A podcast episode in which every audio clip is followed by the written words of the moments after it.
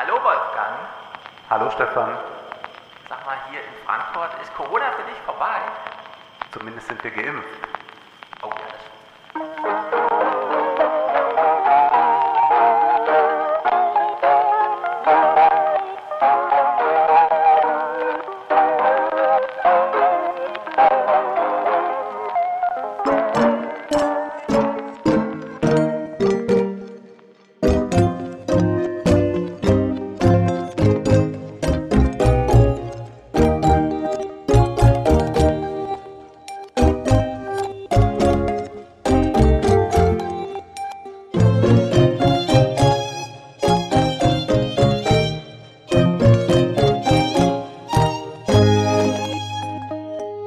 Stimmt, wir sind geimpft. Ja. Wie hast du es vertragen?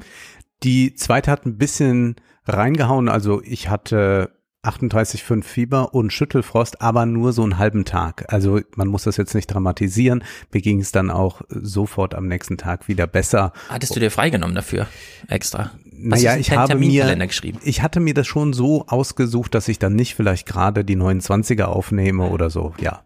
Sehr gut. Also ich habe ja, habe ich vergessen, im Fernsehpodcast zu sagen, viele hatten nochmal nachgefragt auf Twitter, jetzt kann ich es hier sagen. Ich hatte ja äh, mich nochmal geboostet. Mhm. Ich bin ja mit äh, Johnson Johnson in äh, die Impfung rein und die war ja so effektlos bei mir, dass ich anti-Hypochonder-mäßig Sorgen hatte, dass sie mir noch Kochsalzlösung gespritzt haben. Also habe ich mich dann im Impfzentrum nochmal angemeldet für äh, eine reguläre Erstimpfung, weil wenn ich denen sage, ich bin ja schon Johnson Johnson geimpft, gibt's ja wieder keine Empfehlung und da die sich ja nur nach Empfehlung richten, Ja. wüsste ich dann, okay, und jetzt habe ich quasi zwei Impfausweise und habe dort auch bewusst und aktiv nämlich das Häkchen bei Nein gemacht, ob ich schon geimpft bin. Mhm. Und bin aber jetzt moderner geboostet. Und das hat mich auch äh, einen ganzen Tag lang so richtig, also ich hatte kein Fieber oder so, äh, auch keinen Schüttelfrost, aber ich war super schwach. Also ich lag einfach einen Tag lang rum und jetzt weiß ich, jetzt bin ich auch geimpft. Ich bin jetzt sehr zufrieden. Und für mich ist Du wolltest ja Corona die auch ein Wirkung bisschen haben, vorbei. ja. Du wolltest ja nicht, dass man die am Ende nur. Kochsalzlösung gespritzt hat oder Full so. Experience. Ja, also man kann jetzt noch mal ganz deutlich sagen, also die, die sich noch in, aus irgendwelchen Gründen scheuen oder sagen, ach, es passt mir gerade nicht in den Zeitplan, es wirft einen jetzt nicht eine Woche aus der Bahn. Man sollte vielleicht am nächsten Tag, wenn man die zweite Impfung bekommt, dann ein bisschen vorsichtig sein mit äh, großen Planungen, Freizeitparks oder so, fallen vielleicht eher flach, aber sonst ist das gar kein Problem, sehr unkompliziert. Ich habe das ja im Impfzentrum gemacht, bin also Wie schön war's? da durchgeführt worden. Ja, toll. Ich hätte auch, ich kam mir schon, eigentlich schon vor wie 80. Ich fand es ganz wunderbar. Jeder sagt noch mal was, aber es war eine gute Stimmung da und ich kann auch sagen, dass das eigentlich ganz, ganz schön war. Also ich fand's, Ah. fand's äh, ja eigentlich ganz beglückend und würde auch ähm, wieder, glaube ich, ins Impfzentrum gehen, um das, äh, das, wenn man mal eine dritte Mhm. Impfung brauchen sollte. Jetzt ist aber, glaube ich, erstmal ganz gut. Also ich habe zweifach Moderna drin Ja. und bin ein bisschen, ja, traurig darüber, dass so wenige Leute sich impfen lassen, obwohl jetzt ja gerade alles möglich ist. Also man kann jetzt anrufen und morgen früh geimpft werden. In, äh, einfach hingehen in Frankfurt. Oder einfach hingehen und es wird dann nicht gemacht. Und ich habe das dann doch auch äh, unterschätzt, dass so viele Leute davor Angst haben oder dann auch von Fake News doch arg geprägt sind. Denn es ist so erstaunlich, dass ich in meinem Umfeld oder in meiner Verwandtschaft niemanden habe, der nicht geimpft ist, beziehungsweise sich nicht impfen lassen will. Aber man hört dann doch jetzt immer mal wieder von Leuten, die welche kennen. Also ich habe jetzt zum Beispiel mit einem Fernsehregisseur telefoniert vor zwei Tagen, der drehen will in Barcelona und sagt, ah, das ist äh, jetzt ein großes Problem, eine Crew zusammenzustellen, die sich impfen lässt. Da sind dann Techniker, die sagen, ja wie, ich lasse mich doch jetzt nicht extra impfen, um noch arbeiten zu dürfen. Wo sind wir dann? Und dann sagt man, na ja, aber wenn wir jetzt in Afrika drehen würden, dann müsste man auch äh, dies und das alles erfüllen und das muss man jetzt auch, damit man da nicht zehn Tage in Quarantäne sitzt und es ist dann ein Problem. Da müssen dann Leute neu gesucht werden und sowas. Andererseits hat meine Erfahrung das noch nicht so hergegeben direkt. Ich war in Dresden und Berlin äh, in diesem Monat und in jedes Taxi, in das ich gestiegen bin, äh, war das so, dass sofort das Gespräch auf die Impfung kam vom Taxifahrer aus und der sagt dann und auch schon zweifach geimpft. Also es war durchgehend so, dass die Ja, Taxifahrer die wollen auf Nummer mir sicher gehen, oder? Ja, die sagten, wir wollen jetzt wieder fahren.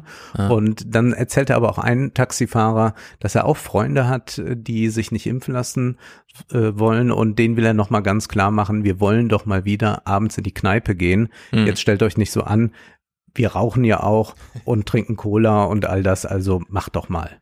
Ja, also äh, zu der Impfzentrumserfahrung, äh, ich habe mich ja auch sehr drauf gefreut und wollte sie auch unbedingt mal mitmachen. Ich war ja echt ein bisschen betrübt, dass ich äh, innerhalb von 30 Sekunden in meiner Hausarztpraxis durchgeimpft wurde mit Johnson Johnson und die Impfzentrumserfahrung in Frankfurt hat mich doch ein bisschen betrüblich zurückgelassen, jedenfalls wenn man die Impfverweiger, die Diskussion um Impfverweigerer ernst nimmt. Das ist mhm. da auch, also ich sag noch gleich was zu denen, wo ich glaube, dass das Problem ist, aber es gibt ja wohl auch richtige Hardcore-Leute, ja. die Angst davor haben, dass sie tatsächlich den Bill Gates-Chip bekommen und so weiter.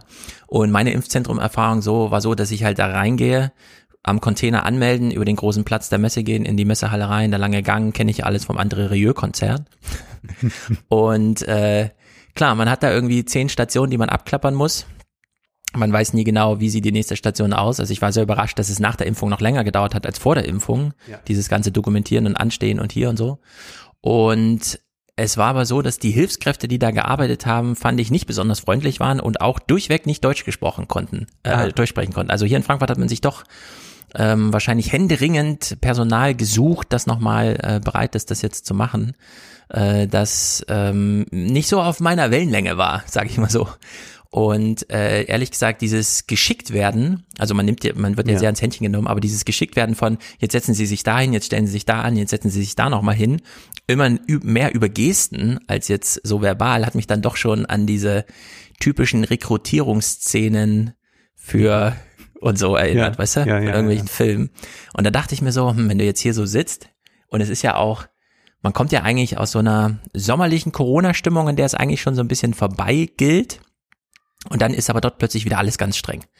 Ja, und die man Stühle will so einen stehen. heiligen Ernst und genau. man bekommt auch nochmal Fieber vorher gemessen, wo man ja, jetzt schon weiß, das macht also niemand ja. mit dieser Fiebermessung, weil die und auch. die Stühle stehen halt auch wirklich akkurate drei Meter auseinander und so weiter und dann darf man sich auch nicht falsch verhalten und dann setzt man sich auf einen Stuhl, dann heißt es, nee, du solltest dich eigentlich auf den Stuhl setzen, dann wird man nochmal rübergeschickt und so. Also ich finde, äh, diese große Angst vor dem Staat, konnte man dort noch mal so ein bisschen nachfühlen. Mhm. Also man war noch mal mhm. so ein System ausgeliefert, wie man es sonst eigentlich nicht kennt, ja. Also ja. im Vergleich zum, zum Hausarzt, rufst du an, klärst das mit dem auf so einer persönlichen Ebene, welche Lage haben sie denn? Ach, drei U, zwölf Kinder, okay, dann kommen sie vorbei und so. Und dort war es dann doch mehr so ein Abarbeiten von Impfungen. Klar, die haben jetzt mega Routine. Aber naja, äh, vielleicht ist es nicht schlecht, jetzt zu sagen, für diejenigen, die sich jetzt noch nicht haben impfen lassen, macht man es nicht im Impfzentrum, sondern man fährt entweder zu ihnen hin mobil, so dass auch für die Impfenden eine neue Situation ist und nicht mhm. Routine.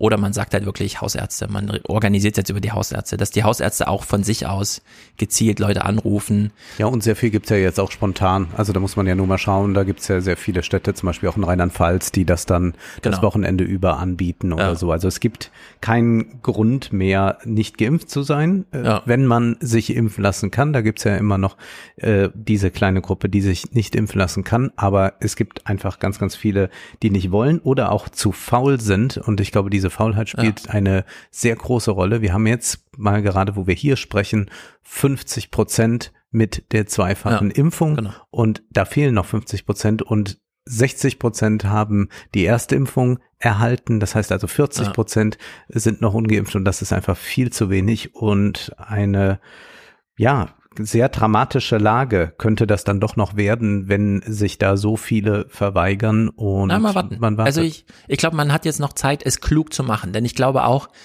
äh, man unterstellt ja immer so viel Intention und so weiter, aber die größte, äh, das größte Hindernis, gerade sich nicht impfen zu lassen, ist so dieses, ah ja, könnte ich auch mal, hm, aber müsste ich jetzt organisieren, habe ich keine Lust und so, ja, kennt man ja, dann schiebt man das so auf. Und die zweite. Aber wie kann das sein? Ich frage jetzt nochmal nach, ja. weil wir waren ja jetzt 15 Monate in einer sehr, sehr unglücklichen Lage. Hm. Es war ja jetzt keineswegs so, dass man sagen kann, es gibt noch nichts, aber wenn da hm. mal was kommt, dann sollte man geimpft sein, sondern man hat ja eigentlich diese ganzen Repressionen erlebt. Insofern ist dieses sich frei impfen doch eigentlich ein Impuls, der bei jedem da sein müsste oder wie leben die Leute? Ja, ich, äh, meine Vermutung wäre, wenn man, jetzt nur ganz spekulatives Szenario, ne? Wenn man den Impfstoff aufgespart hätte, die ersten Lieferungen, gesagt hätte, wir impfen noch nicht, mhm. äh, er ist noch nicht da, dann wäre der allgemeine Wunsch und auch das Thema, sich jetzt impfen zu lassen, größer gewesen und dann hätte man aber mit einem Mal alles abarbeiten können. Hm. So sind einfach diejenigen, die besonders erpicht auf eine Impfung waren, bis Mai durchgeimpft worden. Also die haben bis Mai Ja. ihre Erstimpfung und dann den Zweittermin irgendwann im Juni, Juli, also jetzt. Und die sind durch. Und dadurch ist so eine Entkopplung von denjenigen, die es halt wirklich wollten, und das sind, sag ich mal, so Ja. 50 Prozent der Gesellschaft. Und die anderen 50 Prozent, ich erlebe es ja an mir selber, also die Impfverweigerer äh, oder die Impfmüden, die ich kenne, sind, auch wenn es nicht viele sind, sage ich trotzdem, zu 100 Prozent junge Mütter, U50, U40. Also so Mütter im 40 Mhm. bis 50, die von sich aus sagen, es ist mir ganz wichtig, dass meine Großeltern oder meine Eltern mit im Haus geimpft sind, dass mein Ehemann geimpft ist, aber ich für mich, ich weiß noch nicht so genau, ja. Und das sind dann so Momente, wo ich auch mir denke, was soll ich jetzt groß überreden, ja? Ich kann halt einfach nur sagen, du wirst dich vielleicht ärgern im Herbst, weil Ja. wenn die Welle dann kommt, und sie wird ja anscheinend kommen, denn für eine Welle reicht's, ein Prozent der Leute sind infiziert, ja, und wir haben 40 Prozent nicht geimpfte. Also äh, die Welle wird äh, ja sehr wahrscheinlich äh, sichtbar und auch medial dargestellt werden können.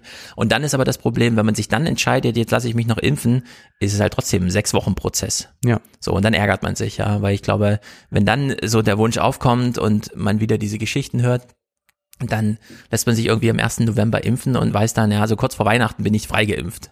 Ja, und das hätte man auch im Juli, August machen können. Das, glaube ich, da werden sich dann Leute ärgern. Aber das, sind, das, ist, das ist so die Hürde, von der ich glaube, dass sie noch am meisten übersprungen werden muss. Dass Menschen ähm, jetzt entweder faul sind, einfach organisationsmüde, äh, oder eben äh, diese, diese leichte Skepsis haben, bei der ich aber auch nicht weiß, wie ich das jetzt in einem Gespräch eins zu eins oder so, oder was man denen empfiehlt. Ja, kann man Ja. denen jetzt 100 Stunden Drosten empfehlen, Podcast nachhören oder so. Also in der Hinsicht, äh, ich, ich glaube, es gibt dieses Zitat von dem Gouverneur aus West Virginia, der meint, na, anscheinend müssen noch mal viele Leute sterben, um diese Motivation wieder hochzuholen. Und dann wird's aber auch, also diejenigen, die jetzt noch nicht geimpft sind und nicht zu den Hardcore-Verweigerern gehören, werden, glaube ich, äh, spätestens im April alle geimpft sein. Im April, okay. Das ist ja dann Vielleicht auch mit dem Weile Angebot, äh, es ist eine Impfung, die auch gegen Delta gut hilft. Ja. dass man es da nochmal updatet, dass irgendwie im Februar eine Zulassung von BioNTech oder Moderna kommt oder so, wo sie dann einfach nur den RNA-Strang auch mehr aus Marketing- und Performancegründen als jetzt aus echter sachlicher Notwendigkeit, um einfach zu sagen, hier, ihr habt lange gewartet, ihr kriegt jetzt Impfung 2.0 oder so. Ja, dass man da nochmal ähm, Kicker setzt, aber wer weiß. Aber es lässt einen jetzt nicht so ganz optimistisch stimmen, was so demokratische Prozesse und generell liberale Demokratien anbelangt. Ne? Also es ist schon ein bisschen, Was? naja, naja, ich blicke dann so auf die Welt und denke mir, gut, jetzt hat man gewartet, man hat das Angebot, es ist jetzt alles möglich.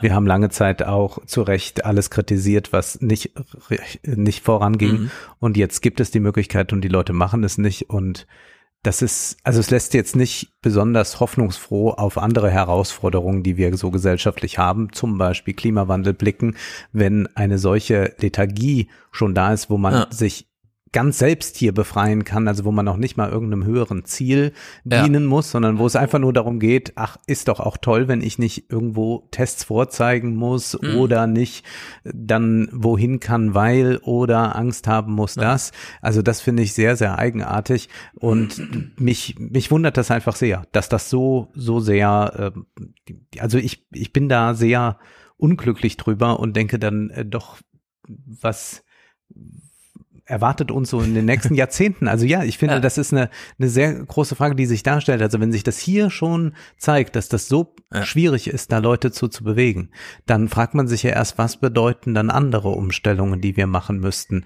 Die lassen sich ja dann auf liberal-demokratischem Wege noch schwieriger etablieren. Also mich betrübt das nicht oder spezifiziert schon lange nicht mehr. Ja, Denn ich bin ja jetzt gerade im intensiven Schreibprozess für die Rentenrepublik und kann dir sagen, alle Gespräche, die ich führe, laufen ja immer irgendwann auf so eine Frage hinaus. Ja, und was ist das Ziel? Willst du darüber aufklären? Also willst du über die demografische Grundlage aufklären, sodass dann, was weiß ich, Horst Seehofer denkt, ah, ich motiviere doch jetzt nochmal meine 60-jährigen Kollegen ein bisschen was für die Jugend zu tun oder so. Und dann sage ich immer, nee, Aufklärung, also auf, der Zug ist abgefahren. Aufklärung ist hier nicht mehr. Man kann höchstens noch so eine Abklärung machen, also so eine ironisch, fast zynische Darstellung der Problemlage, damit zumindest die, die darunter leiden, noch so ein bisschen erstens verstehen, worum es geht und zweitens auch sich in Schicksalsgemeinschaft äh, erheitern können. Denn die Rentnerrepublik ist überhaupt nur ein Problem, weil sie träge ist. Sonst Ja. wäre sie gar kein Problem. Ja, ja. So, und Trägheit ist einfach äh, das Maß der Dinge gerade. Und zwar auf allen Themen. Ja? Wir werden das gleich bei der Flut. Ähm, die Frage ist jetzt immer, was hätte man durch Warnung da vorwegnehmen können, ja? Und da Ja. muss man einfach sagen, nee, also du kannst die Leute anderthalb Jahre in den Lockdown schicken und sagen, wir warten jetzt hier gemeinsam auf die Impfung und die Hälfte lässt sich trotzdem nicht rechtzeitig impfen. Mhm. So, wenn du denen jetzt eine SMS geschickt hättest mit dem Hinweis, gehen Sie jetzt mal nicht ins Bett, sondern steigen Sie in Ihr Auto und fahren Sie auf den Berg. Das hätten auch 80 Prozent nicht gemacht, ja. Also auch das beste Warnsystem der Welt hätte die Leute jetzt nicht davor geschützt, irgendwie da von so einer Flut überrascht zu werden. Also Trägheit ist Das leider das Ding. ja. Trägheit Ja, ist das Trägheit. Problem. Ja? Und Ja. dann kann man alles drum manteln, Rentnerrepublik, Klimakatastrophe, was auch immer, aber Trägheit ist äh, sozusagen der Maßstab, an dem sich alles ergibt. Und äh, so betrüblich ist es dann auch, ja. Also man kann auch da wieder nur sagen, es ist halt Trägheit. Hm. So eine zynische Abklärung der Sachlage, aber das hilft jetzt auch niemandem so richtig weiter.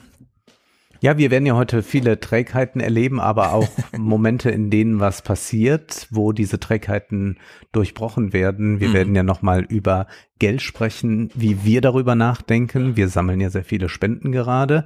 Wie sinnvoll ist das eigentlich, wenn wir da einen Staat haben, der doch ganz viel Geld auch zur Verfügung stellen kann? Wir blicken dann nochmal nach Amerika, ein unglaubliches Interview, wo mal einfach im Fernsehen gesagt wird, wie man jetzt über Geld nachdenken muss. Da muss man aus seiner Trägheit herauskommen. Ja. Und wir sprechen natürlich über den Klimawandel, Mhm. die EU.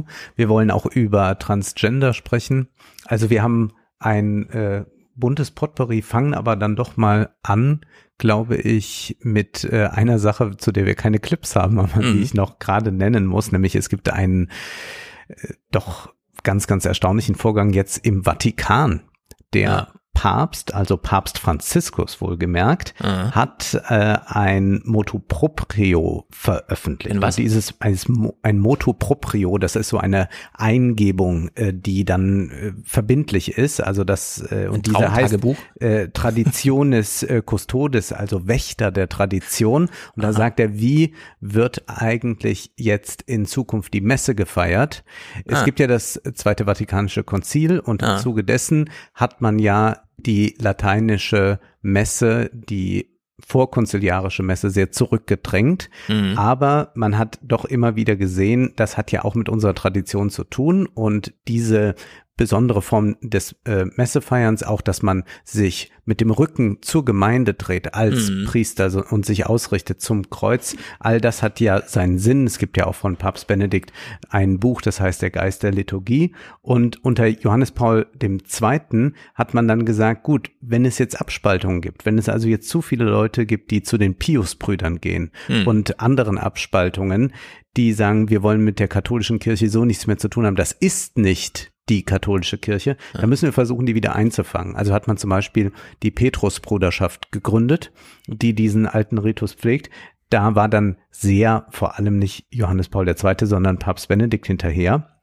Und jetzt mit Traditionis Custodes hat Papst Franziskus das eigentlich durchgestrichen im hohen Maße und sagt, nee, wir knüpfen da jetzt nicht mehr groß dran an. Hm. Also wir verbieten nicht alles grundsätzlich, aber wir dämmen das wieder extrem ein, weil er sagt, es gibt auch jetzt innerhalb der Organisationen, die es da gibt, die das pflegen, so spalterische Tendenzen, dass man äh, das nicht mehr unter einen Hut bekommt, beziehungsweise sind das auch Leute, die zum Beispiel sagen, das ist nicht der Papst. Ja. Also wir erkennen den nicht als Papst an.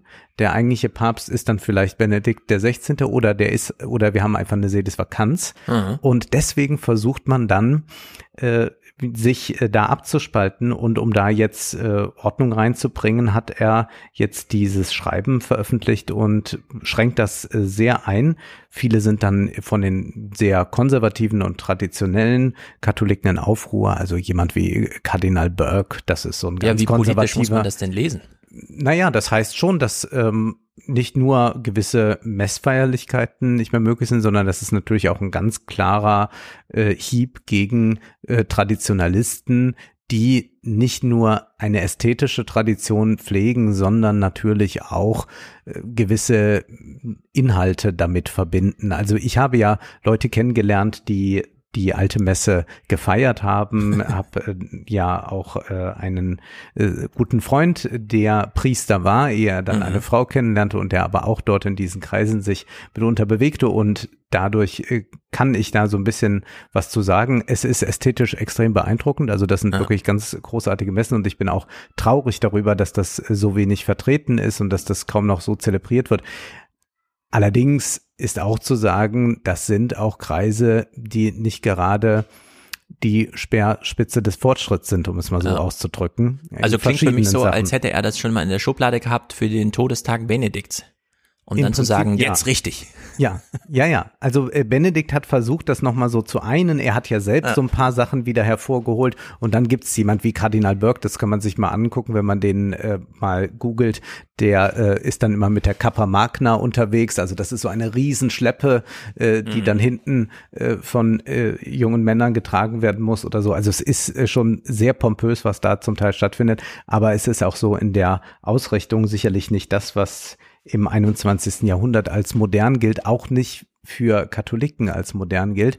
Ich hätte mir eigentlich gewünscht, dass man das Ästhetische mit auch einer modernen Theologie verbinden kann, also die ästhetische Tradition mit einer modernen Theologie, aber offenbar sind da die äh, Kämpfe so ja. intensiv geführt worden, dass das jetzt so ein Schritt ist. Ob das jetzt alles sehr sinnvoll ist, dazu kenne ich mich zu wenig aus, was äh, Franziskus da macht. Aber es ist sehr bemerkenswert, dass er sich hier so dezidiert gegen das stellt, was eigentlich Papst Benedikt eingeführt hat, beziehungsweise was schon als Kardinal Ratzinger eingeführt mhm. wurde.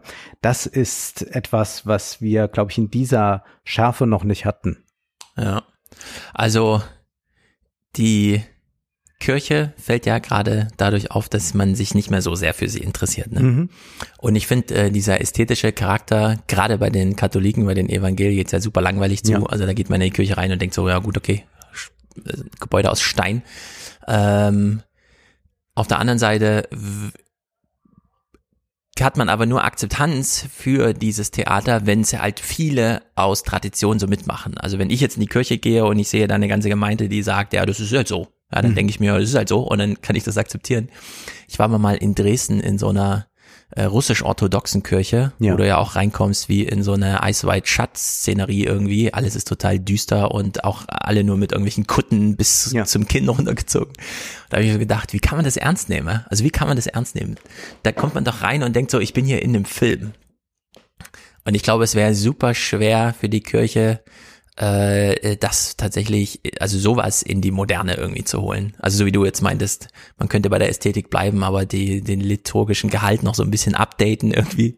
Andererseits lieben wir ja doch dieses Rituelle. ja, irgendwie schon. wir kennen das aus äh, Popkonzerten oder so, also was mhm. es da alles gibt. Oder es gibt ja auch Heavy Metal Gemeinden regelrecht oder welche Verhaltensweisen da an den Tag legen, wie man die Hände bewegt und so. Es gibt ja, ja da ganz viel Einstudiertes und so gibt es das ja auch in der Liturgie. Und ich glaube schon, dass das etwas ist, was äh, sehr beeindruckend sein kann. Also mich hat das ja jetzt inhaltlich nicht so ergriffen, aber doch ästhetisch so sehr, dass dadurch auch etwas Inhaltliches dann plausibel beziehungsweise einem ansichtig wurde. Und das finde ich schon sehr gut, denn es ist wirklich sehr gut durchdacht. Also das ist ja nicht einfach, dass die sagen, wir ziehen uns verrückte Kostüme an und machen merkwürdige Dinge, sondern alles hat seine Bedeutung. Und diese Bedeutung herauszulesen oder in einer anderen Weise was zu begreifen, was mhm. jetzt über den Inhalt der Predigt hinausgeht. Das ist das Entscheidende. Und es macht das natürlich auch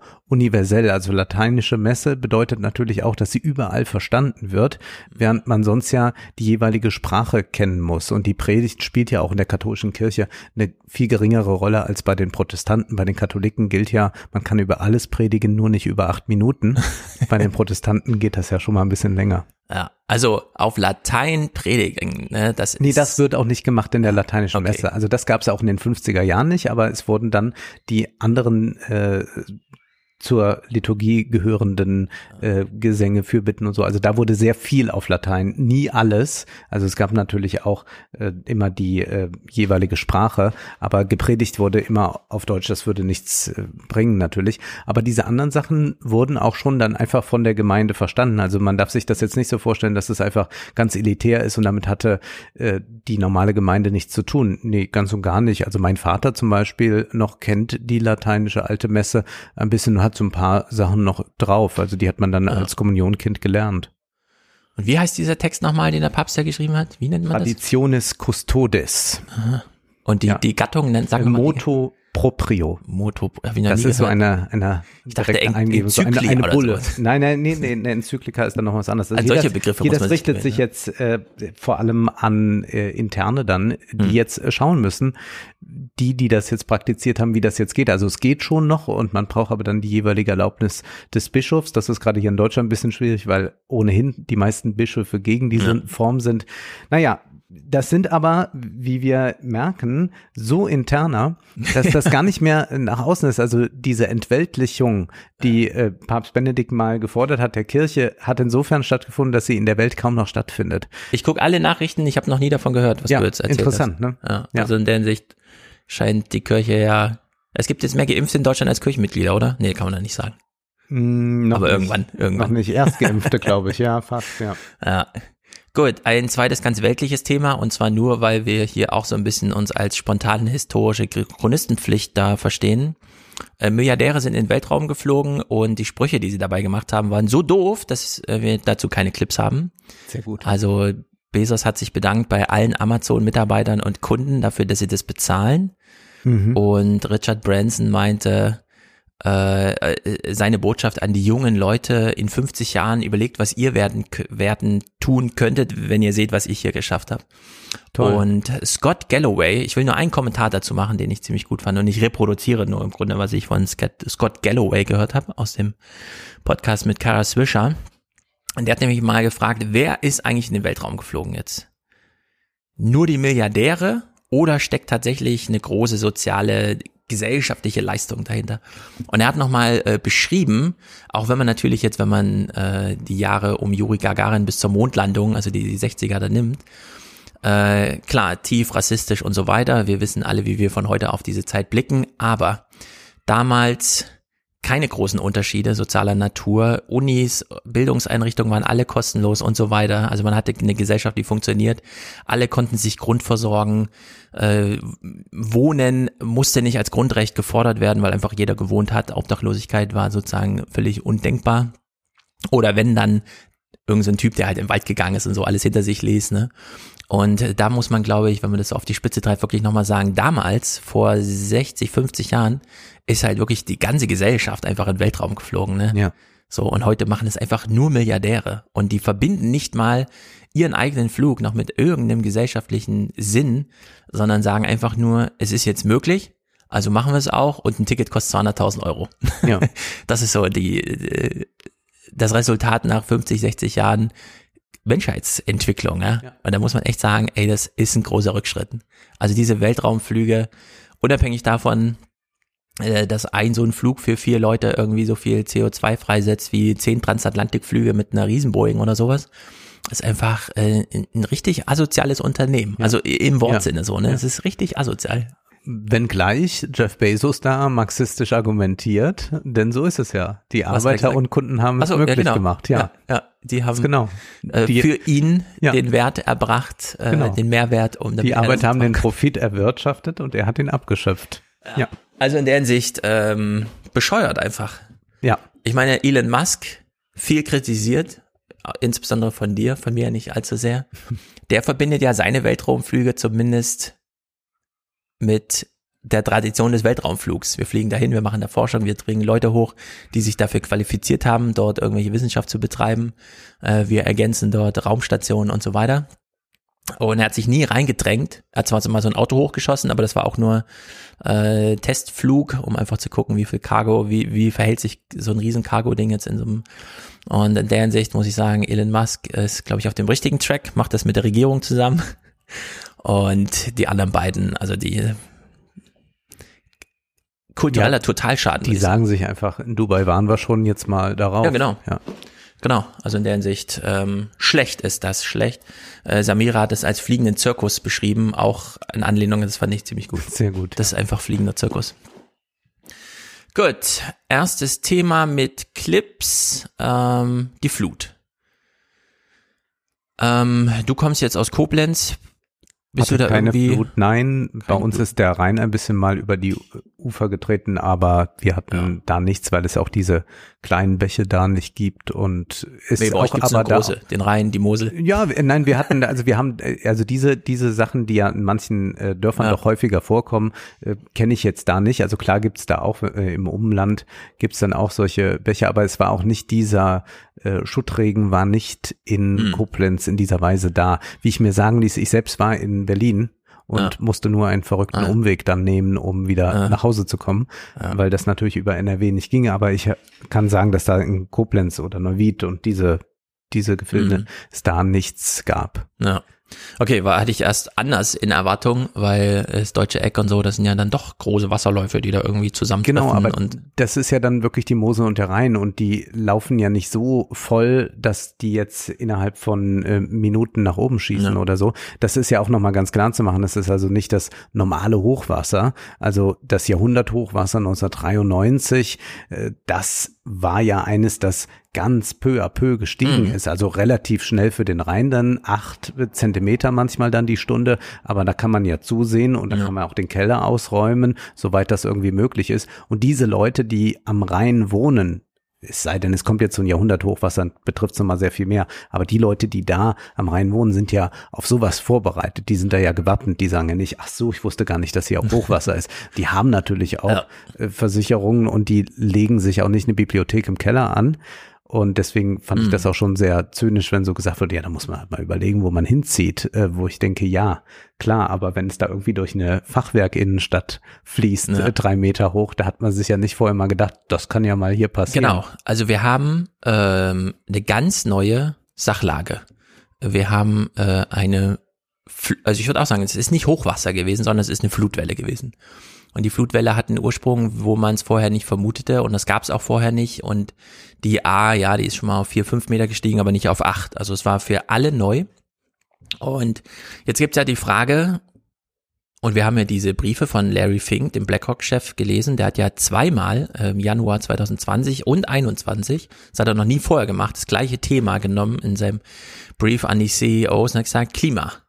Und ihm ging es auch nicht um einzelne Unternehmen oder Branchen, sondern um den Markt an sich. Er ist überall investiert, er will einfach, dass der Markt noch da ist. Und jetzt haben wir in Deutschland ja, wenn man es runterbricht, eine Diskussion darüber, können wir selbst solche Flutwellen ähm, einfach aussitzen, indem wir erstens ein ordentliches Warnsystem haben und vorher einfach sagen, naja, Menschenleben müssen geschützt werden, denn das ist unersetzbar. Alles andere kann man ja refinanzieren über Versicherungen zum Beispiel. Und ähm, der große Wunsch, den man ja gerade sieht, ist, dass man die Klimakrise einfach aussitzen kann, aussitzen kann. Dass man einfach sagt, wir warnen uns rechtzeitig und danach bezahlen die Versicherung, dann wird ein halbes Jahr gebaut und dann ist alles wieder wie vorher und dann warten wir, in 50 Mhm. Jahren passiert das wieder, so ungefähr. Ne?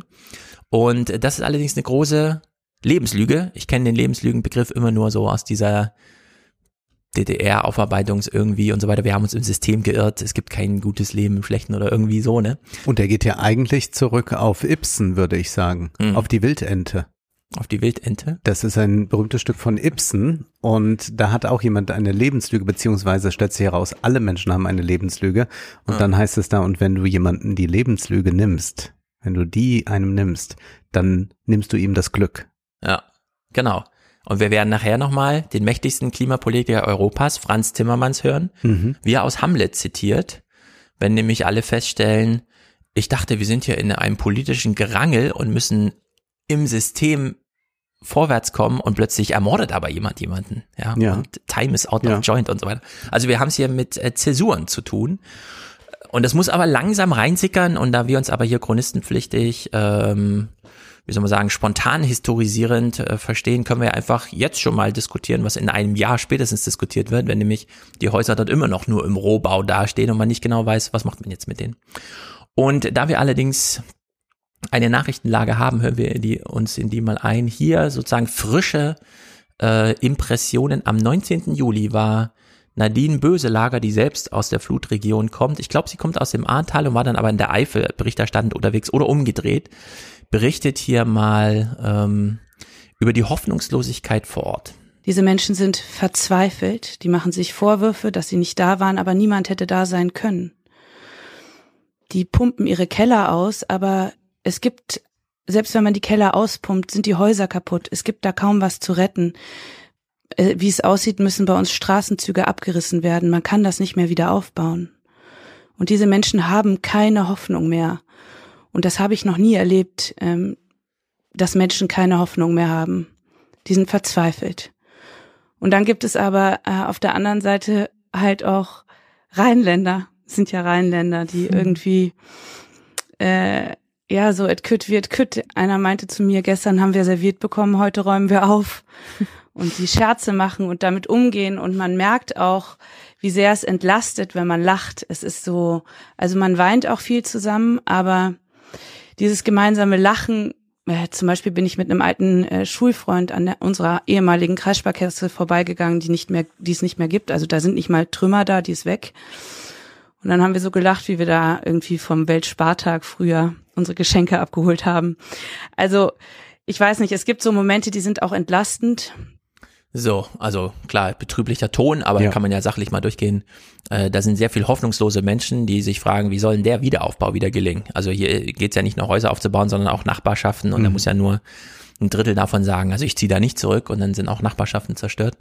Äh, dann diese rheinländische Frohnaturart irgendwie, dass man dann so situativ das doch irgendwie bewältigt und dann sagt sie aber nochmal, ja, ich stand ja auch mit einem Schulfreund nochmal an meiner Sparkasse, die war aber weg. Und das ist ja ein ganz prägendes Ding, dass wir ähm, die sozial wichtigen Einrichtungen, also Sparkasse, das Gemeindehaus, die zentrale Gaststätte, das Bürgeramt und so weiter, die sind ja alle zentral gelegen, also am tiefsten Punkt, mhm. da wo das Wasser so richtig durch ist. Also die sind jetzt richtig entkernt eigentlich diese Orte. Klar, wo man wohnt, oben am Hang, das funktioniert halt noch, aber der Ort selber ist halt nicht mehr da. Also riesige Infrastrukturzerstörung.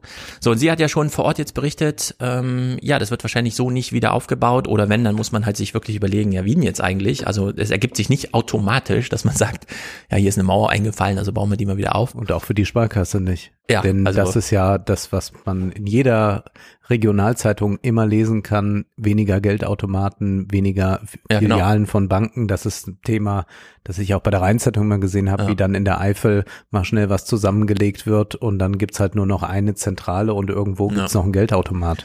Genau, eine Sparkasse betreiben, weil sie noch da ist, kann man machen, aber jetzt eine neue da irgendwie aufmachen, das ist natürlich ähm, besonders kompliziert. So, und jetzt fahren aber die Politiker ins Krisengebiet und äußern sich dann wie folgt. Also wir hören hier einige Vertreter der Bundesregierung, die den großen Wiederaufbau versprechen. Ich will alles tun in unseren Kräften, dass Bad Münstereifel wiederersteht. Dass es schöner wird, als es vorher war. Wir werden sie nicht nach kurzem vergessen. Das heißt, wir lassen da niemanden allein, ganz sicher nicht. Eine Angelegenheit von nationaler Bedeutung. Politiker kommen zahlreich, Tag für Tag, mitten rein, wo die Katastrophe passiert ist. Heute Bad Münstereifel. Angela Merkel und NRW-Ministerpräsident Laschet. Immer dabei, Presse, Fernsehen, ein großer Rummel. Um zu zeigen, wir sind da, wir kümmern uns. Also Laschet steht da und sagt, wir wollen Bad Münstereifel wieder schöner aufbauen, als es vorher war. Ja, er hat und, immerhin nicht gelacht. aber ich muss darüber lachen, denn hier ja. in Frankfurt gibt's äh, die Altstadt. 35 Häuser. Jahrzehntelanger Prozess zu planen, das wieder aufzubauen und irgendwie. Und jetzt ist es wieder da. Jetzt hat man so ein bisschen Disneyland-Stimmung. Genau, es ist ja. absolut Disneyland. Man geht da so durch und denkt sich, ja, schön. Also da haben sehr viele, es hat ja jedes Gebäude ein anderer Architekt, damit das so ein bisschen durcheinander gerät und so.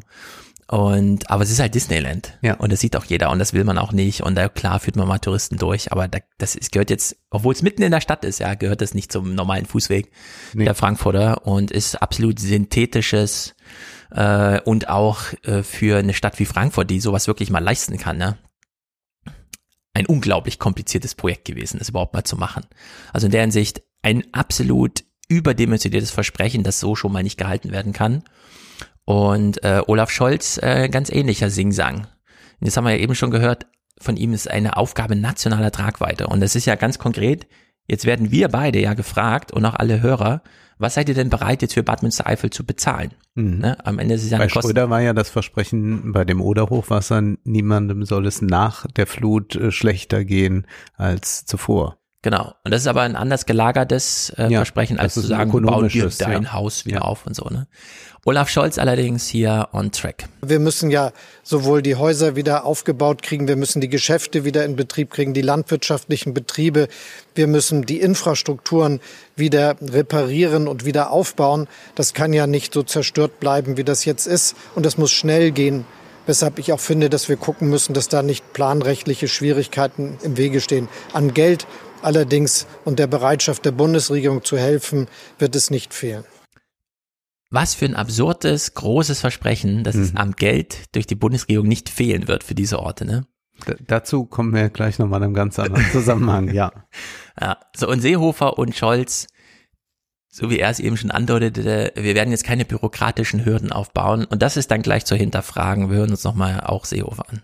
Aus Berlin heute deutliche Ansagen, Soforthilfen für Betroffene, 400 Millionen Euro zunächst von Bund und Ländern bei Bedarf mehr, versprechen sie. Das Geld soll schnell über die Länder organisiert werden. Und äh, deshalb ist es gut, dass man diesen Menschen jetzt in den nächsten Tagen hilft, dass äh, äh, dies unbürokratisch erfolgt. Das äh, scheint mir ganz wichtig, äh, dass da jetzt nicht große Einkommens- oder, oder Vermögensüberprüfungen stattfinden, sondern die Hilfe schnell stattfindet.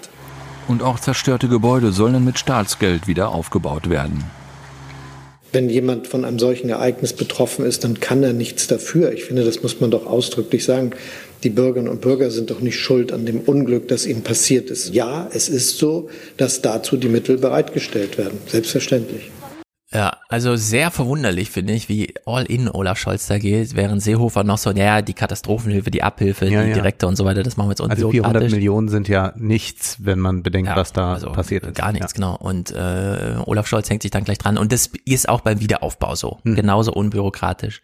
So, und jetzt ist ganz interessant, dass äh, beim Deutschlandfunk am 19., also noch ziemlich drin im, in der Gemengelage, der akuten Gemengelage, Heribert Hirte zum Gespräch war. Und er ist selber CDU-Abgeordneter, allerdings ähm, der Name begegnet einem immer mal, aber ich würde sagen, jetzt sind wir auf der Hinterbank. Professor in Hamburg und auskunftsfähig zum Thema Versicherung. Wie funktioniert denn das jetzt eigentlich? Er hat ein Direktmandat für Köln, ist aber Juraprofessor in Hamburg, wie auch immer. Ein Weltenbummler hier in Deutschland.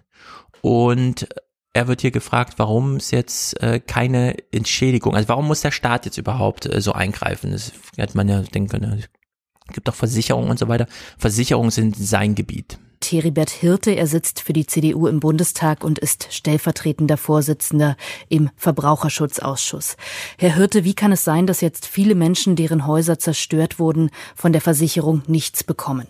So, jetzt kriegt er diese Frage und das kennen wir natürlich schon so ein bisschen. Es gibt ja eine Versicherung und dann noch eine Spezialversicherung. Also Ja. klar, man kann Grund und Hof und Haus versichern, aber dann braucht man für solche Sachlagen eben eine Elementarversicherung. Zunächst mal ist es so, dass die normale Versicherung das in der Tat nicht deckt. Es deckt nur die Elementarschadenversicherung. Eine solche Versicherung kann man abschließen. Ich selbst bin damals auch gefragt worden, ob ich es machen möchte oder nicht. Es ist ziemlich teuer und viele Menschen haben das nicht gemacht. Manche, und das sind dann die eigentlichen Problemfälle, konnten es nicht machen, weil die Versicherung die entsprechende Deckung verweigert hat.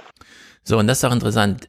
Nicht nur ist eine Versicherung schon teuer vor dem Ereignis gewesen, sondern schon vorher haben ein oder andere Versicherungen gesagt, nee, wir versichern das nicht. Machen wir nicht. Wir haben uns die Sachlage angeguckt, auch wenn immer alle so tun, wie wir wüssten nicht, was ein Klimawandel ist. Wir haben das durchkalkuliert. Ja. Und uns sitzt auch ein Rückversicherer im Nacken, der das dann auch nochmal kontrollieren möchte. Und wenn wir jetzt hier äh, Bad Münstereifel äh, in, in der Flusslage bis sieben Meter Höhe des Flusses versichern, dann wissen wir, kriegen wir spätestens, wenn es dann passiert ist, von unserem Rückversicherer die Frage, warum habt ihr denn das eigentlich versichert und so. Ne? Also wir haben schon vor dem Ereignis äh, äh, sich querstellende Versicherungen gehabt. Der Satz hört auf die Wissenschaft, den braucht man den Versicherern nie zu sagen. Die haben immer Die darauf das, gehört. Die genau. haben Klimaforschung Ja. betrieben, beziehungsweise haben diese Ergebnisse sich sehr genau angesehen, ja. Genau, die kennen die Modelle und es gibt ja aus vielen Ländern, die dieses Problem häufiger haben, Niederlande und so weiter, äh, wird jetzt mal gesagt, die haben ein Flutgedächtnis. Mhm. Also da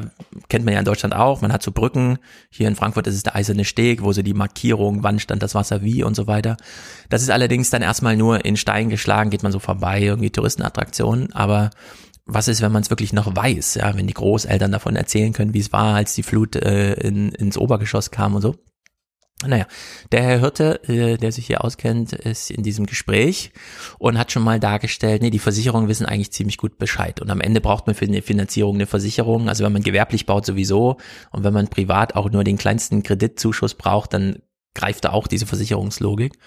Und er vergleicht hier mal äh, den Klimawandel mit einer Krankheit, die man schon hat, während man zur Versicherung geht und sagt, äh, ich bräuchte mal äh, eine Abhilfe beim Thema Krebs, aber ich habe schon Krebs. Also der Versicherungsfall ist eigentlich schon eingetreten. Aber das klingt ja irgendwie absurd, dass gerade in Risikogebieten, gerade Menschen, die besonders gefährdet sind, ähm, von der Versicherung keine Versicherung bekommen oder die Beiträge so exorbitant teuer sind.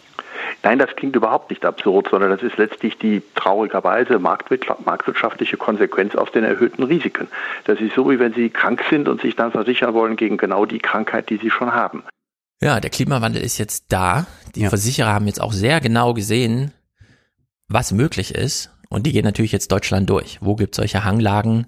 Und wenn diese Wetterlage, je nachdem, wo sie kommt, sie war ja lange angekündigt, neun Tage vorher hat ja die Europäische Agentur gewarnt und da waren ja in Grimma, wo man noch ein mhm. Flutgedächtnis hat, 2002, große Flut, war schon, oh, was ist, wenn es bei uns wieder runterkommt? Und dann hat man gesehen an den Tagen, nee, es, es passiert nicht bei uns, es passiert in Westdeutschland. Naja, Jetzt hat er ja gesagt, das ist die radikale marktwirtschaftliche Logik, die da greift. Und warum ja. greift sie eigentlich? Ja, weil das Pendant, dass die Politik ja auch was machen könnte, wieder mal ausgefallen ist. Wie so häufig. Wenn die Politik das nicht macht, entscheidet am Ende der Markt und verhängt einfach Preisschilder. Und genau das ist hier schon wieder passiert. Deswegen wird über diesen Wiederaufbau, obwohl wir so viele Politiker jetzt gehört haben, die sagen, ja, wir machen das schon, das wird auf jeden Fall schöner als vorher, sagt er jetzt, nee, am Ende greift da Marktlogik. Die Politiker werden ja nicht zur Schaufel greifen, ja. sondern die können nur das Ziel daraus geben. Am Ende entscheidet hier aber der Markt und der ist da schon ziemlich entschieden. Was wir hier letztlich mittelbar durch die Versicherungen erleben und durch die Diskussion über die Elementarschadenversicherung, die ja man auch möglicherweise auch zwangsweise verordnen könnte, ist, dass letztlich über die Versicherung dann gesteuert werden könnte, wo gebaut werden kann, wo gewohnt werden kann oder wo noch äh, gewohnt werden darf. Ja, denn am Ende will die Bank, die dir einen Kredit gibt für deinen privaten Hausbau, eine Versicherung abschließen. Das ist dann deine Aufgabe, das zu versichern, eine Gebäude- und Bauversicherung oder wie auch immer. Und die kriegst du dann aber einfach nicht. Also kannst ja nicht die Summe, die du brauchst, um den Kredit zu äh, die Versicherung zu bezahlen, wieder als Kreditsumme aufnehmen. Genau. Die Bank will ja genau das ja. als Sicherheit haben. Ja. Ne? Und da muss dann also wirklich Eigentum her von irgendwem. Jetzt hat die Politik hier vorhin gesagt, ja, ja, wir garantieren das dann schon. Aber klar, das haben sie jetzt im Juli 2021 gesagt. Ne? Mhm. Ne? Da zieht dann auch Zeit ins Land und dann ist es eben ein bisschen anders. Und jetzt äh, reden Sie hier mal über diese Risikokalkulation, die da dahinter steckt. Man könnte dann natürlich auch stärker regulieren, etwas verpflichtend machen. Das ist eine Debatte, die nach den Hochwassern der vergangenen Jahre immer wieder stattgefunden hat. Also eine Pflichtversicherung für solche Naturkatastrophen, dass alle Hausbesitzer dagegen versichert sein müssen. Das hat jetzt auch Malu Dreyer wieder gefordert. Angela Merkel wiederum hat das bei ihrem Besuch im Ahrtal abgelehnt. Ist Ihre Partei da dagegen? Das ist so allgemein nicht mit Ja oder Nein zu beantworten. Wir haben das in der Arbeitsgruppe Recht, die auch für diese Fragen des Versicherungsrechts zuständig ist, vor einiger Zeit intensiv diskutiert. Ein Bedenken ist das verfassungsrechtliche Bedenken, der Zwang nämlich letztlich zu einer Versicherung, bei der alle gleich behandelt werden. Und äh, damit sehen Sie schon, wo das Problem liegt. Wenn Sie die Risiken einpreisen, wie es eigentlich versicherungsrechtlich notwendig wäre, dann wären bestimmte nicht versicherbar. Wenn Sie umgekehrt aber alle gleich behandeln, dann ist es eine Subventionierung letztlich von Risikobauten äh, durch diejenigen, die in Nicht-Risikogebieten sind. Ja, und da ist ja die Frage, wenn man es organisieren wollte, wie könnte man? Ähm, nicht alle wohnen innerhalb von sieben Höhenmetern von irgendwelchen Bächen, sondern ja. nur die allerwenigsten. Die sind aber so akut betroffen, dass bei ihnen der Versicherungsfall auf jeden Fall eintritt.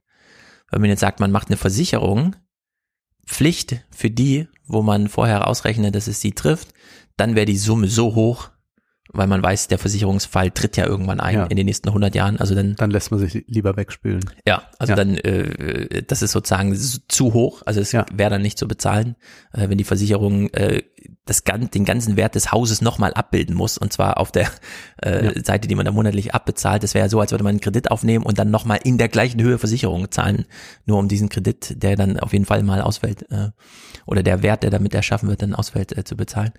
Oder man legt es eben um auf alle, aber dann würden eben diejenigen, die wissen, na so eine Flut würde mich nicht treffen, subventionieren, dass manche Menschen eben in dieser Gefahr leben. Mhm. Und dann könnte man ja wieder noch eins weiterdrehen und sagen, ja, dann machen wir aber eine ganz allgemeine Versicherung, also eine Elementarversicherung, aber nicht nur gegen Flut, sondern beispielsweise auch gegen mhm. Hagelschäden, die Hitze. ja wiederum überall auftreten können.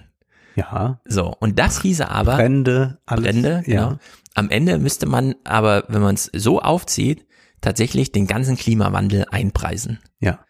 Und das ist zu teuer. Das ist zu teuer, selbst für alle. Also da greift einfach die Versicherungslogik. Das ging auch nicht mehr mit nicht einem Umverteilungseffekt. Also das muss man ja auch mal ganz klar sagen. Also es geht jetzt hier nicht darum, dass man sagt, na ja, das könnte man noch progressiv anlegen oder so. Selbst das würde nicht ausreichen. Also ja. es wäre nicht genug Geld da, um eine Versicherung gegen den Klimawandel genau. zu etablieren in Deutschland. Ja. Genau. Und das haben wir jetzt das erste Mal punktuell gesehen in diesen betroffenen Flussläuforten. Aber es gilt allgemein. Also wir können uns nicht gegen den Klimawandel versichern, denn wir müssen davon ausgehen, dass alles zerstört werden kann. Sei es durch Hagel, ja. also ist ja auch die Frage, was kann eigentlich passieren? Ja?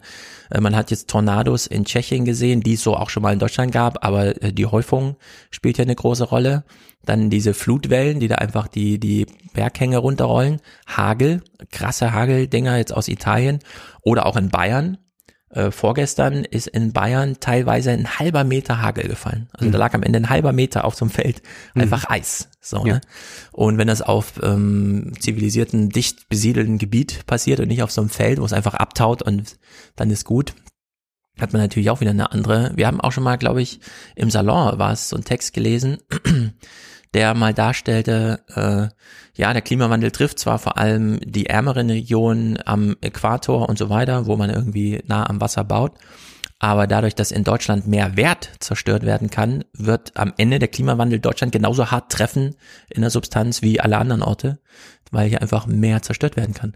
So, und jetzt kann man also die Marktlogik nicht in diesem Maße expandieren, dass man einfach sagt, wir versichern uns jetzt alle gegen die Elementarschäden, die der Klimawandel hervorruft. Das greift nicht. Die Politik fällt aber auch aus, denn die hat äh, weder Vorsorge getroffen, die Klimawandelschäden abzumildern, noch haben wir irgendwelche Fonds. Es ist ja nicht, Seehofer und Scholz sagen ja einfach nur, wir helfen dann, aber die sagen ja nicht aus welcher Kasse, weil es diese Kasse ja gar nicht gibt dafür.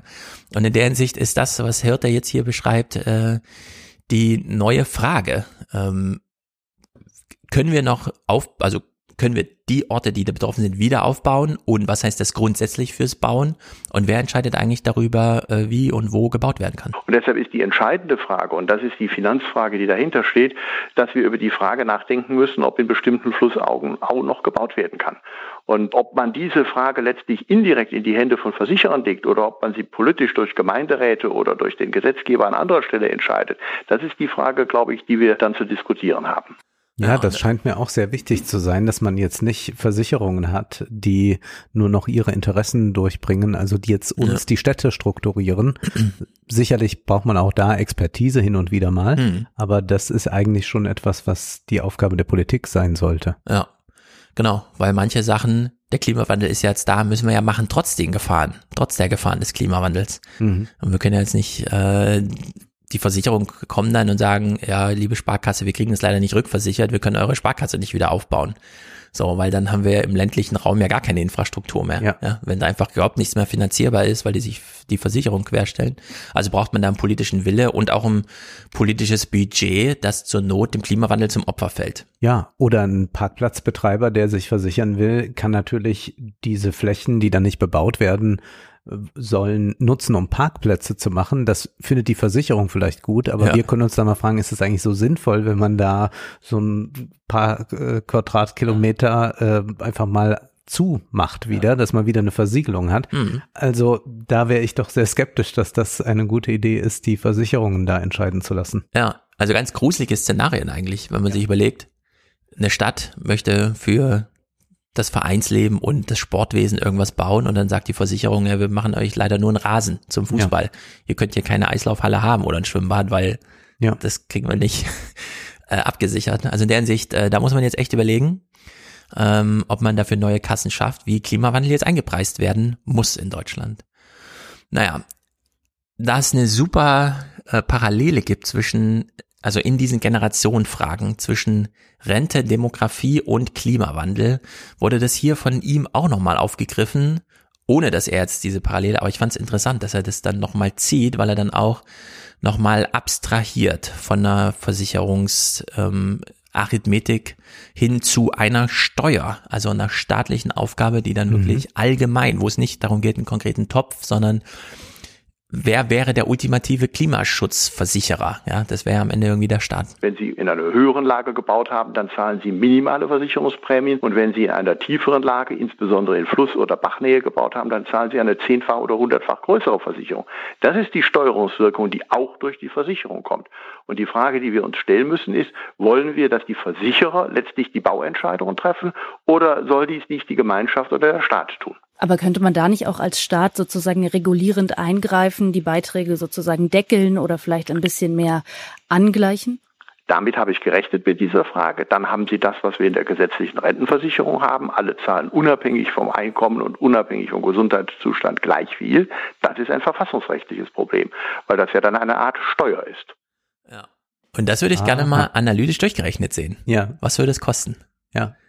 Wenn man jetzt sagt, okay, Klimawandel, der Staat muss alles, also der Staat muss in der Lage sein, alles zu refinanzieren, ohne selbst Schulden aufnehmen zu dürfen. Was würde das er ja schon. Das machen wir, ja, machen wir nachher als Thema. Will man ja aber, nicht. Ja, will man mal nicht. Wir bleiben mal in der konservativen Logik. Genau. Ja. Was hieße das dann? Ja. Welche Abgabe wäre zu leisten? Also in welcher Höhe? Welche Steuer? Abgabe wäre wieder spezifisch. Welche Steuer? Wie müsste der Bundeshaushalt aufgestellt sein? Und bei der Rentendiskussion ist ja, oder auch bei Corona. Scholz hat ja immer gesagt, wir konnten bei Corona gut helfen, weil wir vorher gut gewirtschaftet haben. Mhm. Und was, ja, ja. wie sähe das beim Klima aus, ja? Also wie viel Staatsüberschuss? Ja, ich denke mal, da müsste man auf jeden Fall schon mal die gesamte Mehrwertsteuer einfließen 30 Prozent. Ja, und die erhöhen. auf 30 Prozent erhöhen, genau. Ja, die, äh, der abschließende Clip von dem Hirte hier, den fand ich super, weil er so inspirativ ist ähm, wir sind ja in Deutschland, gerade Laschet in NRW, damit einverstanden, dass wir für die Versorgung Deutschlands mit Strom einfach Dörfer wegbaggern. Und da kommt auch keiner auf die Idee zu sagen, äh, die bauen wir dann wieder auf. Sondern nee, das wird halt weggebaggert, dann ist da 40 Jahre lang ein Loch und danach wird halt renaturiert.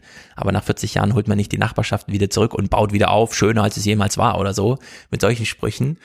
Und so ist das jetzt vielleicht auch bei den Regenfluten. Das sind einfach Dörfer jetzt verloren, wie sie an Baggerlöcher verloren gingen. Die Steuer ist ein solidarisches System und aus diesem solidarischen System wird ja auch im Augenblick bezahlt. Und wir werden uns als Staat die Frage stellen müssen, letztlich auch als die betroffenen Gemeinden die Frage stellen müssen, ob man sich das öfter leisten kann. Das kann man sich nicht öfters leisten. Das ist eine ganz schlimme Situation und man wird die Frage zu beantworten haben, ob man dann die Bauten an den entsprechenden Stellen neu errichtet. Ja, also in der Hinterbank der CDU ja ist komplett jede Kompetenz da für all diese Fragen, die jetzt zu klären ist. Und das war, wie gesagt, am 19. Und wir haben die Bundestagsmitglieder, also hier Seehofer und Scholz, das war am 21. Mhm. Also noch, also da sieht man mal wieder, haben, was wir jetzt hier gerade gehört haben. Ja. ja, da sieht man mal wieder, wie Struktur und Semantik so auseinanderfällt, mhm. je nachdem, ob gerade eine Kamera an ist oder der Bundestag unter sich so ein bisschen beredet, was hier Problem ist. Denn ähm, am 21.07., also zum Tage, als Seehofer und Scholz hier in der Bundespressekonferenz saßen, war die Nachrichtenlage bei der Versicherung schon wie folgt. Der Verband der Versicherungswirtschaft hat heute eine erste vorläufige Schätzung der Schäden durch das Hochwasser in Deutschland herausgegeben. Er rechnet aktuell mit einer Schadenssumme von bis zu 5 Milliarden Euro. Näheres von Anja Kohl aus der Frankfurter Börse. Es bahnt sich der größte Versicherungsfall in der Geschichte der Bundesrepublik an. Die zerstörte Infrastruktur vor Ort erschwert die Besichtigung der Schäden. Die Fälle in Bayern und Sachsen sind in der Prognose noch gar nicht enthalten. Mit bis zu fünf Milliarden Euro wäre der jetzige Schaden höher als beim Hochwasser an Elbe und Oder, der sich damals auf 4,5 Milliarden Euro belief. Und um einiges höher als der Orkan Kyrill gekostet hatte. Angesichts der sich häufenden Unwetter ist die Diskussion um eine Versicherungspflicht gegen Elementarschäden in vollem Gang. Die Versicherungswirtschaft ist dagegen, weil sie mit diesen Policen kaum Geld verdient. Sie müsste bei einer Pflicht mit höheren Verwaltungskosten und Schadensauszahlungen rechnen. Stattdessen dürften die Prämien für solche Elementarversicherungen nun deutlich steigen. Ja, und das ist ja äh, die Diskussion, die wir kennen. Das sind ja erstmal die Privathäuser, ja. wo dann einfach die Entscheidung ist, müssen sich dann die Eheleute zusammentun, ihren Monatseinkommen einfach begutachten und sagen, können wir uns jetzt gegen Elementarschäden versichern, ja oder nein? Diese Frage stellt sich ja bei ökonomischer Infrastruktur, also Unternehmen und so ganz anders, denn das muss auf jeden Fall versichert werden. Also selbst wenn man das zu 100 Prozent aus Eigenkapital, am Ende muss das versichert werden. Und hier wird auch mal im Börsenbericht beschrieben, wie viel Infrastruktur da eigentlich zerstört wurde. Die Versicherungen gehören heute zu den großen Verlierern, weil dieses Jahr schon vor der Flut ein sehr schadenreiches war. Aber eben nicht nur die Versicherungen. Viele andere Firmen in den betroffenen Regionen, große wie kleine, hat die Flut zum Teil hart getroffen. Die Schäden dürften in die Milliarden gehen. Um nur einige zu nennen, ein Werk des Autozulieferers ZF ist verwüstet. Produktionsanlagen des Kupferrecyclers Aurubis stehen still. Ein Outlet Center in der Eifel ist weitgehend zerstört. Ja, und auch die Telekom berichtet von großen Schäden. Ja, und da stellt sich natürlich dann insbesondere, baut man das wieder auf oder und wir wissen, wie schnell Unternehmen Standortentscheidungen dann doch mal anders treffen und so. Ja, und wir haben ja jetzt schon das Lieferkettenproblem, dass wir eigentlich die ganze Zeit auf Produkte warten. Also ja. wir hatten Suezkanal, wir hatten Corona. Ja. Wir haben jetzt wieder dort viele Unternehmen, mhm. die jetzt ihre Vertragsklausel geltend machen und sagen, wir können jetzt nicht liefern, höhere Gewalt rufen. Ja. Und das verzögert sich alles immens. Also der volkswirtschaftliche Schaden dadurch auch wieder ist ein sehr, sehr großer. Also mhm. das ist ja ohnehin so erstaunlich, dass wir seit dieser Corona-Pandemie immer mehr darüber reden, was jetzt gerade nicht geliefert werden kann. Ja. Also bei Chips hatte man das schon früher immer so ein bisschen, aber jetzt hat man das bei den Halbleiter-Chips mhm. ja ganz extrem. Es gibt dann jemand wie, wie der Chef von billigercomputer.de, der im Interview sagt, ja, wir werden jetzt bei einigen Modellen so acht Monate Wartezeit haben. Man ja. denkt, äh, das ist ja so ein bisschen äh, Sozialismus, wir warten auf den Trabi oder was, aber ja, nein, genau. das ist jetzt, das ist der globale Kapitalismus und das geht äh, bis in die kleinen Betriebe rein. Elektriker, die sagen, die Auftragsbücher sind voll, aber wir warten hier auf Material. Mhm. Äh, ein Autohändler, von dem ich weiß, der sagte, ja, wir können das Auto momentan nicht verkaufen, denn da ist so ein spezielles Radio drin. Das kriegen wir jetzt nicht geliefert. Das ja. wird vermutlich auch 2021 nichts mehr. Also das ist sehr erstaunlich, wie das so durch alles durch die Dachdecker, die auf irgendwas warten. Mhm. Und das hat das jetzt hier nochmal verschärft. Und das ist ja, wie gesagt, erst der Anfang. Ja, also Autohersteller, die jetzt schon wieder in Kurzarbeit sind, aber nicht wegen Corona, sondern ja. weil da irgendwelche Chips nicht geliefert werden können. Ähm, Im Börsenbericht hier die Frage, die ja die ganze Zeit auch und dann weiter, kann man es absichern? Und hier stellen sie ganz gut gegenüber auf der einen Seite Vertreter der Wirtschaftsweisen, aber dann auch der Versicherungswirtschaft. Nun gibt es eine Debatte über das Für und Wider einer Versicherungspflicht. Monika Schnitzer, Mitglied der Wirtschaftsweisen, begrüßt diesen Vorstoß. Wenn man verhindern will, dass manche auf eine solche Versicherung verzichten, im Vertrauen darauf, im Katastrophenfall Hilfe durch den Staat zu erhalten. Dagegen spricht sich die Versicherungsbranche allen voran Jörg Asmussen aus. Eine Pflichtversicherung kann am Ende nicht die Folgen der fehlenden Klimafolgeanpassung schultern. Eine Pflichtversicherung würde auf der einen Seite natürlich für eine erhebliche Erhöhung der Versicherungsdichte sorgen, sodass im Wesentlichen alle Häuser abgesichert wären. Auf der anderen Seite ist natürlich eine Pflichtversicherung ein erheblicher Eingriff in Grundrechte und das muss gut begründet werden. Ja, also Asmussen als Vertreter der Versicherungswirtschaft Absage. Das mhm. ist eine politische ja. Aufgabe. Das ja. kann man ja nicht machen. Klar, der Verbraucherschützer und äh, die Wirtschaftsweise sagt dann, ja gut, damit könnte man es einfangen. Aber das ist halt auch nur das theoretische Argument. Äh, derjenige, der die Kalkulation dann am Ende verantworten muss, sagt, nee, also das äh, wird so nicht geben.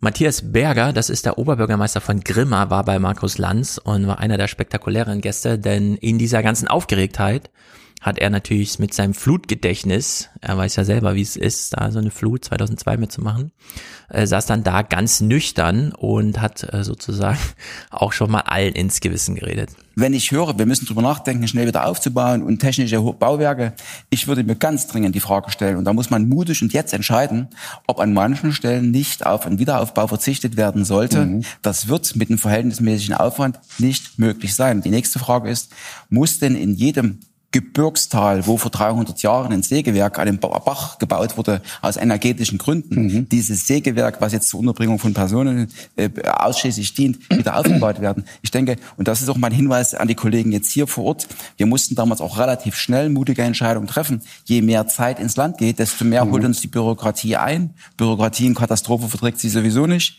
Und mhm. dann wird, wird es immer schwieriger, äh, unpopuläre durchgreifende Entscheidung durchzusetzen. Mhm. Und deswegen ist jetzt auch ein klarer Plan verlangt. Erst Katastrophenbewältigung, die ersten drei Wochen ausräumen, Rohbau fertig, quasi die Häuser stehen lassen. Es dauert übrigens zwei Jahre, bis man wieder dran denken kann, aufzubauen. Im Kleinen kann man drüber nachdenken, wenn man überhaupt aufbauen möchte. Elektro, Schaltkästen, Heizungsanlagen, alle bitte mindestens ins erste Obergeschoss. Das sind so ganz viele Erfahrungswerte. Okay. So ganz nüchtern und sachlich, ne? Ja. Und auch äh, sehr gut, was er nochmal so sagt, als zeitliche Perspektive, also zwei ja. Jahre. Ja. Zwei Jahre, bis man da mal wieder beginnen kann. Das ist ja auch für Leute die Frage, will ich jetzt warten, was mache ich zwischenzeitlich? Da wohnt man ja vermutlich nicht im Frankfurter Hof so lang. Ja, und dann genau. ist das ja auch eine Perspektive, die zum Beispiel alte Leute gar nicht mehr so haben können. Also jemand, der über 70 mhm. ist und dann sagt, jetzt soll ich zwei Jahre warten und dann bauen die mir ein Haus wieder auf, ja. äh, von dem ich gar nicht weiß, ob meine Kinder das mal haben wollen. Also das sind ja auch äh, intergenerationelle Fragen, die sich jetzt darstellen. Genau. Also jetzt ist halt noch Aufräumphase. Man hat ja jetzt schon, also Nachrichtenlage aktuell ist ja, kommen sie nicht mehr als freiwilliger Helfer hierher, vor allem nicht im eigenen Auto, mhm. sondern schließen sich irgendwelchen Organisationen an, die sie dann organisieren. Und die großen Aufrufe der Müllwerker, also deutschlandweit ausgerufen, wenn sie noch Kapazität haben, um ähm, Müll zwischenzulagern auf Deponien, bevor es dann verwertet werden kann, bieten sie das hier an. Ja, kommen Sie mit Ihrem Müllauto und fahren Sie einfach, das liegt auf der, Kilometer lang auf den Autobahnen, mhm. ne, einfach das Zeug auf. Und äh, jetzt wechselt schon sozusagen diese erste Abhilfe mit der Schippe den Keller ausschaufeln. Jetzt braucht man schon Profis, die sich dann auch wirklich darum kümmern. Es ist ja alles wird ja auch ein bisschen überschätzt immer. Das ist ja alles ähm, äh, nicht Giftmüll, aber dieser Sondermüll.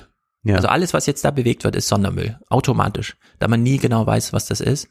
Äh, da ist jetzt dieses ganze Erdöl dabei, die Kläranlagen sind übergelaufen, also da kann man jetzt privat sowieso nicht mehr viel, also nur durch Engagement helfen, da braucht man jetzt auch Fachleute, die sich damit auskennen. Und dann, wie er sagte, äh, ja, diese Häuser müssen dann erstmal als Rohbau sozusagen stehen gelassen werden und dann muss eh erstmal jemand durch, um zu gucken, kann man das überhaupt noch verwerten, ja? Also ist da noch Substanz vorhanden, damit nicht alles zusammenfällt. Und äh, Lanz hier ganz gut auf dem Damm hatte Claudia Pohl-Wostel da, Professorin für Ressourcenmanagement, um sie auch nochmal zu fragen, ja, baut man das jetzt wieder auf? Und es ist immer wieder beeindruckend, finde ich, wenn man so sieht, auf der einen Seite die Betroffenen natürlich, Nadine Böselager haben wir gehört, in welchem Ton sie redet, dann die Politiker, die so diesen Pathos mitbringen, aber dann schon hier ähm, der Berger, der Oberbürgermeister Grimmer, der schon so, ja, pff, es ist halt jetzt wie es ist. Und da muss man jetzt ja mal überlegen und Entscheidungen treffen. Und so nüchtern ist sie da auch. Wenn Sie speziell auch diese Art von Bebauung hier sehen, mhm. wir haben gestern auch schon drüber gesprochen, die Frage, ob man solche Häuser wieder aufbauen, wieder herstellen sollte. Also müssen wir uns daran gewöhnen, in Zukunft äh, bestimmte Häuser, bestimmte Orte, bestimmte Wohnorte aufzugeben? Das ist ja die Frage. Wir haben sehr viele Planungsgrundlagen und äh, es wird sicher wichtig sein, dass wir die Häuser nicht unbedingt dort wieder bauen, wo sie standen und dass man mhm. jetzt sehr äh, klug drüber nachdenkt, wo ist das Hochwasserrisiko hoch. Ja, jetzt einfach mal klug drüber nachdenken und es ist sehr wichtig, da nicht wieder aufzubauen. Ja. Vor allem nicht so, wie man es vorher hatte. Also, dass man da direkt in die Flussneigung nochmal so einen schönen Laden setzt oder so. Und entsprechend war auch dieses Abschluss, dieser Abschlussappell von dem Matthias Berger da in der Landsendung am 20. Nochmal meine Parole überlegt, ob er alles wieder an der Stelle aufbaut, wie es war. Man muss die Chance auch nutzen, jetzt Dinge anders zu machen. Mhm. Das muss man jetzt ganz schnell entscheiden. Da müssen eure Politiker auch mitmachen. Auch die höhere Politik muss sagen, jetzt stellen wir die Weichen planungstechnisch. Es muss nicht alles so sein, wie es vorher war. Das wäre falsch. Das wäre falsch. Das wäre falsch. Laschets Idee. Aber es wäre exakt das, was Laschet ja eigentlich die ganze Zeit verspricht. Ja. Also wir machen Bad Münstereifel und Schöner, zwar nicht nur ja. in Bad Münstereifel, sondern eigentlich ganz Deutschland könnte Bad hm. Münstereifel sein und du weißt, was da stand. Ich weiß nicht, ob das noch da ist. Also es wird, glaube ich, ja nicht mehr betrieben, da er sich ja ein bisschen zur Ruhe gesetzt hat. Das Heino Rathaus Café. Oh. Ja. Ja. Und Ging jetzt verloren. in diesem Heino-Modus soll ja eigentlich die Bundesrepublik sein, obwohl wir ja nichts gegen Heino haben. Ja. Und ihn ja doch mitunter amüsant finden. Aber die Frage stellt sich ja, wer soll das bezahlen jetzt? Mhm. Mit den Versicherungen sehen wir, ist das nicht so einfach. Wir kommen dann nochmal gleich drauf zurück, ganz kurz auf das Thema Versicherung. Aber es gab etwas ganz Erstaunliches im amerikanischen Fernsehen bei C-SPAN. Dort war nämlich jemand zu Gast, John Yarmouth, der ist Senator in Kentucky, Demokrat und mhm. er ist Chairman uh, of the House of uh, Budget Committee ja. in den USA. Und wir wissen, wir haben es hier schon oft thematisiert, in den USA denkt man jetzt ein bisschen anders über Geld nach. Biden gibt mit vollen Händen aus. Jetzt gibt's ja auch schon wieder eine neue Summe, glaube ich. Das ist so irre. Ich habe gestern noch, bin ich so draußen, höre Podcast, Hex on Tap ja. So David Axelrod und Mike Murphy, die sich ja wirklich auskennen, haben dann äh, eine Gästin da und äh, alle drei in diesem, ja, also vor 90 Tagen sah es ja richtig gut aus für beiden, aber jetzt wird das wahrscheinlich nichts mit der Infrastruktur und jetzt hat er auch schon dieses ganze Familienhilfe, Human Infrastructure, was er jetzt erfunden hat, ausgekoppelt in so ein zweites Gesetz hat das dann aber dran gebunden, dass das nur als Tandem geht und anscheinend wird nicht mal dieses erste Ding ordentlich durchkommen. Ich komme nach Hause, mache meinen Computer an, lese Nachrichten, eine Billion. Infrastruktur steht, äh, das Haus hat entschieden, es ist äh, Biden hat getwittert, alle, die sagten, es wird nichts und so weiter. Also in Amerika geht's gerade drunter und drüber. Ja. Da wissen nicht mal die richtigen Profis, was gerade Sach- und Stimmungslage ist und plötzlich stehen wieder die nächsten Billionen im Raum. Aber dieses große Infrastrukturding kommt und es ist auch abgesegnet. Donald Trump hat gesagt, es ist ein schrecklicher Deal. Also scheint es ja. ein gutes Ding zu sein. Ja, sehr gut. Und wir hören uns jetzt erstmal einen Clip an aus diesem Interview bei C-SPAN. Jamus ist zugeschaltet und die Moderatorin will jetzt mal wissen, wie das denn alles sein kann. So, uh, Chair Yarmouth, I mean, how can we spend $6 trillion and all the other money that President Biden wants to spend? How can we afford it? Uh, we can't afford it because uh, we determine how much money's in the system and, and, the, and the, at the federal level. Uh, you know, the government, uh, the federal government is not like any other user of currency, not like any household, any business, any state or local government. Um, we issue our own currency and we can spend enough to meet the needs of the American people. So, wir haben das jetzt gehört, dass lässt uns an die Modern Monetary Theory denken. Und zwar eins zu eins, wie Kelten das sagen. Ja, und das wird nochmal viel expliziter gleich. Das ist also jetzt aus dem Juni, Aha. aber wir verknüpfen das jetzt mal mit dem Juli in Deutschland. Mhm. Wir haben jetzt schon Sommerinterviews erlebt. Alle sagen, wie können wir das dann finanzieren? Zurück zur Schuldenbremse. Das ja. hat ja jetzt Lindner auch nochmal ganz deutlich gesagt. Wir brauchen unbedingt diese Schuldenbremse für ja, die nächste Generation ja. und all das. So, das brauchen wir jetzt aber nicht nochmal alles spielen. Diesen Kram kennen wir. Ich habe aber dann was gemacht gemacht. Ich war nämlich wieder in so einer betrüblichen Stimmung, wie ich das ja eben schon gesagt habe, ob der Trägheit des Landes und dieser Denkträgheit dann auch. Ja. Und habe gedacht, wie wird jetzt eigentlich über Geld gesprochen? Wir haben ja eine Lektion lernen können aus Corona. Wenn der Staat will, kann er ja sehr viel Geld locker machen, kann das mhm. Konzernen, normalen Unternehmen zugutekommen lassen, wenn sie Kurzarbeit brauchen und, und, und. Selbst also, wenn sie es nicht brauchen. Selbst wenn sie es nicht brauchen und nur Aktionäre froh machen wollen. Also man kann Milliarden locker machen, dann auf der EU-Ebene nochmal gigantische Summen locker gemacht. Und jetzt hat man da so ein Unglück und da könnte man ja sofort sagen, ach ja, Corona-Modus, wir müssen hm. jetzt wieder Geld locker machen. Ja. Wie dann das eingesetzt wird, ob man einfach nur Bad Münstereifel schöner macht als je zuvor oder ob man vielleicht Bad Münstereifel anders denkt, ja. das sei ja mal dahingestellt, aber Geld wäre ja eigentlich da. Und dann habe ich gemerkt, wie plötzlich diese ganzen Spendenaufrufe kamen. Und ich muss ja. es jetzt hier deutlich ja. machen. Ich bin grundsätzlich nicht dagegen, dass Menschen spenden, sich engagieren. Wir haben auch da große Probleme. Also gerade bei Vereinen, die sich engagieren? Oder denken wir an die freiwilligen Feuerwehren, Mhm. die unterfinanziert sind, die wenig Förderung bekommen, die dann jahrelang Feuerwehrfeste absolvieren müssen, um sich irgendwann das neue C-Rohr leisten zu können? Ich weiß, dass man überall da Geld hinspenden kann und ich weiß aber auch, dass der Staat da viel mehr eingreifen könnte. Wir leben aber auch in einem Land, das eine stabile Währung hat mit dem Euro und wir leben halt mit einem Land, das eine stabile Regierung hat und Möglichkeiten hat. Das heißt, wir sind nicht ein Entwicklungsland, das jetzt eine Katastrophe hat, wo Mhm. wir jetzt da Geld und Güter hinkommen lassen müssen, weil die keine Möglichkeit haben, das mit ihren eigenen Währungen zu tun. Das ist hier nicht der Fall. Ja, also man könnte, wenn man wollte und das für sinnvoll erachtet, Malu Dreier sagen, verteile 5000 Euro Scheine, gibt's ja gar nicht, aber verteile. Kann man ja einführen. Äh, Selbst Kann man dann einführen, kann man, könnten wir einführen und könnten die im Ahrtal, wo auch immer, verteilen. So. Und dann gibt es dann auch von den vielen äh, äh, sehr gut meinenden Menschen, so bei Twitter und so gibt's natürlich diese Aufrufe. Was ich dann auch gesehen habe, war, dass Rheinland-Pfalz selbst mit dem Twitter-Account Das habe ich auch gesehen. aufrief, an die Staatskasse. Ja. Und dann habe ich dagegen was getwittert und dann meinte dann gleich äh, Jo Schück vom ZDF, ja, aber ist das nicht die Aufkündigung der Solidarität, wenn wir jetzt nicht mehr spenden? Und nein, es geht nicht darum, dass man nicht direkt hilft. Also da helfen ja auch Leute jetzt tatkräftig und es ist auch eine nachbarschaftliche Hilfe, wenn Leute Leute aufnehmen und all diese Dinge. Aber mir geht es jetzt wirklich, spende ich jetzt hier an das Land Rheinland-Pfalz für die Hochwasserhilfe. Mhm. Ich sagte dann auch als Antwort zu Jo Schück, ja, dann können wir aber auch Geld spenden, damit nächsten Monat das Kindergeld ausgezahlt ja, wird. da muss man eh. Ähm, wir haben ja eben den äh, Haushaltsausschussvorsitzenden, übrigens Pendant zu Bernie Sanders im Senat, dort hat er ja die Rolle. Und die sind ja beide der Meinung, wie äh, Stephanie Kelton, wir können, wie er das eben sagte, äh, über die Geldmenge befinden. Wenn wir mehr Geld brauchen, kann man es mehr entscheiden, so wie Kelton ja in dem Buch geschrieben hat. Äh, wenn der Senat, äh, wenn der Kongress entscheidet, also beide Häuser, dann ist einfach das Geld da, dann wird es ausgegeben. Und da ist ja die ganz große Lehre dahinter, Ausgaben und Einnahmen trennen. Ja. Der Staat kann ja erstmal in Bad Münstereifel helfen.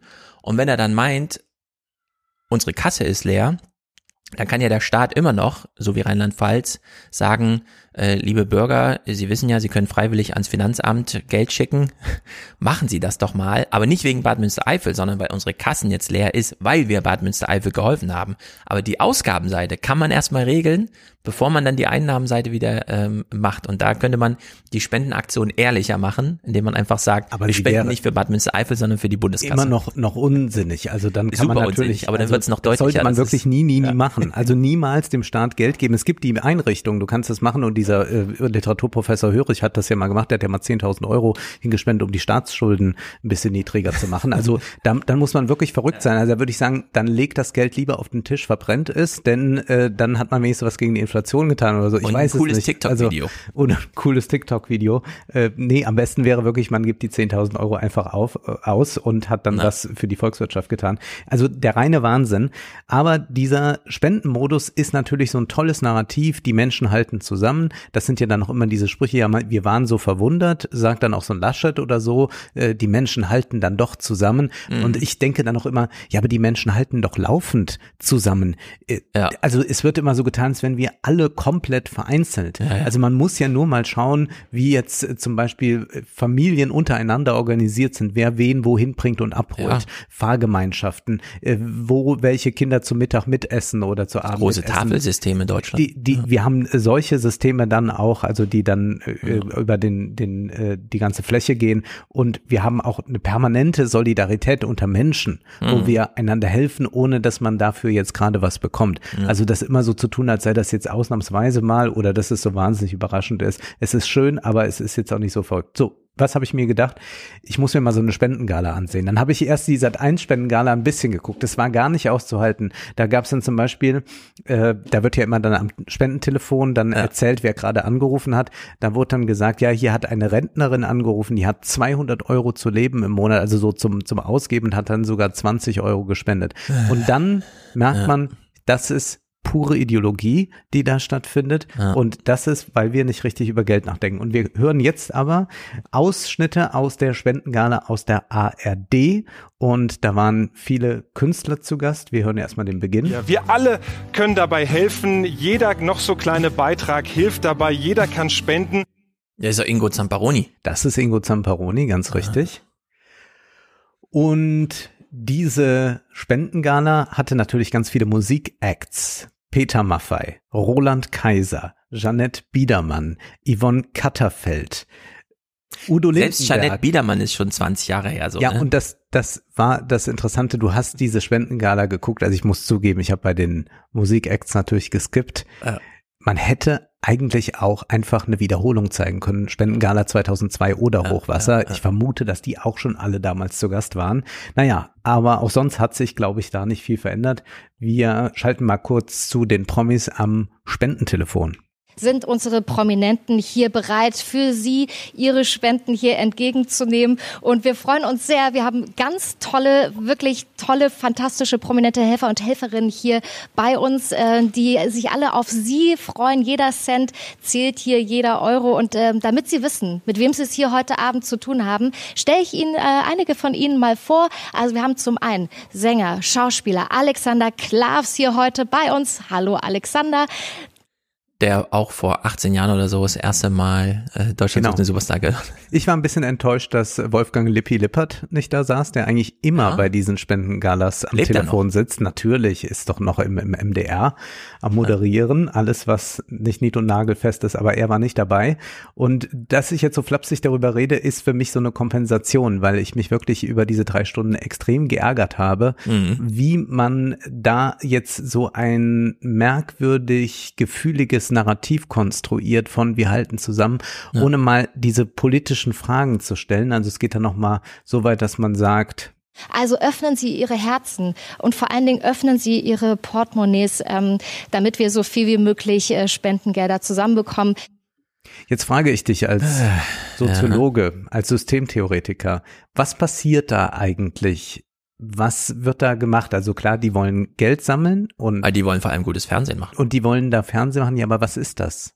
Was, was wird da abgeholt? Also ich frage mich, ob wirklich dieses Gefühl, dass da produziert wird und das Mhm. dann konsumiert werden soll, ob das wirklich vorherrschend ist, also ob Leute das so konsumieren, also in dieser Betroffenheit drei Stunden durch, Mhm. oder ob das irgendwie so eine Konvention ist, das aber so verstrickt ist wie bei Weihnachten, dass man da gar nicht mehr rauskommt aus dieser Konvention des Also, Fühlens. Wir haben doch schon mal über das Paradox gesprochen, dass wir in Deutschland immer diskutieren, wir müssen Klima schützen, ja, wir dürfen die Wirtschaft nicht gefährden. Mhm. Während dann gleichzeitig Ursula von der Leyen für Europa sagt, unsere Wirtschaft liegt da nieder, wir brauchen jetzt ein neues Wachstumsversprechen. Gott sei Dank haben wir eine Aufgabe beim Klima. Ja. Jetzt können wir endlich die alten Maschinen raus, neue Maschinen rein und das wieder richtig zum Brummen kriegen. Und so ist es natürlich auch beim Fernsehen. Das Fernsehen sieht, so viele Leute nutzen TikTok, Social Media, äh, irgendwie YouTube. Warum? Weil da, da kann man sich äh, engagieren, ja, Engagement. Da, da hat man Selbstwirksamkeit. Man scrollt ja weiter, man klickt und macht und so. Und äh, dann sitzt man natürlich da in so einem Fernsehgremium und denkt, Gott sei Dank ist die Flut, also ich sag's ganz zynisch, aber trotzdem ist es genau so. Äh, Gott sei Dank haben wir die Flut. Jetzt können wir wieder einen medialen Auftrag, der wie von Gott gegeben ist, also nicht wir müssen Ja. entscheiden, oh, wie sieht das Drehbuch jetzt aus, sondern Gott sei Dank, Petrus hat das Drehbuch geschrieben, ja, also es ist unsere Ja. Aufgabe, dem jetzt nachzukommen, plus Engagement. Ja. Wir können so richtig die Leute ranholen. Wir lesen nicht nur Tweets vor, sondern die schicken uns hier Geld, ja, die rufen uns an Und die Bürger vor Ort, Ja, und damit hat man natürlich waren, ja. einen ganz tollen Fernsehmoment äh, in dieser Logik, weil man endlich wieder ein Fernsehen macht, weil es irgendwie Pflicht ist, die moralische Pflicht, jetzt so eine Fernsehsendung zu gestalten, plus Engagement des Publikums, ja. Also das ist sozusagen Jackpot für Fernsehmacher. Deswegen finde ich es ein bisschen blöde, dass Ingo Zamparoni ähm, aus der Nachrichtenredaktion da jetzt mitmacht, Hm. weil das ist nicht Nachrichtenproduktion, das ist ja nun wirklich Unterhaltung, ähm, also ich finde, da ist so eine, so eine Grenzüberschreitung.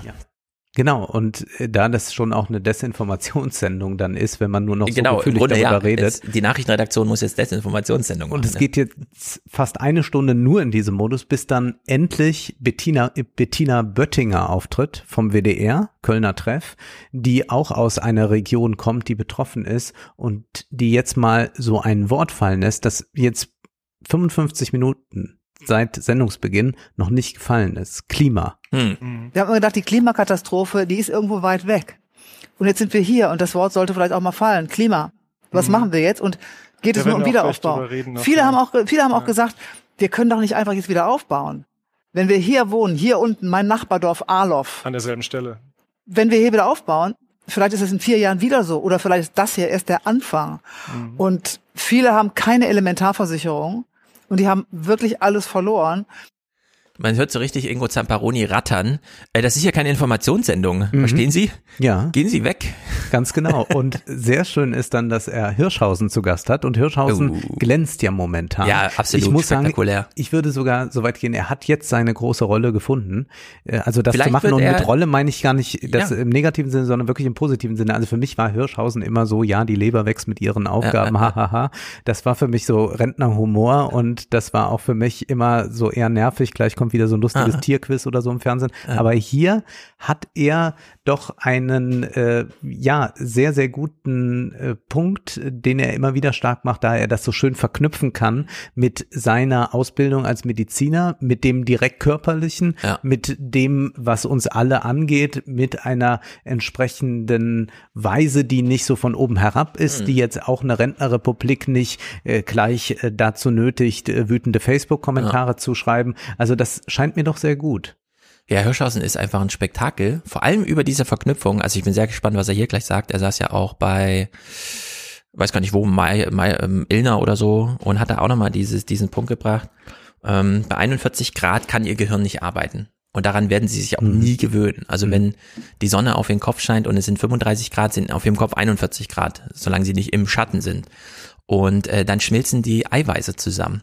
Und ich bin mal sehr gespannt, ob wir es vielleicht hinbekommen in Deutschland, ihn als den Lauterbach des Klimas zu akzeptieren, so wie wir Lauterbach bei, Ja. bei Corona hatten.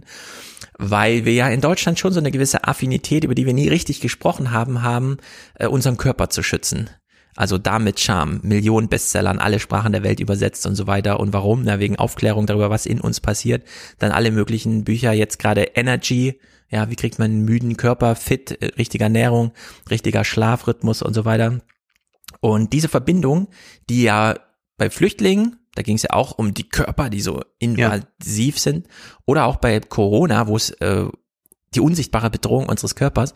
Und diese Verknüpfung ist bei Klima noch nicht richtig gemacht, medial. Aber Hirschhausen ist in der Lage, das zu machen, weil er es immer wieder betont. Und deswegen ist, äh, also ich meine, ich habe im Fernsehpodcast schon gesagt, ich wünsche mir eigentlich Hirschhausen als Kanzler, weil er sozusagen den richtigen Mindset, um mal das verbrannte Wort von euch zu benutzen, den richtigen Mindset mitbringt. Und in der Hinsicht, äh, ja, spiel mal ab, ich bin Ja, gespannt. er sagt jetzt nicht zum Körper, aber er ist jetzt auch jemand, der nochmal das Klima stark macht. Denn wir sind jetzt hier, haben eine Sendung, die dauert drei Stunden und es geht jetzt zehn Minuten mal ums Klima. Da war einmal jetzt Bettina Ja. Böttinger, die durfte oder zwei Minuten darüber reden und jetzt ist dann äh, noch ein äh, Wettermensch da aus dem ersten, der mit Hirschhausen da sitzt Mhm. und dann hat Hirschhausen auch mal die Gelegenheit, nochmal gerade den Älteren auch zu sagen, was das hier bedeutet. Ja. Ihr wusstet alles, ihr wart in einem der reichsten Länder der Welt. Die Technik war da.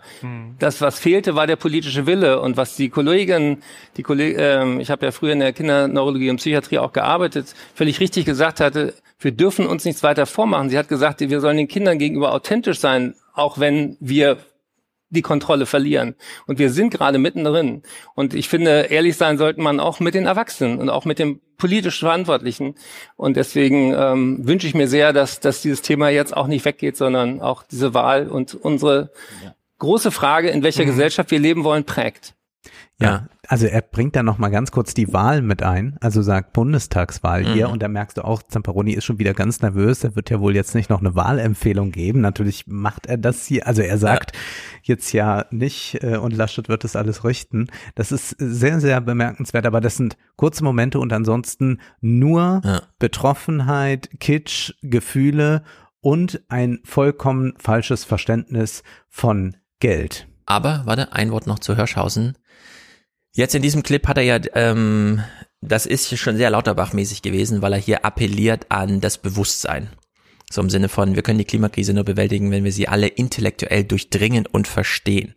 Und wir haben aber bei Corona jetzt schon festgestellt, was den Leuten wirklich hilft, wäre einfach eine Impfung und kein Vortrag von Lauterbach.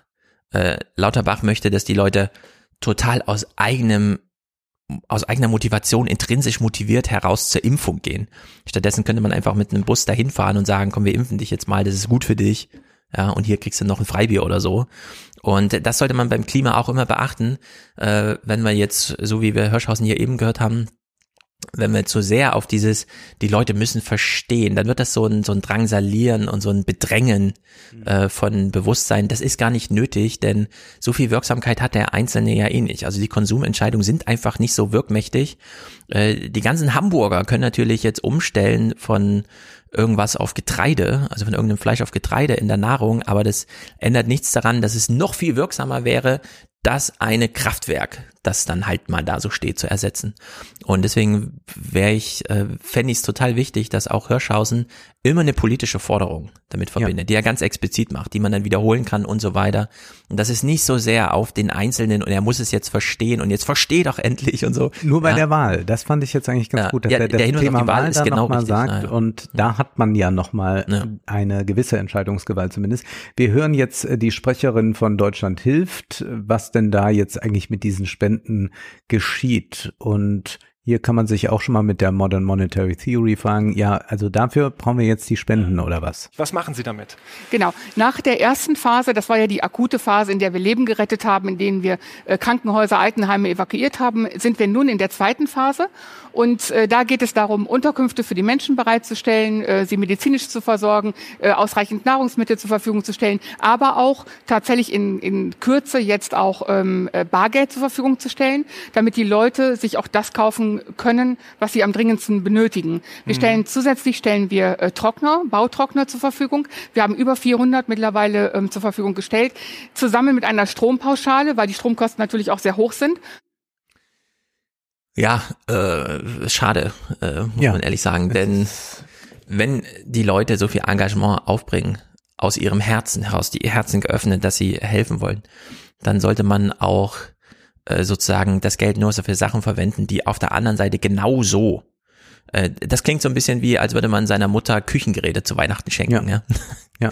Und, das und ich finde das einfach daneben. so unglaublich, dass wir in einem Land leben, wo das jetzt einfach auch so durchgeht, dass ja. man, also nichts äh, ge gegen äh, Deutschland hilft jetzt gegen die Organisation, nee, aber dass es durchgeht, dass man sagt, ach ja, genau, deswegen müssen wir spenden, damit die auch ein Trockengerät haben oder dass die jetzt auch sich das Nötigste kaufen ja. können, äh, sollte da kein Zugang sein. Also ich habe ja auch nicht äh, alle Leute alles verloren, also es sind da Leute, die können nicht in ihre Häuser zurück, haben aber vielleicht auch noch ein Girokonto. Mhm. Äh, also es ist ja nicht so, dass jetzt äh, da äh, tatsächlich äh, bei, bei allen gar kein Geld mehr da ist, äh, nicht unbedingt zumindest, aber auch egal wie es ist, das ist eigentlich eine Sache, wo der Staat äh, eingreifen muss. Aber man hat hier so eine ganz klare Gesellschaft der Singularitäten geschaffen, also so eine Radikalindividualisierung, die man dann feiert äh, als Ad-Hoc-Gemeinschaft, wenn man dann sieht, die packen damit an und dann kann man entsprechende Bilder liefern. Und jetzt kann jeder nochmal von der Couch was tun. Aber eigentlich hat sich hier der Staat so zurückgezogen, deswegen kommt er auch da nicht mehr vor. Hm, also ja. das ist eine ganz, ganz entscheidende Sache. Und es gibt dann aber mal Politik, die auch noch in so einer Sendung dann stattfinden darf. Da ist dann die Bürgermeisterin von Erft und die Erftstadt, oder? Äh, Erftstadt? Ich glaube Erft, oder? Erft auch. Oder ich dachte, Erftstadt? Der Fluss heißt Erft. Ich Egal. Ich, ich recherchiere während Ja, du recherchierst, wir klären das und spielen schon mal ab. Ja, wir brauchen einen langen Atem und eine lange Unterstützung. Also wir können hier schon von Jahren sprechen, um Häuser wieder aufzubauen, um ja, die Infrastruktur wiederherzustellen. Es sind ja Straßen zerstört, Brücken sind instabil. Die werden natürlich schon jetzt seit den letzten Tagen auf ihre Standfestigkeit hin überprüft. Aber wir werden einen hohen Sanierungsbedarf haben, auch in den nächsten Jahren. Dafür alles Gute und vielleicht hilft ja auch das Geld, das wir heute hier einsammeln, Ihnen dabei. Caroline Weitzel, die Bürgermeisterin von Erftstadt. Erftstadt, du hast Also Erft ist da, ja. ist da und äh, das ist Caroline Weitzel. Die wird, glaube ich, in 15 Jahren bei Land sitzen und genau wie der Grimmer Bürgermeister Berger ja. wieder darüber sprechen, weil sie jetzt schon, sie war ja auch jetzt überall zugeschaltet und Hirschhausen hat sie bei Ilna auch nochmal sehr hervorgehoben, hört euch mal an, was sie sagt, weil sie schon ganz nüchtern auf ihr Dorf, also auf die mhm. Stadt guckt und sagt, also hier sind Nachbarschaften jetzt zerstört. Das ist jetzt nicht nur ein materieller Schaden, den könnte man bewältigen, aber wozu? Mhm. Also da sagt sie auch ganz klar, ähm, das ist jetzt auch nicht das Sinnvollste. Und in deren Sicht, dass jeder jetzt da so am Ruder ist, da bin ich mal gespannt. In Erftstadt und dieses Ahrweiler, also die beiden Städte sind es ja vor allem, aber da in Erftstadt, da muss man jetzt mal genau schauen. Das scheint ganz interessant zu werden mit ihr. Ja, und das ist einfach verrückt und das ist anti-aufklärerisch, wenn hier eine Bürgermeisterin erzählt, die Brücken sind alle baufällig oder nicht mehr da und die ganze Infrastruktur ist kaputt und dann sagt dann jemand, der von den Nachrichten kommt, also Zamperoni, ja, ja dann hoffen wir, dass wir mit unseren Spenden heute was zu beitragen ja. wollen. So, und wir hören mal, was dann da eingegangen ist via Telefon in der Zeit. Auch einen aktuellen Zwischenstand. Wir haben jetzt Stand äh, diese Sekunde die fünf Millionen Millionen geknackt. Wir liegen jetzt bei 5.091.427 Euro.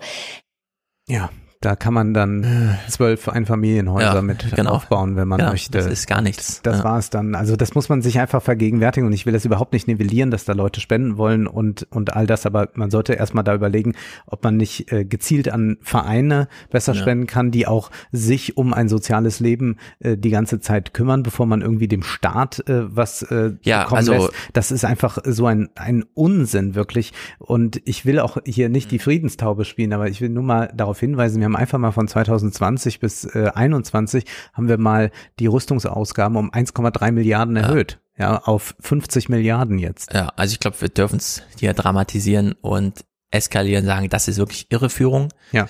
Wenn man überhaupt, äh, wie eben schon mal angedeutet, da finanzielle Spenden auch von privat einsammelt, dann muss das kompletto in Human Infrastructure, also da, wo wir einfach Vereine haben, die sagen, wir könnten, das wäre ganz schön, aber wir wissen jetzt nicht, welche Abrechnungskategorie ist das ja. beim Katastrophenamt, dass man dann sagt, okay, hier, Kuscheltiere und so, keine Ahnung. Aber, aber solche Sachen, also Sachleistungen, ja. jetzt über so eine Spendenaktion zu finanzieren, ja, also das ist ja wirklich, das ist, das ist krank. Ist verrückt. Also hat man noch nie über Infrastruktur nachgedacht. Ich glaube, ein Kilometer Schiene kostet so eine Million etwa. Ja, also auch diese Wasserrohre und so, die da rausgerissen sind. Ja. Also allein so, die Erdbewegung, die jetzt notwendig sind, um da wieder Level äh, der Straßenführung herzustellen, kostet mehr. Gott sei Dank gibt es die Amerikaner und die denken zumindest im Fernsehen anders darüber nach und sowas kann im Fernsehen dann auch stattfinden, ja. Also wir werden jetzt erleben, da rufen sehr eigenartige Leute an, mhm. aber wir haben dann immer noch einen Politiker, der keinen Populismus betreibt, sondern einfach mal weiter über das Geldsystem sprechen will und das hier auch in aller Deutlichkeit kann. so many people say, well, we've been, you know, we've got so much debt and our grandchildren are going to have, it's going to be on their backs and so forth. That's not the way it works. And, and I think the American people need an education about how the money, monetary system does work. Also man muss eigentlich jetzt eine Bildungsinitiative ja. starten. Wie funktioniert das mit dem Geld? Und das sollte man jetzt sofort hier übertragen. Ja. Sollten auch hier die Fridays for Future und so, da sind ja auch einige Leute, die sofort mhm. äh, Deutschland hilft und so weiter mitgemacht haben. Und ja. wir haben wieder eine tolle Spendenaktion. Schreiben auch nochmal all unsere Namen drunter, ja. Also mhm. Influencer und so waren da dabei. Die sollten sich das einfach mal hier vergegenwärtigen, was gesagt wird, wir brauchen eigentlich mal ein Nachdenken über Geld. Aber offenbar ist ja bei denen auch noch nicht angekommen, wie Geld funktioniert. Ja, und hier gibt's mal so ein Eingeständnis, was man auch selten von einem Politiker hören kann. We basically doubled the national debt from the recession in 2009 until uh, uh, last year before the pandemic. and none of the things that people uh, warned what happened happened. We didn't have inflation. We uh, had record low interest rates rather than higher interest rates, and the dollar was trading within normal uh, levels vis-a-vis other currencies. So I think a lot of economists now are, are have begun to say, "Wait a minute." Uh, uh, maybe we've been thinking about debt in entirely the wrong way. yeah. Ich meine, die Inflation, er hat ja gesagt, alles auf Normallevel, mhm. außer bei der Inflation sehen wir es ein bisschen, aber da kann man ja, wie du eben schon sagtest, es gibt halt Lieferkettenstörungen, die einfach zu Nachfragefluktuationen ja. führen oder beziehungsweise das Angebot mangelt da einfach ein bisschen, aber das ist nicht out of range und auch nicht unverstanden oder so. Ja. Es ist ja jetzt in Deutschland wird ja euch diskutiert, Inflation und die EZB weiß gar nicht, wo das herkommt und so. Ja. Das ist ja alles gar nicht wahr. Also in der Hinsicht, ja, sehr gut. Die Moderatorin ist jetzt ein bisschen irritiert und fragt mal nach.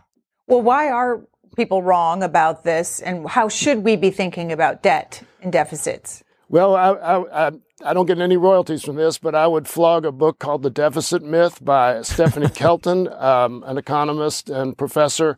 Um, and it's become quite a bestseller actually. And what she says is that if you look at the, the total national debt, $28 trillion right now is the, what we, we think of as the national debt. She said, don't think of it as debt. Think of it as all the money that the federal government has invested in the country over our history minus taxes. And that's really what it is. I mean, tw- those $28 trillion didn't exist uh, before the federal government issued them. Ja, ich meine, sie hat ja diesen Spruch, sie war bei Dave McWilliams, das haben wir auch gehört, wie sie da sagte, äh, der Schuldschein, den wir ausgeben, ist ja auch Währung, der ist mhm. ja auch Geld. Mhm. Nur wird er halt anders verrechnet, mit einem Minus statt einem Plus ja. in, in der Bilanz, aber das, das kann man ja ausblenden. Ja. Und es ist so erstaunlich, dass er einfach das Buch da mal nennt in der Fernsehsendung, sagt so, jetzt, da kann man das alles mal nachlesen, wie das so ist. Und Grünes Geld, gelbes Geld. Ja, so ist Wo ist das Problem? Gibt es denn gar keine Grenzen, fragt man sich da. Also kann man jetzt einfach das Geld verteilen, wie man, wie man so möchte?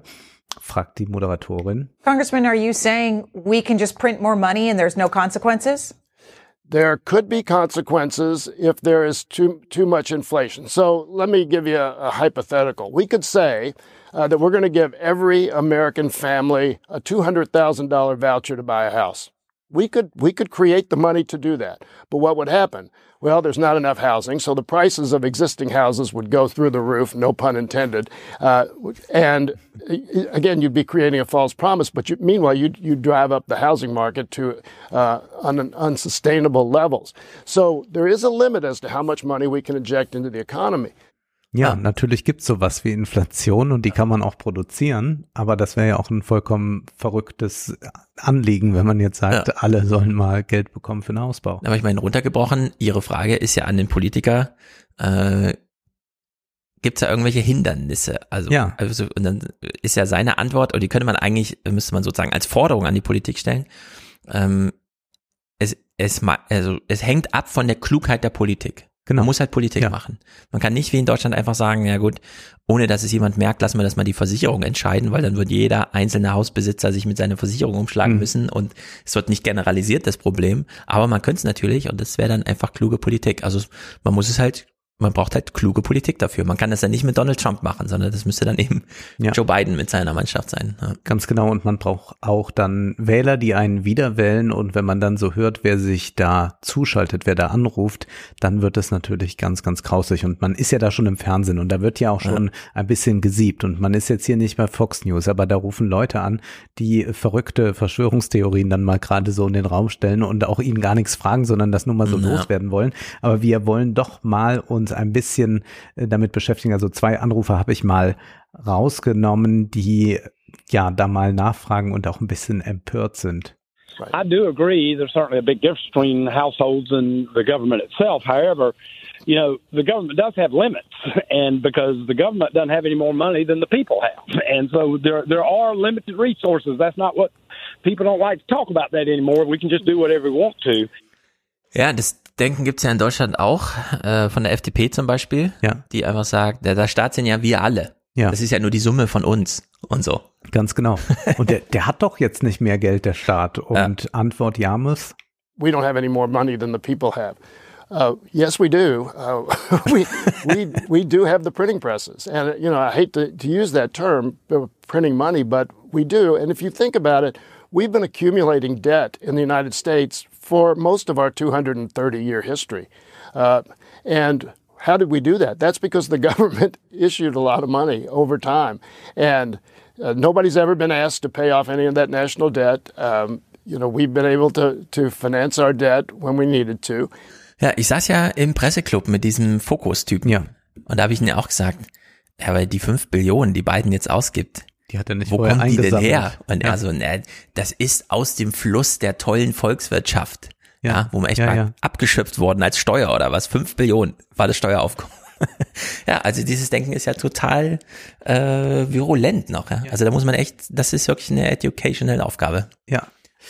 Und jetzt kommt hier der nächste Anrufer, der hat jetzt ein besonderes Feindbild ausgemacht. Äh, Im Prinzip Mhm. sehr ähnlich wie Margaret Thatcher schon in den 80er Jahren. Wir wissen, Thatcher hat einen Wahlkampf geführt Anfang der 80er Jahre gegen äh, alleinerziehende Frauen.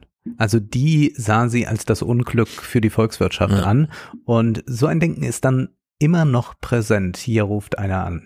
You know, on the one hand, for environmental reasons, we're supposed to restrict behavior of people, i.e., burning fossil fuels and burning gasoline in our cars and using less energy. And then on the other hand, for the individual, the leftists say, we're going to give you a guaranteed lifestyle. You can do whatever you want, and the government will always step in and take care of you. And for an example, illegitimate childbirth. That's the big problem in our country is family formation. You know, young ladies go out, get themselves pregnant, have a baby. They don't have any money. They don't. They're not educated. So what does the leftist say? That's okay. We'll give you everything. We will take care of you. We will give you education. We will take care of your children. And there is a limit. I sincerely believe that mankind is entering the era of overpopulation. Oh Mann, wo wurde das ausgestrahlt? In welchem? C-SPAN. C-SPAN. heißt der Sender. Ja. Und die Moderatorin ist ganz korrekt und so und wundert sich dann auch ein bisschen ob dieser Frage. Und das ist aber auch nochmal einem anderen, einem anderen Anrufer äh, ging es darum, oder ich habe es auch bei mehreren Sachen jetzt, äh, die ich zu Mhm. amerikanischen äh, Geschichten verfolgt habe, bemerkt, dass immer wieder mit dieser Überbevölkerung argumentiert wird und dass äh, Ja. so viele Kinder da sind. Dabei sieht es ja demografisch Ja, vor allem ganz, nicht in Amerika. ganz äh, mies aus. Ja. Also man kann da eigentlich jedes Kind freudig begrüßen und äh, Jamus antwortet dann auch äh, etwas irritiert, aber doch sehr korrekt. Well, first of all, I would say uh, it's interesting you say that since uh, right now a lot of demographers are are complaining about the fact that population growth is is at seriously low levels in the country, and and we we we are worrying in the United States and, and other countries are too about having enough people in the country. And uh, again, I think we had the the lowest growth in in birth rate uh, in 50, 60 years just this past year. Why would a woman who wants to have a child without getting married not be entitled to have the same support for a child from someone who does? Ja, also wie schon besprochen, äh, die amerikanischen Geburtenzahlen sind gerade auf historisch niedrigem Stand. Ja. So niedrig, wie man es entweder seit 100 Jahren oder seit Aufzeichnungen nicht registriert hat. Und diese ganze große Infrastrukturplanung, die Joe Biden macht, und jetzt wurde ja ähm, diese Human Infrastructure ausgegliedert. Wir hatten ja schon im Corona-Abhilfeprogramm die Erfindung des Kindergelds ja. zur Förderung dieser demografischen äh, Schieflage, die er hier völlig zu Recht gegen den Anrufer dann nochmal in Stellung bringt. Und äh, jetzt bei dem Infrastrukturprogramm äh, ist ja nach Erfindung des Kindergeldes äh, die Pflege ein großes Thema. 400 Milliarden allein für die Pflege um erstens das zu professionalisieren, um dann Markt draus zu machen, also Gewinnmöglichkeiten und um vor allem die Familien zu entlassen, damit das Erwerbspotenzial nicht sinkt, nur weil Leute immer älter und immer kränker werden und dann eben gepflegt werden müssen. Ne?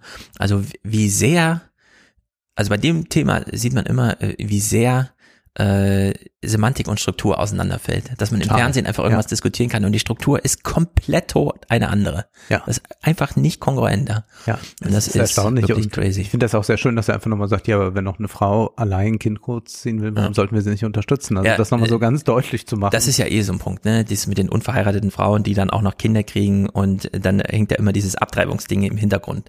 Ja. Und das fiel mir gestern auch bei so einem Telefonat ein äh, oder auf. Ähm, du hast ja jetzt über Jahrzehnte eine Diskussion darüber gehabt, dass Männer bestimmen wollen, welche Politik gilt, wenn Frauen Kinder haben wollen. Ja. Und gleichzeitig hast du aber diese Art von Männern wie den Eiwanger in Bayern, der einfach sagt, ich lasse mich nicht impfen. Mhm. Wo du denkst, hä, wie du lässt dich nicht impfen. Wir haben hier einen gesellschaftlichen Imperativ und sind kurz davor, das zum Gesetz zu machen, dass wir hier gesund durch eine Pandemie kommen wollen. Und du entscheidest in dem Fall, dass du nicht einen Tag äh, äh, mal einen kurzen Schwächemoment akzeptieren würdest, um eine Krankheit zu entgehen, die zudem noch 1200 Euro oder was der IFO-Institut Hat er das gesagt, ja? Der Aiwanger? Nee, also Aiwanger Ja. lässt sich nicht impfen. Ach so. Und sagt das auch öffentlich und lässt sich dann auch von Söder immer necken. Und Söder meinte dann auch zu ihm, ja, dann ähm, erklär du ihn mal, wie das bei dir ist mit der Impfung. Und wir sehen ja gerade, wie sehr äh, Seehofer drau äh, Söder drauf setzt, dass mit der Impfung wirklich die Pandemie für die Leute da vorbei ist. Ja. Er sagt ja jetzt schon an, egal welche Inzidenz, geimpfte Leute müssen ins Restaurant und in Geschäfte dürfen. Und gleichzeitig steht sein Vize neben ihm und sagt, ich habe mich immer noch nicht impfen lassen und es ist ja auch meine Entscheidung. So, ne? Also er ist Ich war sozusagen sehr einer der dass Harald Schmidt sagt, er hätte sich immer noch nicht impfen lassen. Also er hätte nichts nicht. Mhm. dagegen, aber er hätte keine Lust da jetzt sich als Erster anzustellen, wo ich denke, ja, wir haben hier Ja, jetzt gut. aber Ende Juli. Solche Sprüche man nicht mehr als aber, Erster. aber, Aiwanger als Politiker ja, äh, gehört zu den Impfverweigerern und sagt das auch ganz explizit. Ich fand das auch erstaunlich, dass Sarah Wagenknecht doch auch so eine merkwürdige Formulierung wählte, dass sie sich auch nicht hat impfen lassen. Äh, aber nur weil sie wartet auf die Proteinimpfstoffe, die jetzt mit Novamax oder wie das heißt aber auch kommen. Wo sind wir denn jetzt? Ja, sie will halt die neue RNA-Technik. Da würde ich aber sagen, zugestanden, das kommt ja jetzt, sagt der Kikole auch für die Kinder, also bei den Proteinimpfstoffen wäre sehr viel offener, auch sozusagen gegen, auch wenn man nicht genau weiß, gegen was man impft bei Kindern, aber das da mag ja für die Kinder sein, das kann ich jetzt auch nicht beurteilen, aber ich sag mal, wir leben ja jetzt doch eigentlich in einem modernen Land und dann Ja. wäre ja auch ganz schön, wenn Sarah Wagenknecht mal akzeptiert, dass man nicht so verballert sein muss wie irgendwelche Verrückten im Saarland, mit denen man sich umgibt. Und Äh, damit ich- meine ich, ich nicht alle verstehe, Saarländer, ja. sondern gewisse Kreise, die es da offenbar Ja. zu geben scheint. Ich verstehe ja schon sowieso nicht, wie man, wenn man sich über das RNA-Zeug informiert, dann sagen kann, aber das will ich jetzt nicht, sondern Nee. das lädt einen ja wirklich ein. Ja, und äh, aber gut, auch Oskar halt Lafontaine erzählt irgendwas so lange bei Facebook. Also er ist zwar geimpft, aber dass äh, die Pharmaindustrie das alles nur macht, um ganz viel Geld zu Ah, ja. verdienen, wo man einfach Ja. weiß, Also, nein, die sind abgedreht, es ja, ja, ist das ja einfach. Quatsch. Nein, man verdient sehr viel Geld mit Ja. Diabetikern, mit äh. Leuten, die neue Hüften brauchen, mit Leuten, die wie wir gleich Schnitzel essen und danach drei Stents gesetzt Ja. bekommen. Damit verdient die Pharmaindustrie Geld. Und sie hat, glaube ich, sogar Einbußen erleben müssen dadurch, dass diese ganzen Schul-, Kindergartenkrankheiten alle ausgefallen sind. So erzählten mir dann äh, Freunde mit Kindern, ja, jetzt haben die die Masken ausgezogen, sofort haben wir Magen und Darm und haben wir diese Richtig. ganzen Geschichten. Damit ganz wird Geld wichtiger verdient. Punkt. Ja, ganz wichtiger Punkt. Das ist in der Soziologie wird es als Paradox ganz offen diskutiert. Der Auftrag eines Arztes ist, sich arbeitslos zu machen, nämlich Mhm. die Leute so vorbeugend ähm, im Lebensstil zu beraten, dass sie gar nicht zu ihm kommen und er gar nichts ab zum Abrechnen hat. Und das gilt natürlich für die ganze Pharmaindustrie. Äh, Impfung ist Vorbeugung. Damit verhindert man Abrechnungsfälle zu haben.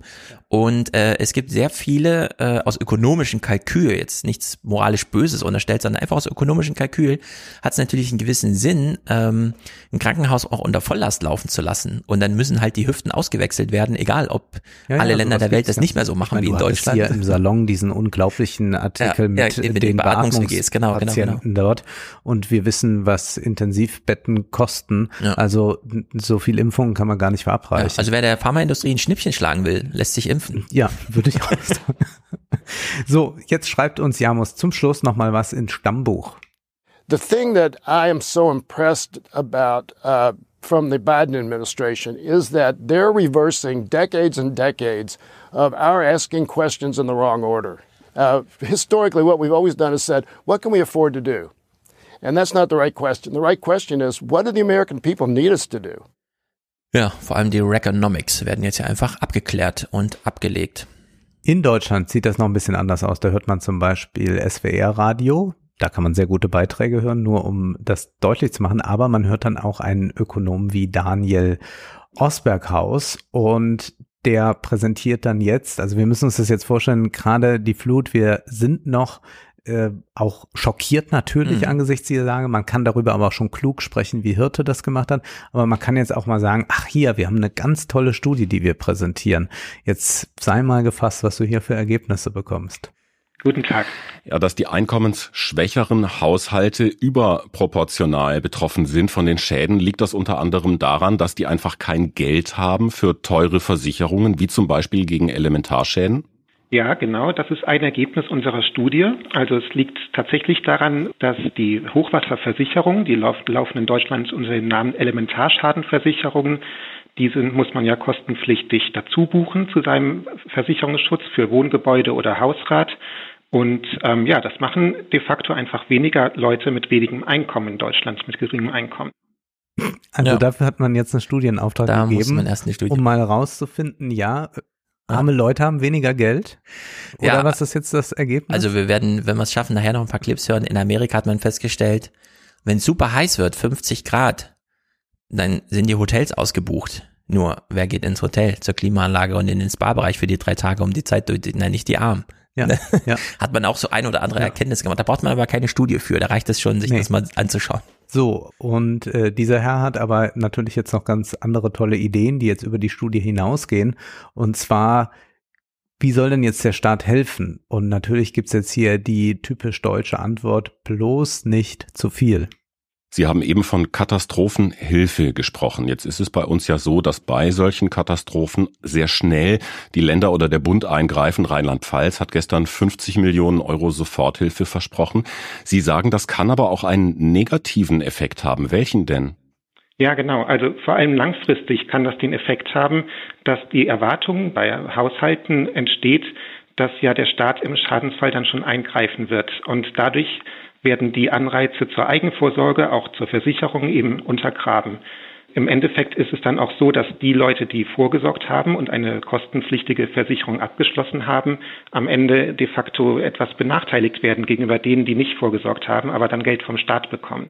Äh, rein theoretische Diskussion, Ja. denn wir sehen jetzt schon, dass da sehr viel Unzufriedenheit ist und da kann äh, noch so viel 400 Millionen Soforthilfe, dieses Geld fließt nicht.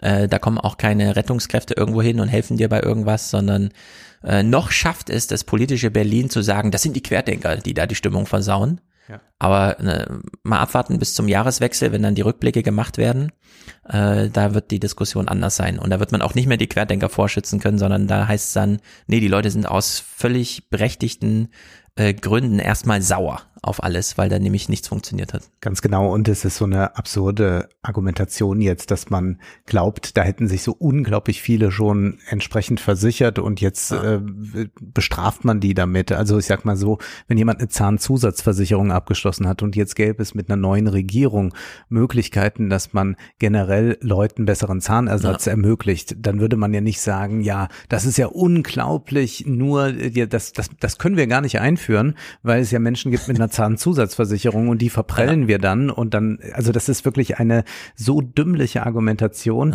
äh, die auch leider dann unwidersprochen bleibt. Und dann gab es aber noch ein Gespräch bei Bayern 2 gestern zum Thema, wie denken wir eigentlich über Geld nach, was kann der Staat sich leisten. Da war dann erst FDP-Politikerin Hessel da, die hat überhaupt nichts Sinnvolles gesagt und dann wurden immer wieder Anrufer zugespielt, die ehrlich gesagt auch nicht viel besser waren als die Amerikaner, die wir da eben Mhm. gehört haben. Also auch da natürlich große Skepsis, äh, die vielen Schulden und wie schlimm das jetzt ist, dass die EZB äh, da den anderen hilft und Mhm. diese Umschuldungen, die stattfinden. Also da haben sie alle große Sorge. Es war dann Maurice Höfken da von dem YouTube-Kanal Geld für die Welt. Emmett War der Thieler. angerufen oder war eingeladen? Nein, nein, der war eingeladen, hatte aber dann überhaupt gar nicht die Möglichkeit mal bekommen, mal genau so was wie Jamus mal loszulassen. Also es war wirklich dramatisch, dass man diese Anrufe auch ziemlich unwidersprochen da ließ und auch gar nicht verstehen wollte mal, was eigentlich äh, dieses Geldsystem bedeutet. Also das ist unglaublich, wie man da so vehement ist. Aber er macht dann nochmal einen guten Punkt, wo nochmal gesagt wird, ja, jetzt, aber die können das doch alle äh, mal selbst schultern, beziehungsweise hätten sich halt versichern müssen. Mhm. Und er legt hier auch nochmal den Finger in die Wunde. Was ist denn eigentlich mit der öffentlichen Infrastruktur? Hat sie nicht da versagt? Waren nicht die Abwassersysteme, die Kanalsysteme, die Talsperren, die Regenrückhaltebecken und die Sicherungsanlagen und auch die Frühwarnsysteme und Alarmsysteme äh, nicht gewappnet und nicht in der Lage, das zu schaffen? Da würde ich sagen, ja. Und das ist ein Regierungs- oder ein staatliches Versagen. Das hängt strukturell mit der Schuldenbremse zusammen. Das hängt auch mit damit zusammen, dass viele Kommunen klamme Kassen haben. Äh, die, die Warnungen waren bekannt. Also viele Kommunalpolitiker waren seit Jahren, dass sie eben, weil das Geld knapp ist, sie nicht für Katastrophenschutz vorsorgen können. Ja, also diese Aufklärung steht ja auch noch aus. Äh, Die wird vor allem bei Lanz wahrscheinlich stattfinden, denn der hatte den ehemaligen Förster und heute Bestsellerautor Wohlleben, Mhm. das geheime Leben der Bäume, da, gestern, vorgestern.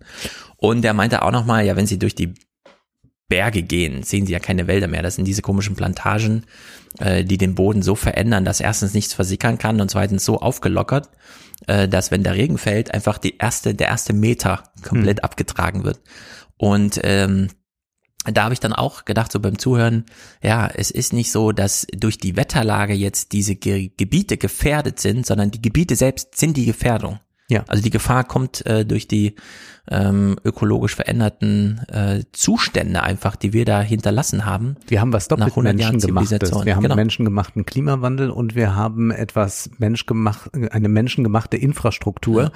Und beides hat jetzt äh, zusammengefunden und sorgt dann sich dann dafür, genau, ja. dass wir äh, entsprechende Fluten erleben. Und um das nochmal deutlich zu machen, wir sprechen ja hier nicht darüber, dass man in einem Hochwassergebiet gebaut hat, von dem man weiß, okay, der Keller wird hin und wieder voll sein und da werde ich mich auch versichern müssen oder werde entsprechende Vorrichtungen tätigen müssen, sondern wir reden ja wirklich hier auch von Städten, die eigentlich nie Wasser gesehen haben, außer Ja. mal ein bisschen Regen von oben und plötzlich sind das reißende Bäche, die alles wegschwemmen. Das ist auch etwas, auf das man nicht vorbereitet ist, selbst wenn man jetzt eine Versicherung findet, es ist ja auch zum Teil ganz absurd, überhaupt daran zu denken. Also, dass man, ich weiß jetzt nicht, also, dass man, dass, dass plötzlich da überhaupt Wasser sein kann. Ja. Das denkt man ja einfach nicht. Also, daran kann man ja nicht gewappnet sein. Dann kann ich auch irgendwann, wenn, wenn ein Asteroid auf die Erde fällt, ja, sie hätte sich ja mal versichern können. Ja, also manche Ja. Sachen sind auch einfach so Genau. aus der Welt gewesen, wo plötzlich Wasser herläuft, dass man das auch mal noch mit einbringen muss. Genau, jetzt müssen da neue Kalkulationen gemacht werden. Eine äh, krass überraschende Zahl, ich habe es jetzt nur einmal gehört, ich muss mir das nochmal selber anhören, aber bei Lanz äh, sagt Lanz dann selber, äh, für jeden Quadratmeter Wald, den wir in Deutschland haben, kommt ein Quadratmeter, auf dem wir Tierfutter anbauen. Mhm. So. Und der Unterschied zwischen beiden Flächen ist, äh, der eine Wald, Mischwald mit ordentlichen Baumkronen schafft es halt 10 Milliliter Regen einfach aufzufangen, weil schon die Hälfte in den Baumkronen hängen bleibt und der Rest auf dem Boden, in den es versickert, dadurch, dass die Wurzeln da und so weiter.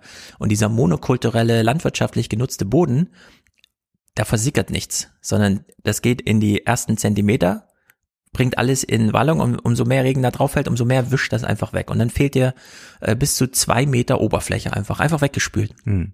Also wir haben schon heute durch die äh, zivilisatorische Landwirtschaft, die wir haben, die letzten 50 Jahre, zwei Meter verloren. Einfach nur durch rauswaschen. Es geht dann in die Flüsse und ist nie wieder gesehen und dadurch fällt es nicht auf, so als flächendeckendes Phänomen. Aber Deutschland äh, hat einmal so einen komplett Erdrutsch eigentlich mitgemacht.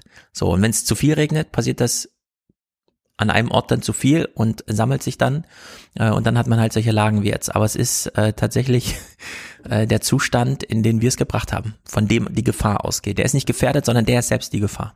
Was also tun? Es gibt ein Buch, das ich sehr empfehlen kann. Das heißt Deutschland 2050 von den Klimajournalisten Thoralf Staudt und Nick Reimer. Die haben sich angesehen, wie Deutschland 2050 aussehen wird. Und die haben einfach konservative Modellierungen genommen. Also die machen jetzt kein Science Fiction, sondern sie sagen, was ist denn eigentlich dann? Also wie viel wärmer wird es sein und was wird dann auf uns zukommen? Zum Beispiel werden wir es mit ganz anderen Stechmücken zu tun haben. Stechmücken, die zum Beispiel Viren wahnsinnig gut Ah. verbreiten können. Und wir hören jetzt mal auch bei SWR Thoralf Staudt im Interview und da geht es darum, wie weit sind wir dann eigentlich schon mit dem Klimawandel? Ist das die Zukunft, auch wenn es gelingt, die im Pariser Klimaabkommen gesteckten Klimaziele umzusetzen? Die schlechte Nachricht, die mir auch bei den Recherchen zum Buch erst klar geworden ist, ein Großteil des Klimawandels, den wir 2050 bekommen werden, den haben wir schon ausgelöst. Der Zug ist abgefahren. Sozusagen, dass Deutschland ungefähr im Durchschnitt zwei Grad heißer wird, das steht schon fest. Ja, und diese drei Grad, muss man auch wieder sagen, werden, oder zwei Grad werden zehn Grad in bebauten Gebieten. Also Genau. da, wo die Hochhäuser stehen, die Wohnhochhäuser, die Plattenbauten und so weiter, da wird's äh, nochmal umso mehr wärmer. Das ist toll, das wird in dem Buch mal so alles durchdekliniert. Was bedeutet das eigentlich dann für eine Wohnung äh, im Erdgeschoss? Was bedeutet Mhm. die im Obergeschoss? Äh, Und zum Beispiel jetzt auch diese Kostenfrage Klimaschutz. Wir debattieren Klimaschutzmaßnahmen, CO2-Reduzierung ja immer sehr stark unter dem Kostenaspekt und der Frage, wie sehr belastet das die Wirtschaft und den gesellschaftlichen Wohlstand. Ist es nicht schon lange der falsche Blickwinkel? Sind die Kosten mit den komplexen klimatischen und damit auch gesellschaftlichen und sozialen Folgen nicht ungleich höher? Ich habe zum Beispiel mit einem technischen Leiter eines Krankenhauses gesprochen. Für den ist völlig klar, wenn er auf die Klimaprognosen guckt, Krankenhäuser in Deutschland werden künftig klimatisiert sein müssen. Das äh, hört sich an, ja, kann man ja machen. In der Praxis sind das aber Riesenprobleme. Äh, während des Betriebes hunderte Häuser umzubauen, der sagt, ich weiß gar nicht, wo ich jetzt hier die neuen Luftschächte äh, einbauen soll in die Gebäude. Das muss ja alles von den Hygienestandards, von den technischen Standards gehen. Und selbst wenn das geht, wird das irre, irre teuer. Hm. Solche hm. Fragen stellen sich ja dann auch. Ja. Oder du hast es gerade schon angesprochen, wenn es richtig heiß ist, dann können reiche Leute ins Hotel gehen. Nicht alle werden ins Hotel gehen können. Und auch sowas könnte dann die Zukunft sein. Wir werden auch hier öffentliche kühle Räume brauchen, weil viele Wohnungen nicht gekühlt werden können oder sich Menschen den Strom nicht leisten können oder das Stromnetz zusammenbricht. Äh, wenn gleichzeitig alle äh, Klimaanlagen anspringen, ist das ein gegenwärtiges Problem, zumindest beim jetzigen Energiesystem. Die Energieversorgung wird, wenn wir die Energiewende hinbekommen, künftig weniger anfällig sein für den Klimawandel. Also eigentlich ein ganz gutes Versprechen, wenn man diese Energiewende schafft, dann hat man nicht nur eine gewisse Autonomie, sondern kann auch damit eigentlich eine große Sicherheit bieten. Insofern, ja, ist das etwas, womit wir uns beschäftigen müssen. Und da hilft es wirklich nicht zu sagen, wir machen alles wieder so schön wie zuvor oder noch schöner. Bad Münstereifel soll noch schöner werden, als es war. Also dieser Laschet-Spruch, mal gucken, wie oft wir den noch hören oder reproduziert sehen. Gut, bleib mal beim Klima, äh, denn es ist ganz interessant. Die EU hat ja, und da war Klaus Kleber ja auch überrascht, gestern liegt da eine Verschwörung vor. Also die EU macht einen Klimaplan und zwei Tage später kommt so eine Flut durch Belgien, Niederlande und Deutschland und Österreich und äh, macht sozusagen nochmal den Druck zum Thema. Äh, wir gehen das nur chronistenpflichtig kurz durch. Es gibt aber, wird sich am Ende vielleicht zeigen, also ich habe so eine Vermutung und je nachdem überprüfen wir die mal. Äh, erstmal äh, Begrüßung. Ursula von der Leyen freut sich, dass der Pressesaal wieder gut gefüllt ist. Es ist ihr erster Auftritt ähm, nach Corona. Äh, sie macht so einen kleinen Scherz, den muss man dann aber nochmal strapazieren. I'm very happy to be back in a busy press room to present this package. So that's good to see all of you. And I'm delighted to be joined by part of the team who made this package possible. And at the very beginning, many, many thanks and my respect to Franz as the first executive vice president who is leading the green cluster and to you, the commissioners, uh, of what you achieved from Janusz to Adina, Paolo, Kadri, Virginius. Thank you very much. This was an enormous effort, but the result speaks for itself. So, sie freut sich über einen vollen Pressesaal. Meint die Journalisten, aber es sind auch sieben Kommissare, also sie plus Auf sechs. der Bühne. Ja, und äh, das gibt's eigentlich nicht. Nee. Also es gab's noch nie nee. in der EU-Kommission. Man hat natürlich diese formalen Anlässe für ein Foto oder so, dann sind wir alle zusammen, aber dass man aus sachlichen politischen Gründen jetzt eine, einen inhaltlichen Termin hat mit so viel Personal, das ist schon überraschend. Das müssen wir im Hinterkopf behalten, um dann den allerletzten Clip von Silke Wettach äh, von der Wirtschaftswoche im Presseclub nochmal das einzufangen, was das eigentlich bedeutet. Ähm, gut, sie bedankt sich für die, die, tolle Arbeit, die da von allen geleistet wurde und ähm, stellt ja nochmal das große Programm vor. Also sie selbst, ja zwar Franz Timmermans schon vorgestellt als derjenige, der ist ja eigentlich inhaltlich und so weiter, sein Thema, aber sie lässt es sich nicht nehmen, hier die großen Paradigmenwandel nochmal zu beschreiben. We know, for example, that our current fossil fuel economy has reached its limits. And we know that we have to move on to a new model, one that is powered by innovation, that has clean energy, that is moving towards a circular economy. Ja, von der fossilen Verbrauchswirtschaft zur Kreislaufwirtschaft kennen wir ja als Tenor. Mhm. Jetzt müssen wir aber schon im Hintergrund behalten, diesen, dieses BlackRock-Ansinnen. Also, dass man Investitionsgüter sucht, dass hier mal was Neues entstehen soll und so weiter und so fort.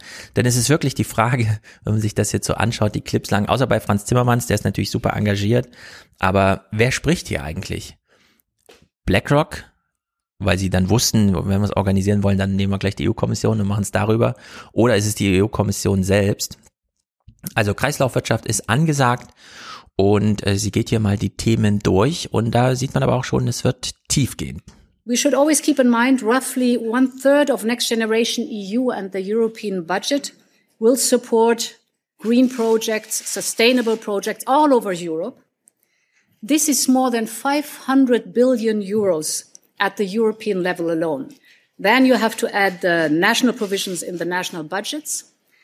And this all gives, and we feel it already, we see it, certainty and incentives to the private sector so that they complement that, for example, through investing in green bonds that are making our financial system more sustainable. So, also das Vehikel oder die Grundlage sind diese 500 Milliarden Next Generation EU von den 750 Milliarden, also erstmals eigene Verschuldung, äh, dann die Budgets der Mitgliedstaaten plus der private Sektor. Der ja da groß und da ist ja Lindner auch schon ganz vorn dran immer mit seinem, äh, wir können auf gar keinen Fall die Steuern erhöhen und wir sollten auch äh, die Rente auf Aktien umstellen und wir sollten ja, auch keine Veräußerungsgewinne mehr besteuern, denn wir wollen ja, dass da groß investiert werden kann. Also alle sind auf Investitionssuche äh, nach Gelegenheiten und die werden ja hier jetzt geschaffen. Ja, man kann da ja sehr schnell wieder so ein ultra neoliberales Modell draus stricken, wenn man möchte. Ne? Genau. Also das ja, also, ist durchaus ähm, möglich und naja, du hast jetzt ja BlackRock mit reingebracht. Ähm, also klar beraten die ja da. Mhm. Also das ist ja klar, dass da ein äh, kurzer Draht hin äh, besteht. Aber es ist ja auch nicht nur BlackRock, also wir haben ja noch andere ähm, große Fonds und so weiter, die sich ja. neu aufstellen. Also das ist ja ein Dauerthema inzwischen. Also wenn du die Börsenzeitung oder so aufblätterst, dann ist das immer ein ganz, ganz großes Thema inzwischen, mhm. wie diese Investitionen stattfinden und auch die Frage, haben wir denn schon genug, wo wir überhaupt jetzt rein investieren können? Genau. Die wollen, dass die Politik es organisiert, aber die Investitionen, die auch privat gemacht werden können, sollen privat mhm. gemacht werden und damit die Rendite eben nicht, ja, es könnte ja auch alles die EU zahlen, einfach ja. Billionen wie in Amerika, aber dann fließt halt die Rendite auch äh, sozusagen zurück. Äh, also dann werden da keine Eigentumsverhältnisse geschaffen, die diese Renditeströme entsprechen. Aber sie betont ja ganz klar, also wir geben hier den Anstoß, 500 Milliarden, wo ja Adam Tooze und so weiter sagen, das ist aber nicht sehr viel, das reicht vielleicht gerade so. Und ja, das ist aber nur die Grundlage, um dann private Investitionen zu ermöglichen.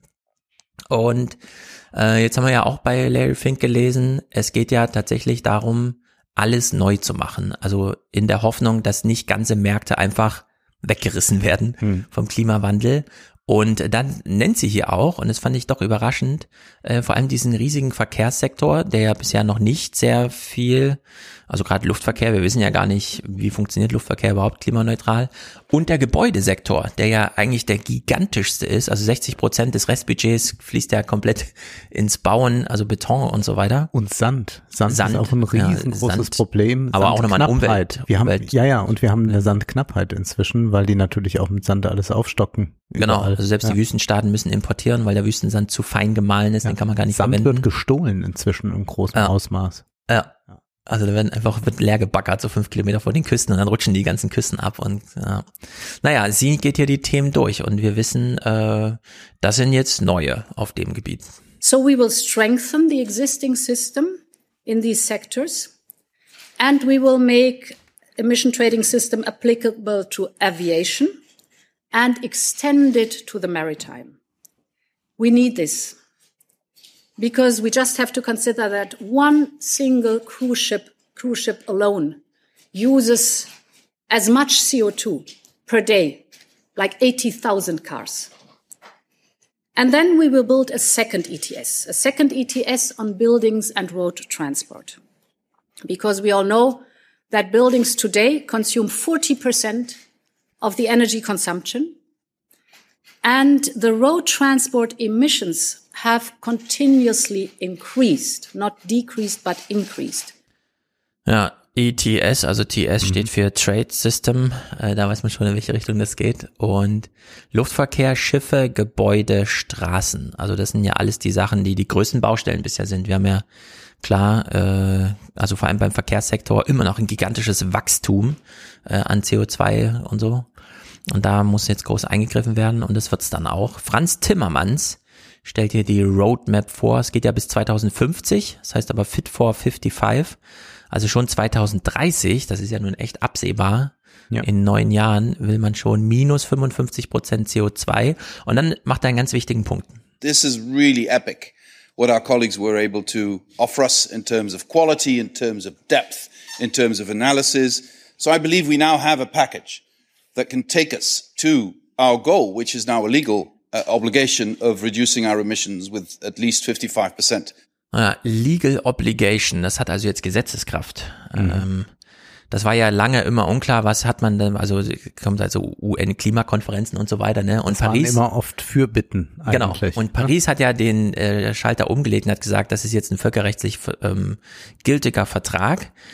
Wie wir dann sehen, der schlägt sich nieder in den Niederlanden, in Deutschland, äh, dass da schon die Verfassungsgerichte entsprechend sagen, ja, also äh, liebe Politik, das gilt jetzt einfach und hier muss jetzt gesteuert werden, was für die Wirtschaft wieder das Signal ist. Aber jetzt gilt hier einfach das Recht und damit kann man sich dann auch drauf verlassen. Also diese Pfade werden dann nicht wieder verlassen, auch wenn erstmal politisch nur Ziele formuliert sind. Irgendwann, wenn die Politik nicht macht, macht es wieder jemand anders, dann nicht die Versicherung, wie vorhin beim Thema, sondern dann sind es einfach die, die Urteile, die kommen, die dann entsprechend äh, alles regeln und die Erwartungshorizonte und Korridore gestalten. Und ich finde ja Franz Timmermans immer äh, super. Er, diesen Spruch, den er jetzt hier macht, den hat er auch schon im deutschen Fernsehen gemacht. Ich habe ja im Presseclub versucht, da ihn zu zitieren, aber es hat ja irgendwie keinen Anklang gefunden. Aber diesen Spruch, den er da mal bringt, den finde ich echt mega. Our obligation to help humanity live within planetary boundaries. We would fail not just ourselves, but we would fail our children and our grandchildren, who, in my view, if we don't fix this, will be fighting wars over water and food. So that is, in my view, the background of our efforts. Ja. Lass mich da mal einhaken. Das ist ja sehr interessant und ich habe den Satz ja auch gehört im deutschen Fernsehen Ja. und jetzt nochmal. Und der wird in der Tat eigentlich nicht aufgegriffen. Du bist damit gescheitert und wenn du jetzt im Saarland-Talk ihn auch nochmal genannt hättest, dann wäre das auch so durchgesickert. Und ich frage mich eigentlich, was das ist und wie darauf dann nicht reagiert wird, denn es wird ja auf ein anderes Bedrohungsszenario seit 2001 und auch schon ein bisschen Mhm. länger, aber seit 2001 richtig intensiv äh, reagiert, nämlich wenn dieses Szenario kommt, der fundamentalistische Ja. Islam, Ja. der bedroht Der uns. Terrorismus, Der genau. Terrorismus. Da gibt es alle Möglichkeiten, sofort tausend Talkshows zuzumachen. Mhm. Und da wissen wir auch heute, ja, da können wir aber gar nicht, was ist denn das für ein komisches, für eine Diagnose? Überleg mal, was für Kriege und wie viele Ja. Ausgaben. Afghanistan, Irak. Total verrückt. Also, und da hat man aber auch eine mediale Aufmerksamkeit Hm. sofort da. Das sind die, die Bücher, die immer in den Bestsellerlisten sind. Also ich glaube, es Ja. gab 2001 wahrscheinlich keine Bestsellerliste mehr ohne ein Buch, das irgendwie vor Terrorismus und Mhm. Islam gewarnt hat. Und wir haben jetzt hier jemanden, der sagt, ja, das sind äh, dann die zukünftigen Kriege, wenn wir das hier nicht machen. Es ist halt nicht um irgendjemand, ne? Wasser ja- und Nahrung. Also das ist so existenziell dass ich mich frage, wie kann das überhaupt sein? Also, dass es auch medial nicht aufgegriffen wird. Ja, also Franz Timmermans, der mächtigste Klimapolitiker Europas. Für ihn ist das ein Auftrag hier, Bürgerkrieg in Europa zu verhindern. Und Bürgerkrieg heißt im Grunde nächster Weltkrieg. So, Ja. weil Bürgerkriege in Europa sind ja immer Weltkriege. Und das sagt er hier so auf der Bühne der EU-Kommission bei diesem formalen Anlass. Äh, und äh, ich weiß auch nicht genau, wo es da hakt, ja, ob man das irgendwie so als Prosa abtut oder sonst irgendwie. Aber wer weiß, vielleicht muss man das Szenario mal so literarisch darstellen, ja, wie das so ist, wenn wenn die Polen sich da zusammenrotten. Ja. Also in so einem Mindset angeführt von so einer Peace-Regierung oder von Orban, Ja. diese Wut auf Europa. Und dann ist der Funken, der es zum Explodieren bringt, irgend so ein kleiner Flüchtlingstrack oder so und plötzlich verteidigen die sich nicht nur gegen Flüchtlinge, sondern auch gegen Rumänien, Mhm. weil, ach, können wir auch gleich mal den Wasserstrom hier schützen oder so. Ich bin auch mal sehr gespannt. Hier in Frankfurt gibt es ja den großen Plan, das Mainwasser aufzubereiten, Mhm. um äh, Trinkwasser äh, herzustellen. weil der Stadtwald ausfällt, der ja 200.000 Leute versorgt. Also muss jetzt irgendwo Wasser her und kann man aus dem Main so viel Wasser rausnehmen? Ja. ja was bedeutet das eigentlich flussabwärts und so? Und naja, da wird es jedenfalls noch viele ja, Auseinandersetzungen das ist dann geben. für die Schifffahrt interessant. Zum Beispiel. Die hatte ja. im letzten Jahr ja ein großes Problem mit zu wenig Genau, der Wasser. Rhein, der manchmal nur zu 10 Prozent äh, Leistung in der äh, Masse da transportieren kann. Naja, Timmermans, ein Mann von Welt, kennt sich natürlich aus, liest hier aus Hamlet. You know, there is the famous quote um, in, in Hamlet um, Time is out of joint, O cursed spite, that ever I was born to set it right. That's it. Time is out of joint because humanity no longer lives within planetary boundaries. We were born to contribute to set it right. That is to help humanity learn to live within planetary boundaries. Ja, finde Ja, ich sehr gut. ganz interessant. Passt auch irgendwie ganz gut, weil ich kenne mich jetzt nicht so aus bei Hamlet, aber anscheinend geht's da darum, dass im normales Horse Race stattfindet und plötzlich ermordet aber jemand jemand anderen und dann wird so ein System gesprengt Ja, von außen und dann muss und- es wieder gerade gebügelt werden. Das ganz große Thema in Hamlet ist das Zaudern. Hm. Nämlich Hamlet ist eine zaudernde Figur und das hat man immer sehr auch verglichen mit vielleicht dem liberalen Politiker, der nicht durchhalten kann, der nicht Ah, durchgreifen ja. kann. Und wann geht es aber dann doch dazu über, dass man den Akt wählt, dass man Mhm. tätig wird, dass man handeln muss. Also ich glaube, man könnte jetzt Hamlet unter diesem Klimagesichtspunkt, warum tun wir so wenig oder warum haben wir so lange gezaudert, nochmal Ah. ganz neu inszenieren könnte. Ja, sollte man wahrscheinlich, ne? Ja. Zaudern, Trägheit, Ja, all, all diese ja. Themen. Paolo Gentiloni ist ähm, zuständig für Wirtschaft und stellt hier den Klimazoll vor. Neben den Themen Luftfahrt, Schiffe, Gebäude, Straße und so weiter. Das ist ja schon Pionierarbeit, die da stattzufinden hat. Äh, jetzt bei der Abwehr, dieser Klimazoll, dieser Grenzanpassungsmechanismus ist natürlich auch Pionierarbeit. Muss noch mit der WHO in Einklang gebracht werden, aber wird wahrscheinlich gut gelingen. early movers have uh, advantages but are also facing risks. And the risk here is what we call the carbon leakage. So the fact that you have uh, production shifting towards countries where standards are lower, or on the contrary, um, imports uh, with higher content of emissions entering in our markets. For this reason, we are introducing this uh, carbon border adjustment mechanism. We are doing it gradually um, with a full compatibility with WTO rules. Uh, we are putting the same price to domestic production and to imports. Um, this will be a sort of premiere at international level Ja, jetzt hat er es ein bisschen vereinfacht, äh, denn er sagt ja, wir werden auf ausländischen Stahl denselben Preis legen wie auf den europäischen. Nur das stimmt ja so nicht, denn äh, wenn der ausländische auch klimaneutral hergestellt wird und trotzdem billiger ist, hat er natürlich wieder Bewährungsfähigkeit hier in Europa, was ja konkret bedeutet, dass dieser Klimazoll einhergeht mit einer Pflicht, wirklich zu kontrollieren, wo man das Zeug her hat. Ja. Also was man jetzt beim Lieferkettengesetz so abgewehrt hat, ah, wir gehen da nur auf nur die direkten Zulieferer und sowas. Hier kommt mit dem Gesetz dann auch diese inhaltliche Qualität, dass man sich halt wirklich darüber informieren muss, was kauft man Ja. eigentlich, ne? Und das ist ja auch nicht schlecht. Das ist ja wie bei der Vermögenssteuer, dass die Vermögenssteuer nicht nur dem Staat Geld bringt, sondern auch überhaupt mal Dass man mal weiß, was genau, eigentlich da dass man ist. mal weiß, ja. was ist hier eigentlich Sachlage und nicht nur Forbes so eine Liste macht, sondern einfach mal konkret Ja, ja. nachgefragt wird und man dann auch nicht ausweichen kann. Also in der Hinsicht wird das auch eine von Europa ausgehende große Beobachtung der Welt, wie wird eigentlich produziert. Und in der Hinsicht geht es da weit über den Preis inhaltlich hinaus. Für Deutschland besonders interessant ist, glaube ich, dieser Punkt. CBAM, as we call it, is not a tax, it's an environmental measure, but we need also taxes uh, to influence positively our behavior. And this is why we are reviewing our energy uh, taxation directive. It is 20 years old.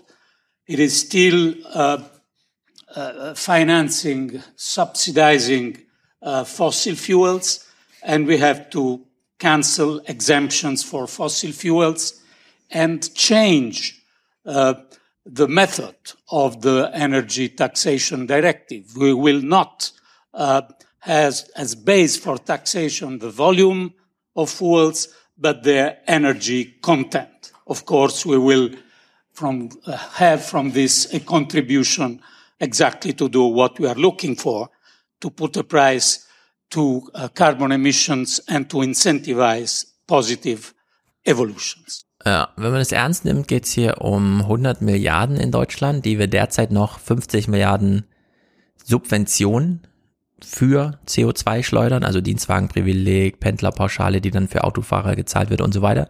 Dieses ganz undifferenzierte könnte damit auch die Umwelt verpesten. Und jetzt sagt er, da werden wir ein Auge drauf haben und wir wollen das System eigentlich umdrehen, dass wir aus einer Subvention eine Steuer machen, also den Geldfluss einfach einmal umkehren. Das wird natürlich, ähm, also am Ende ist das EU-Recht und hat damit Gesetzeskraft, die auch vom Bundesverfassungsgericht oder so nicht gebrochen werden kann. Ne?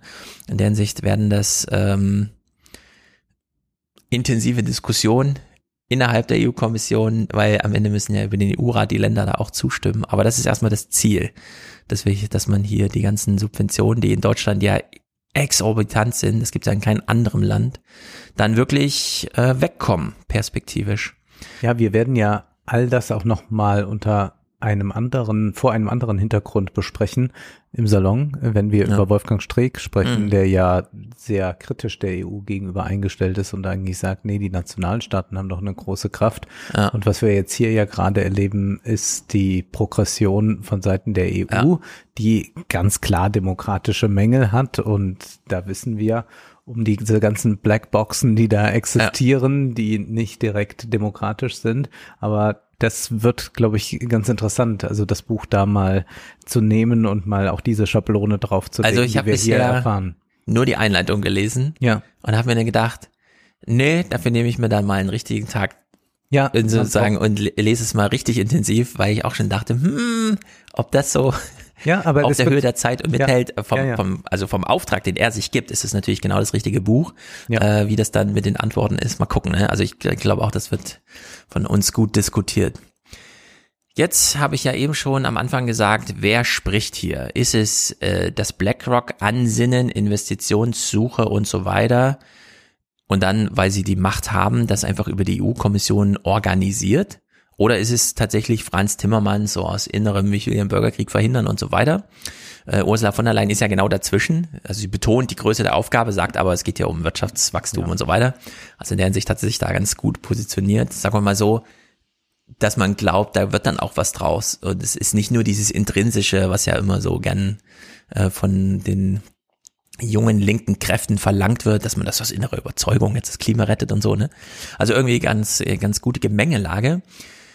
Jetzt sind die anderen Kommissare dann noch mit da und wir achten jetzt mal drauf, wenn wir sie hören, reden die selber oder müssen die da gerade was ablesen oder wie motiviert klingen die eigentlich? Und wir beginnen bei Adina Valean, die ist für Verkehr zuständig in der EU-Kommission und äh, sie hat extra ihren Spickzettel dabei, um uns eine Zahl zu nennen. I prepared a couple of figures for you today. Transport is today a source of 29% of the EU total uh, greenhouse uh, gas emissions. Uh, by 2050, we need to cut by 90%. Ja. Sagt sie da? Ich habe das jetzt. Also inhaltlich, ähm, ich habe ein paar Zahlen für Sie mitgebracht. Beim Verkehr müssen wir bis 2050 minus 90 Prozent ah. CO2 aber das wirkte nicht so, als ob sie damit irgendeine inhaltliche Idee verbindet, sondern sie hat ja ihren Zettel und da steht das halt es auf. Und dann hat man es ihr gerade gereicht. Und dann sagt sie, ach so, ja, 90. Genau. Mhm. Also, dass sie Gut. für Verkehr zuständig ist, da würde man ja bei minus 90 Prozent schon denken, ja, das ist eine krasse Ui. Aufgabe, vielleicht sollte ich hier mal und so. Aber sie sitzt da so und stellt es so vor. Genau das gleiche Bild bei Janusz Wojciechowski und Virginius Sinko und so weiter. Es ist zu kompliziert. Der erste, Janosch, Sinke ist. Vikius, oder? Ja. Äh, Sinkevicius. Ja. Das ist der das Jüngste. Der ist jetzt irgendwie mit 40 Jahren oder so EU-Kommissar geworden und alle sind ganz außer sich. Und der andere ist der Janusz, das ist aus Polen. Der ist zuständig für Landwirtschaft. Mhm. Polen hat sich ja sehr gefreut, dass sie für Landwirtschaft zuständig sind, weil dann können sie ja ihren polnischen Weg, wir verseuchen hier alles mit Nitrat und, und natürlich fahren wir hier nur mit Diesel drüber und wenn wir Energie brauchen, dann haben wir ein Kohlekraftwerk. Wer braucht schon eine Biostoffanlage da? Und entsprechend motiviert reden beide, also der Virginius ähm, intensiver, aber vor allem der Janusz aus Polen, über das Thema Wald. And uh, forests uh, play a critical role in uh, many priorities of the Green Deal. And uh, this uh, very important, uh, forests are very important for um, climate adaptation and climate mitigation. And therefore, we will also roll out a very positive and engaging initiative of, of planting 3 billion trees around the EU. Not all trees planted can be called forests. And that's why we will go a step ahead, looking at specific areas, specific species which can be planted and create the forest of the future. That we will do with, of course, enhanced cooperation with our member states, building on their best practices. Ja, also er hat so eine gewisse Jens Spahn ähm, Engagiertheit dabei, aber mhm. der Janusz aus Polen, der hat mit Wald nichts zu tun. Der also das sieht hat so aus, als hätte man ihm eine Waffe an den Kopf gehalten und du musst das jetzt halt sagen. Ja, bitte setz dich jetzt hier für den Wald ein, auch wenn ihr ganz Polen abholzen wollt, um da möglichst viel Rindfleisch und so. Aber Na, ich merke, in der EU-Kommission kann man noch Krawatten binden. Das finde ich sehr angenehm. ich habe äh, bei dir, ja, aber auch bei anderen äh, ah. sieht man es immer mehr. Also EU bedeutet offenbar, dass man vielleicht mal einen Kurs bekommt. Wie bindet man eigentlich eine Krawatte? Ich weiß nicht, ich habe aber jetzt auch mit der Schrecken gesehen, nicht nur inhaltlich das Interview, das mit Baerbock geführt wurde von, wie heißt der neue? Fries? Äh, der neue was? Du hast das im, im Fernsehpodcast ja besprochen, dieses unsägliche Interview, das da vom Heute-Journal Ach, Christian äh, Sievers. Äh, Christian Sievers, Christian Sievers genau. Ja. Und was macht er da mit der Krawatte, frage ich mich. Also das Hemd ist irgendwie, geht nicht ganz also zu. Also Christian Sievers spielt auch gern mit seinen Krawatten. Der trägt ja auch gerne breit, besonders schmal und den ganzen Kram. Ja, aber so offenbar habe ich, den, ja. also ich glaube, äh, oder die Hemdgröße stimmt nicht. Also ja, aber Christian ja, Sievers stimmt gar nicht. Er ist ja jetzt sehr Völlig gut Banane aufgestiegen, da kann man sich ja vielleicht mal ein Hemd dann für 90 Euro machen lassen. Ja, ja, also man Christian Sievers eigenes Thema hat. für sich, genau. Hier im Finale hören wir nochmal Franz Timmermans ähm, mit dem wichtigen, es ist ein Gesetz. I think frankly that um, what we present is a holistic approach, a package. That the package will get us to minus 55 in 2030. Now I'm sure that parts of the European Parliament and parts of the member states will not like elements in the package. But we have tried to make a balanced package. If you don't like an element in the package, we could talk about that, but you can't uh, dispute the goal, which still has to be minus 55% because that is set in law. So if you don't like part of the package, come with an alternative that could deliver the same results. Um, we are open for that discussion. We will have to be, of course. And you will see that member states and parts of the European Parliament will sort of criticize some parts of the package. But then that's, that's how it works in Europe. Then we start discussing and we find a common solution. So I think at the end of the day, people are most worried, is this going to be fair? I think fairness is a crucial point here. Fairness within societies and fairness between member states. The onus is on the Commission to prove that this leads to solidarity and to fairness in this transition. If we can prove that, I think the resistance will be less. If we fail to prove that, then I think the resistance will be massive. Ja, und jetzt könnte man ja sagen, das ist ja ein sehr modernes Amtsverständnis. Man mhm. kriegt einen Auftrag extern. Ja. Ich will jetzt nicht sagen durch BlackRock oder so, aber die werden ja schon motivieren hinsichtlich die eine oder andere Statistik, Modellierung und Kalkulation mal darlegen. Ja, man hat noch den norwegischen Staatsfonds, man hat äh, viele, viele andere. Sowas, genau. Also das Wissen ist ja da. Also Oder man liest einfach dieses Buch Deutschland 2050 und sieht, ah, wir müssen echt was genau, tun. Genau, man, man kann das, man kann mit Versicherungen mal telefoniert haben, man kann aber auch sehen, was in äh, den anderen Ländern stattfindet ja. und ich glaube, das ist eine eine Beeinflussung von, von vielen äh, Ebenen, übrigens glaube ich auch von Fridays for Future. Also das hat mhm. auch äh, einen ganz klaren Effekt. Also wir wissen, dass Demonstrationen beziehungsweise das Aktivismus eine Rolle spielt. Natürlich sagen die meisten Politiker nicht, ja, wir haben ja jetzt hier die Aktivisten und deswegen ja. haben wir uns jetzt entschieden, das zu machen, sondern man wird natürlich immer so tun, als sei man selbst darauf gekommen. Aber Aktivisten machen eigentlich das, äh, was man so in Betrieben immer beobachten kann. Ja. Also man will eigentlich eine Veränderung haben und dann versucht man das irgendwie so auszudrücken und dann kommt irgendwann der Chef und sagt, ich habe mir da was ganz Tolles ausgedacht. Ja, Aber es kommt natürlich genau. von den Beschäftigten genau. und so ist es bei den Aktivisten und den Politikern. Genau, wir haben das ja letztes Jahr schon mal thematisiert, als ähm, Luisa, Luisa Neubauer, Neubauer, und Greta waren bei, bei Merkel, Merkel ja. genau, dass, dass jetzt einfach Fridays for Future als Kulisse gebraucht wird ja. für was in Vorstandsetagen so gesprochen wird. Da muss man auf die Straße gucken und sehen, da laufen die jungen Leute und hier muss man also entsprechend denken. Und jetzt gut, Franz Timmermans ist motiviert, die anderen nicht so sehr, aber er hat ja die Aufgabenstellung betont. Wir haben jetzt ein Ziel, das wird uns gegeben von Gott, also von Ja. Petrus, ja, das wird da einfach so. Und wir müssen jetzt äh, politisch organisieren, Interessensausgleich finden zwischen Unternehmen, zwischen Mitgliedstaaten und so weiter und so fort.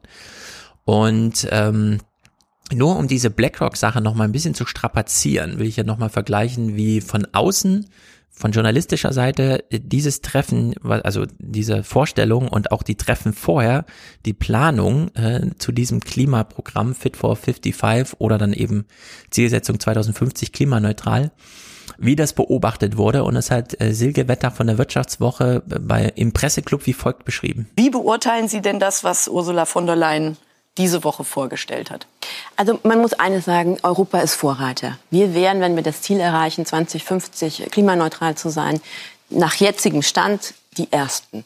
Ähm, es war ein großer Aufschlag. Was mir Sorge bereitet, ist, wie dieses Paket entstanden ist. Ähm, es wurde sehr wenig konsultiert mit den Mitgliedstaaten und wir brauchen eine Mehrheit. Das Paket kann nur Realität werden, wenn am Schluss die 27 Mitgliedstaaten zustimmen, teilweise sogar einstimmig. Wir brauchen das Europäische Parlament. Wir werden sehr viele Lobbygruppen sehen, die jetzt reingehen. Wir sehen auch schon in Brüssel, wie sich einzelne Ländergruppen zu, zu Untergruppen formieren. Äh, Und es war einfach nicht geschickt, wie Ursula von der Leyen da vorgegangen ist. In Brüssel ist die Rede von einem Küchenkabinett. Sie hat selbst ihren eigenen Klimaexperten relativ wenig konsultiert. Ähm, die Fachbeamten wurden ganz wenig konsultiert, was innerhalb der Behörde für Unruhe sorgt und was nicht klug ist, weil wenn ich so viel Expertise um mich herum habe, dann sollte ich die einbeziehen. Ja, meine Vermutung ist, dass wir jetzt so eine Gemengelage haben, und das kennen wir ja aus den Wirtschaftskriegen zum Thema Auto oder wie auch immer, Ja. ne? dass wir jetzt eine EU-Kommission haben, die diesen Plan entwirft, und dann haben wir auf unterer Ebene Unternehmenslobbyisten, die für ihren Vorteil da rein lobbyieren, und dann haben wir aber drüber äh, die Investoren, Ja. die äh, sozusagen das allgemeine Interesse, also die auf den Markt, also die, die VWL, äh, es gibt jetzt VWL-Lobbyisten, sagen Ja. wir mal so, BWL-Lobbyisten Ja. und VWL-Lobbyisten. Und dass die äh, VWL-Lobbyisten es geschafft haben, das ganze Ding so anzustoßen, also die EU-Kommission überhaupt auf diesen Track zu bringen, und dass jetzt ausklamüsert werden muss, wie die BWL-Lobbyisten das so finden, während gleichzeitig die VWL-Lobbyisten über ihr Investitionsgut, nämlich in jedem DAX-Konzern mit 8% vertreten zu sein, da auch wieder mitspielen. Also es, Das wird sehr Der größte. Krimi überhaupt, glaube ich, Ist ja die Sache wiederum, dass 30 die, Jahre lang. dass die VWL-Lobbyisten, die jetzt also viel Geld haben, wie zum Beispiel dann Vanguard oder BlackRock, Mhm. nicht die Möglichkeit haben, also die bestimmen das ja nicht alles. Ja? Die sind da überall investiert, äh, aber oft zwei, drei, vier Prozent, das reicht ja nicht aus, um äh, da Mhm. ganz entscheidend zu sein. Natürlich können die auch schon mal Einfluss geltend machen und hin und wieder ist es auch schon mal ganz direkt getan, wenn man da sagte, nee, den CEO wollen wir nicht und das äh, entspricht eigentlich nicht unseren Maßstäben, dass da nicht Vetternwirtschaft entsteht und so Dinge. Da hat es das gegeben, aber hier ist es zu wenig und man darf auch nicht vergessen, dass wir einen ganz großen Konservatismus in der Wirtschaft einfach haben und zwar äh, bei ganz vielen Familienunternehmen. Und wenn man sich mal anschaut, mit wem die CDU und auch die FDP so kungelt, dann ist das ja nicht Larry Fink. Äh, sondern das ist einfach äh, das Familienunternehmen sagt, ja, und dann äh, können wir hier gar keine Autos mehr haben oder dann können wir hier das und das nicht mehr machen. Und die sind sehr, sehr ähm, negativ eingestellt, sind oft auch noch verbandelt mit Mhm. anderen Interessengruppen oder auch mit äh, gesellschaftlichen Strömungen, die nicht gerade besonders modern sind. Also ich will jetzt hier nicht alle Familienunternehmen über einen Kamm stellen, aber es gibt tatsächlich äh, da äh, Verbandstrukturen, die sehr, sehr regressiv sind, die auch jede Idee von Vermögens- oder Erbschaftssteuer Ja. mit einer Vehemenz bekämpfen, dass man denkt, du lieber Gott, was Mhm. ist denn jetzt auf einmal los? Und da würde ich sagen, ist das ein ganz, ganz erbitterter Kampf, der da stattfindet. Und ich glaube, das ist auch etwas, was Linke jetzt ein bisschen begreifen müssen. Ähm, es ist ja vollkommen richtig, äh, diesen finanzialisierten Kapitalismus zu kritisieren und all das. Aber das heißt jetzt nicht, dass man in so eine merkwürdige Regression verfällt und sagt, ja genau, diese Konzerne oder auch diese Fondsmanager, das sind die ganz bösen und man sieht jetzt gerade, nee, wahrscheinlich sind die jetzt momentan. Das ist eine ganz komische äh, Ja, historische Muss man sich erst dran gewöhnen. ist ein, ein Augenblick, den wir so noch nicht hatten, Ja. sind die jetzt gerade, was das anbelangt, aus Profitinteressen, nicht weil die die Welt verbessern, sondern aus Profitinteressen, gerade nützlicher, fortschrittlicher, um es mal so zu sagen, als die, die da sagen, äh, schlimm, wie das da alles ist an den Mhm. äh, Aktienmärkten, aber wir machen ja hier noch wirkliche fossile, emissionsreiche Wertarbeit. Ja, also da muss man sowieso soziologisch äh, das Profitinteresse langfristig, also so wie bei BlackRock, dass sie da in diesen Briefen schreiben, wir möchten das in 2050, also wenn jetzt abgeschlossene 30-jährige Kredite, dass dann noch was da ist und nicht, dass es dann heißt, ja, war zwar ein schönes Hotel für 20 Jahre, aber dann kam die Flut und es war weg, so, ne? Äh, solche Anliegen haben ja soziologisch mit so einem eher überholten äh, Bild von Bestandserhaltung und so zu tun. Während wir aber schon wissen, ne, wir Menschen, uns ist nicht so wichtig, dass unser Bestand, also unser Lebenserhaltungstrieb ist gar nicht so groß. Äh, sonst würden wir anders leben. Also ähm, so wie Harari sagt, Zucker ist heute tödlicher als Schießpulver. Wir erschießen uns jeden Tag selber, ja, indem wir einfach zu viel Zucker trinken oder essen oder wie auch immer und wir machen abenteuerlichste Freizeitvergnügen, die alle nicht und wir fahren in viel zu schnellen Autos und äh, jetzt steht glaube ich gegenüber auf BWL Interesse so eine Pfadabhängigkeit von sich selber. Haben wir schon immer so gemacht, hat Profit versprochen, machen wir auch weiterhin, unabhängig davon, was über unseren Horizont hinaus passiert. Während ähm, die großen Investoren eben sagen, es ist auch bei uns Profitinteresse, aber eben in diesem ganzheitlichen Sinne. Also System-Umwelt-Unterscheidung muss man da einfach anders ziehen, weil äh, das System ist halt gleichzeitig die ganze Umwelt. Also da denkt man einfach global Ja. und ähm, hat halt diesen, was Richard Branson jetzt immer betont, Blick von oben auf die Welt und sieht halt, also jenseits dieser blau-grünen Kugel ist halt alles schwarz. So, ne? Und das ist dann, das gibt äh, sozusagen eine andere Entscheidungsgrundlage für kommende Erwartungen und Entscheidungen, die man äh, ausbildet und trifft, als jetzt ein BWL-Interesse, einfach nur gegen den Konkurrenten. Und in der Hinsicht finde ich, sollte man Profitinteresse auf dieser Ebene sowieso nochmal neu bewerten.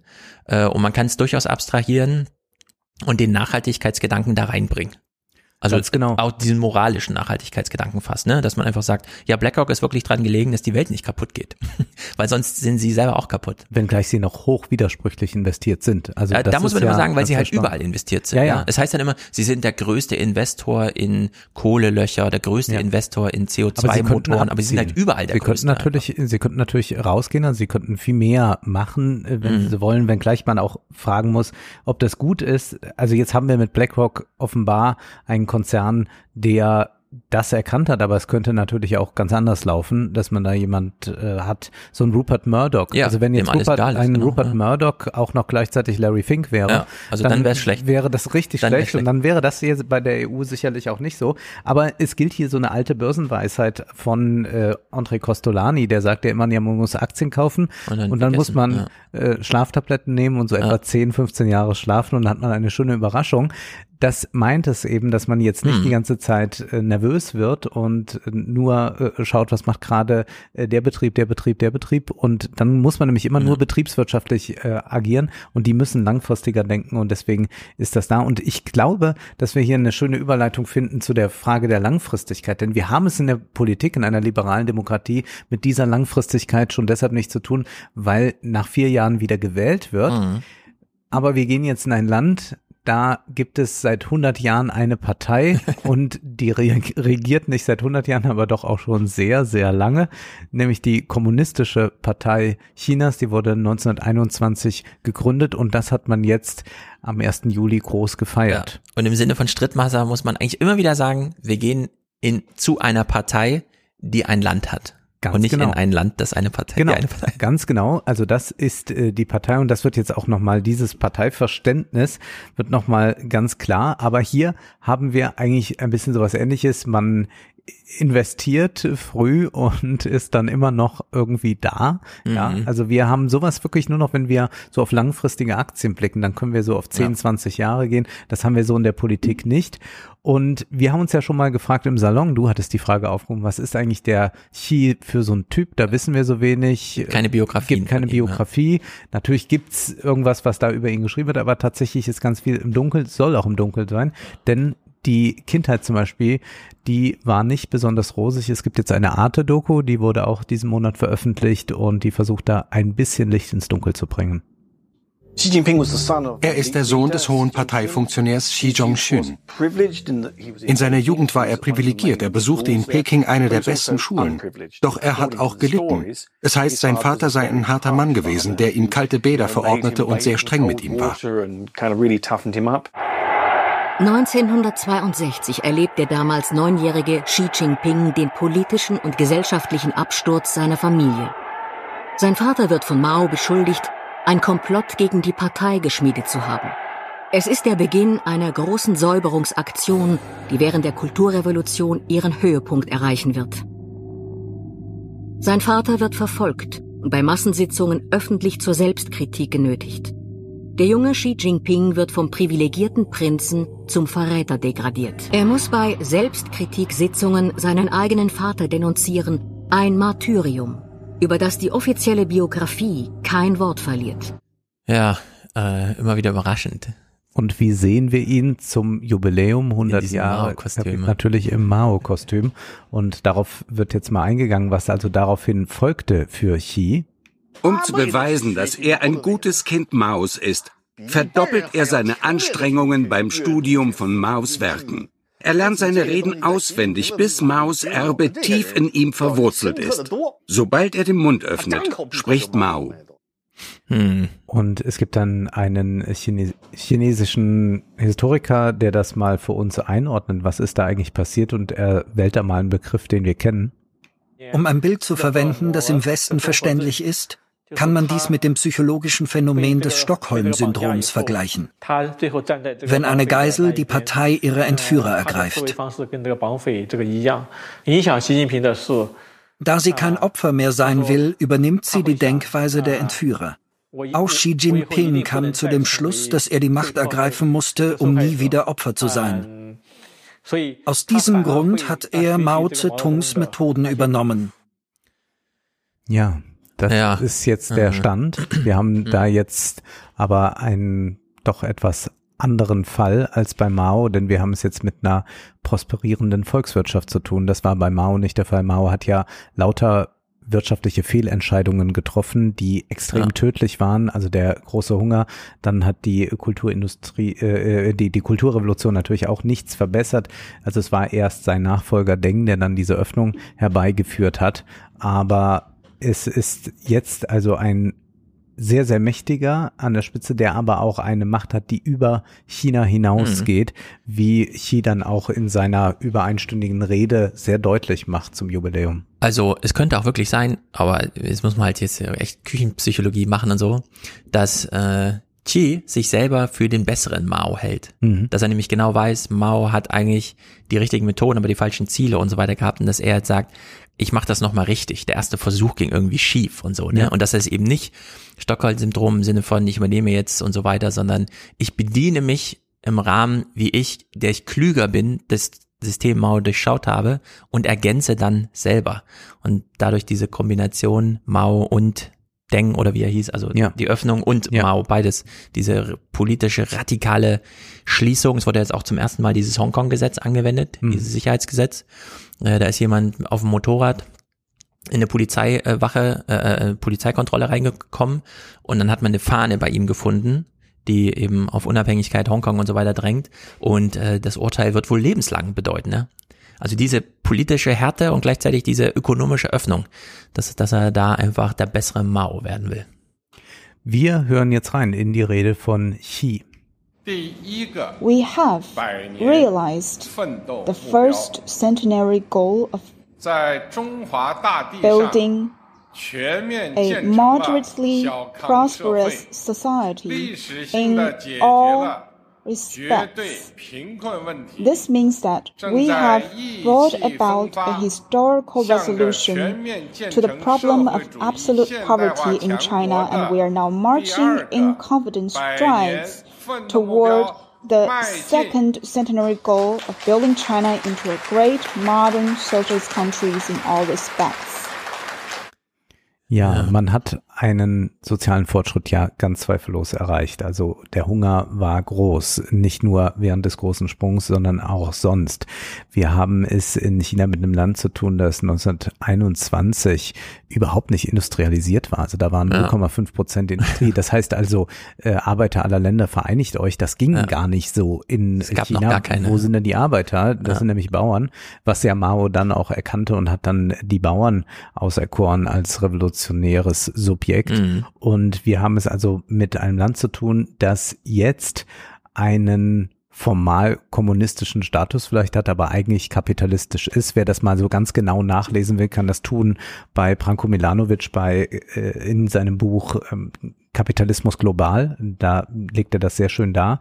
Und er sagt auch, der Sozialismus war quasi so der Übergang dahin. Und ich würde es vielleicht noch mal jetzt hier zuspitzen, wenn wir jetzt Xi so hören ja, man hat das jetzt alles immer so mit dem Kommunismus begründet, aber es geht jetzt ja gerade darum, dass man, man hatte einen Wohlstand erreicht und könnte man vielleicht sagen, man hat einfach jetzt hier äh, auf eine ganz gute Strategie gesetzt, um ein erfolgreiches Land zu werden. Also mhm. einfach mal so unter dem Begriff erfolgreich werden, ja. äh, wohlständig werden und jetzt gar nicht mal mit diesem Marxismus und so weiter ankommen. Man hat nur den Marxismus gehabt als so eine äh, interessante Staatsphilosophie. Vorher hatte man äh, eine Monarchie, mhm. merkwürdiges Kaiserreich, konnte man auf jeden Fall nicht in die Moderne überführen. Man hatte auch schon so ein Role Model mit äh, der Sowjetunion, hat gesehen, aha, die haben sich da auch äh, von den Zaren gelöst ja. und jetzt kann man einfach einfach mal sagen, das hat man so als Erfolgsstrategie 1921 im kleinen Krüppchen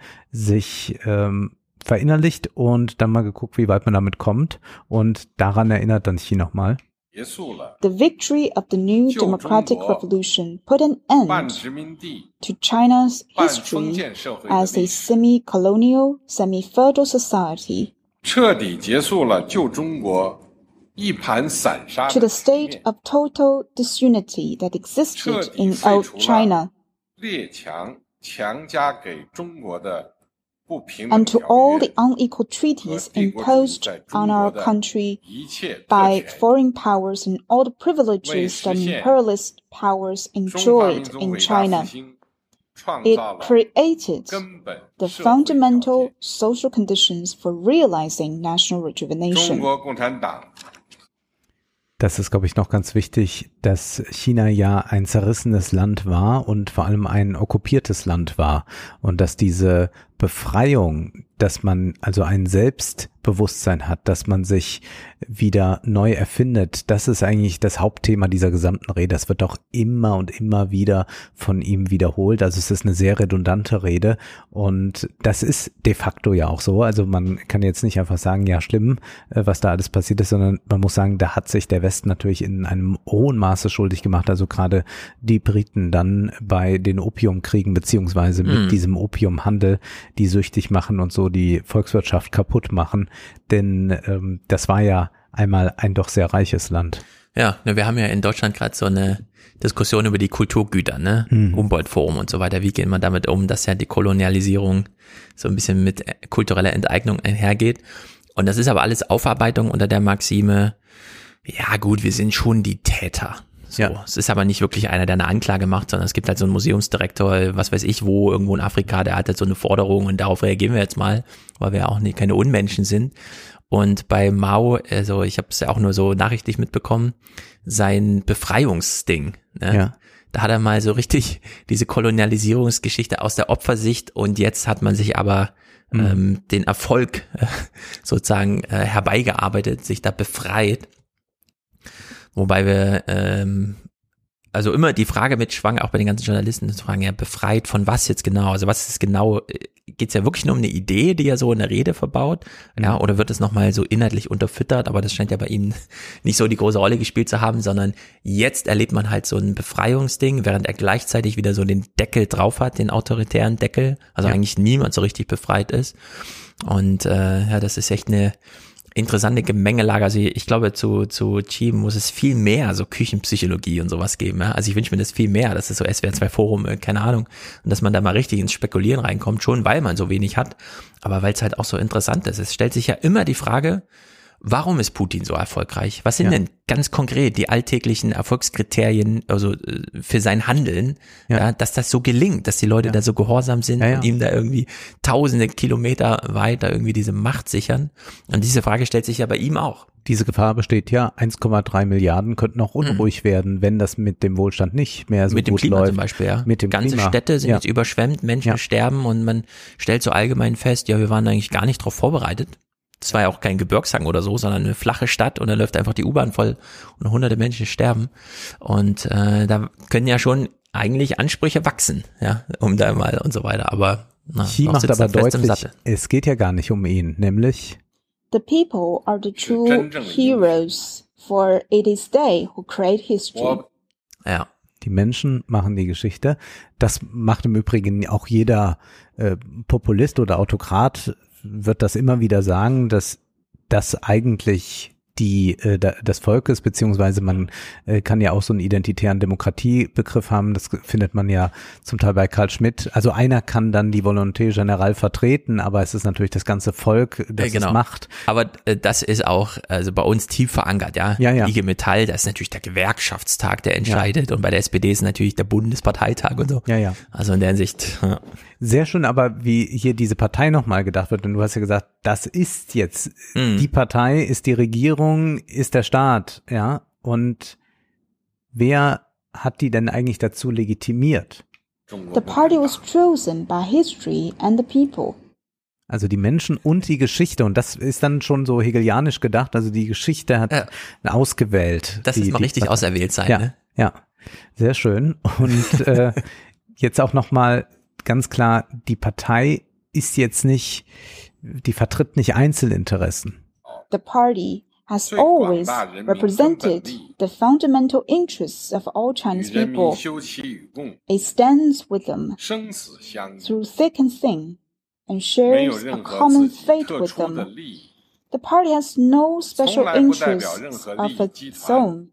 It has never represented any individual interest group ja, es gibt so eine schöne Stelle in einem Buch von Slavoj Žižek, da setzt er sich mit der Sowjetunion auseinander mhm. Und fragt sich, wen hat denn eigentlich die Partei repräsentiert?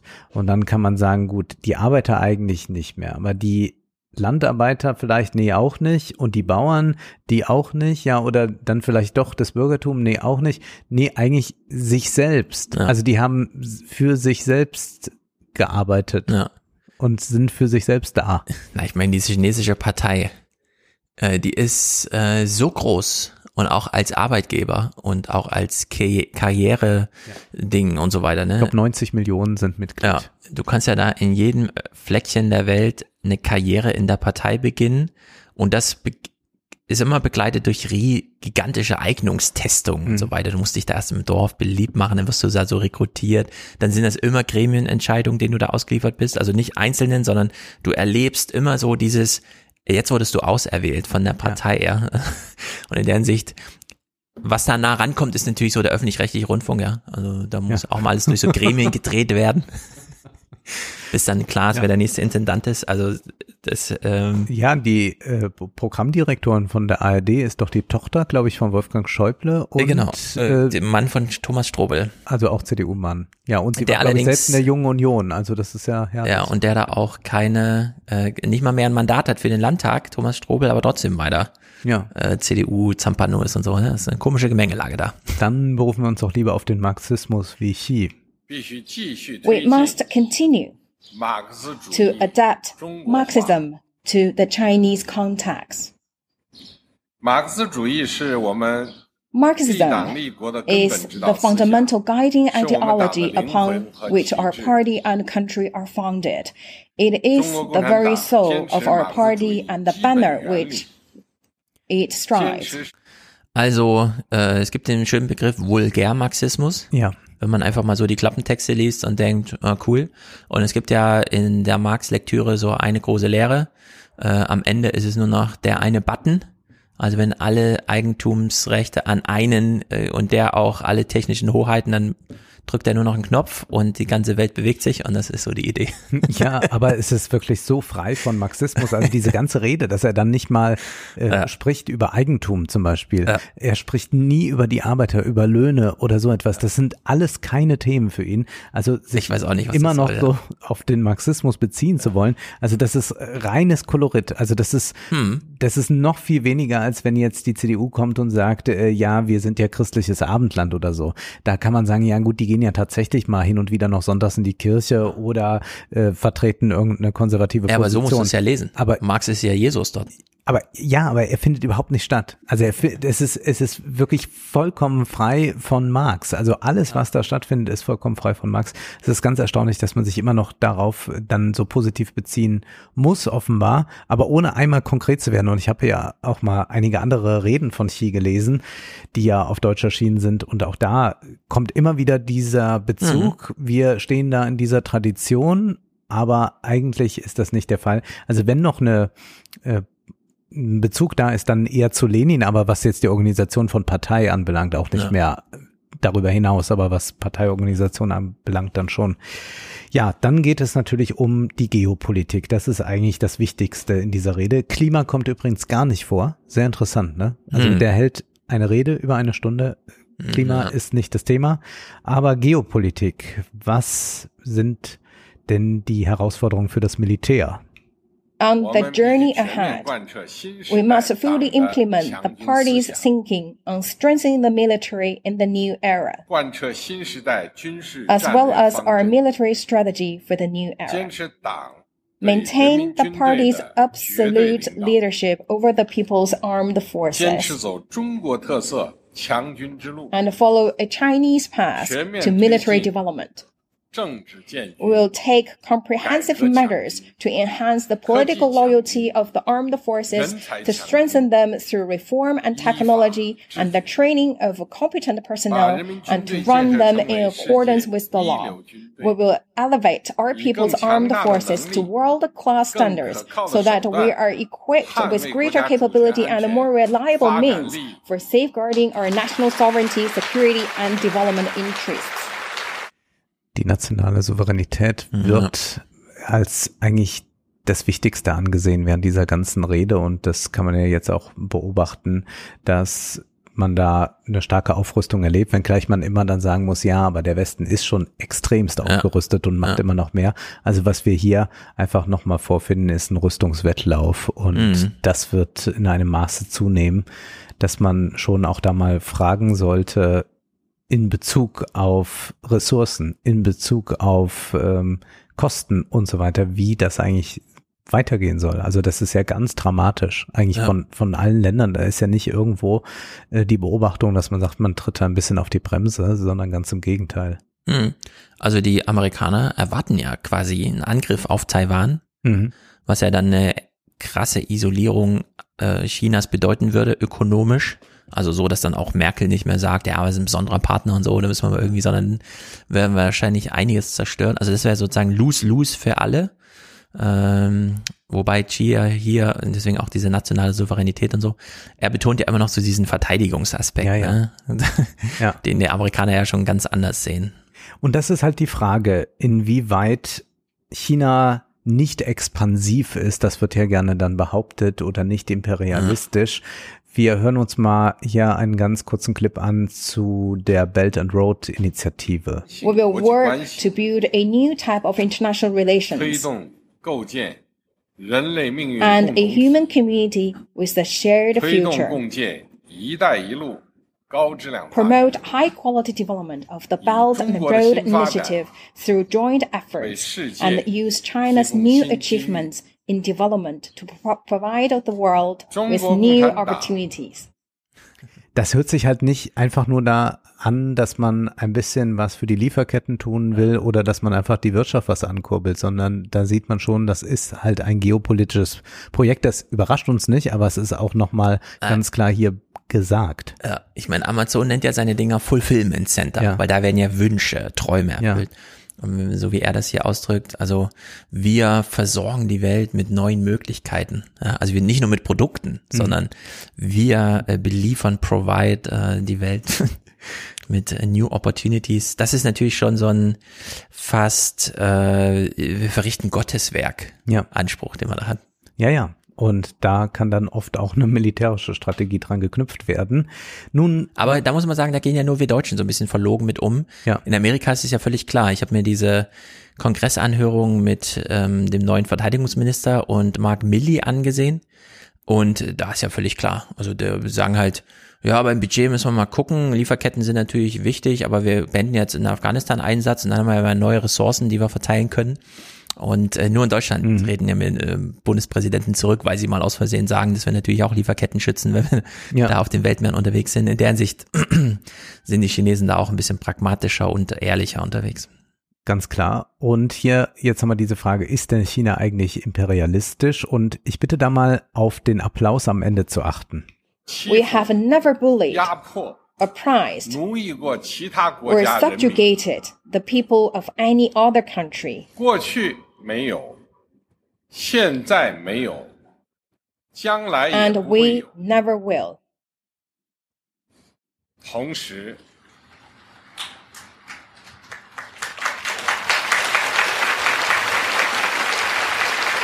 Ja, kommt so langsam in Gang. Also man war da nie ja. diejenige Nation, die den anderen irgendwas aufoktroyiert.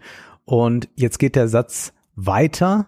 So, und wieder Applaus. By the same token, we will never allow any foreign force to bully, oppress, or subjugate us. Anyone who would attempt to do so will find themselves on a collision course with a great wall of steel forged by over 1.4 billion Chinese people.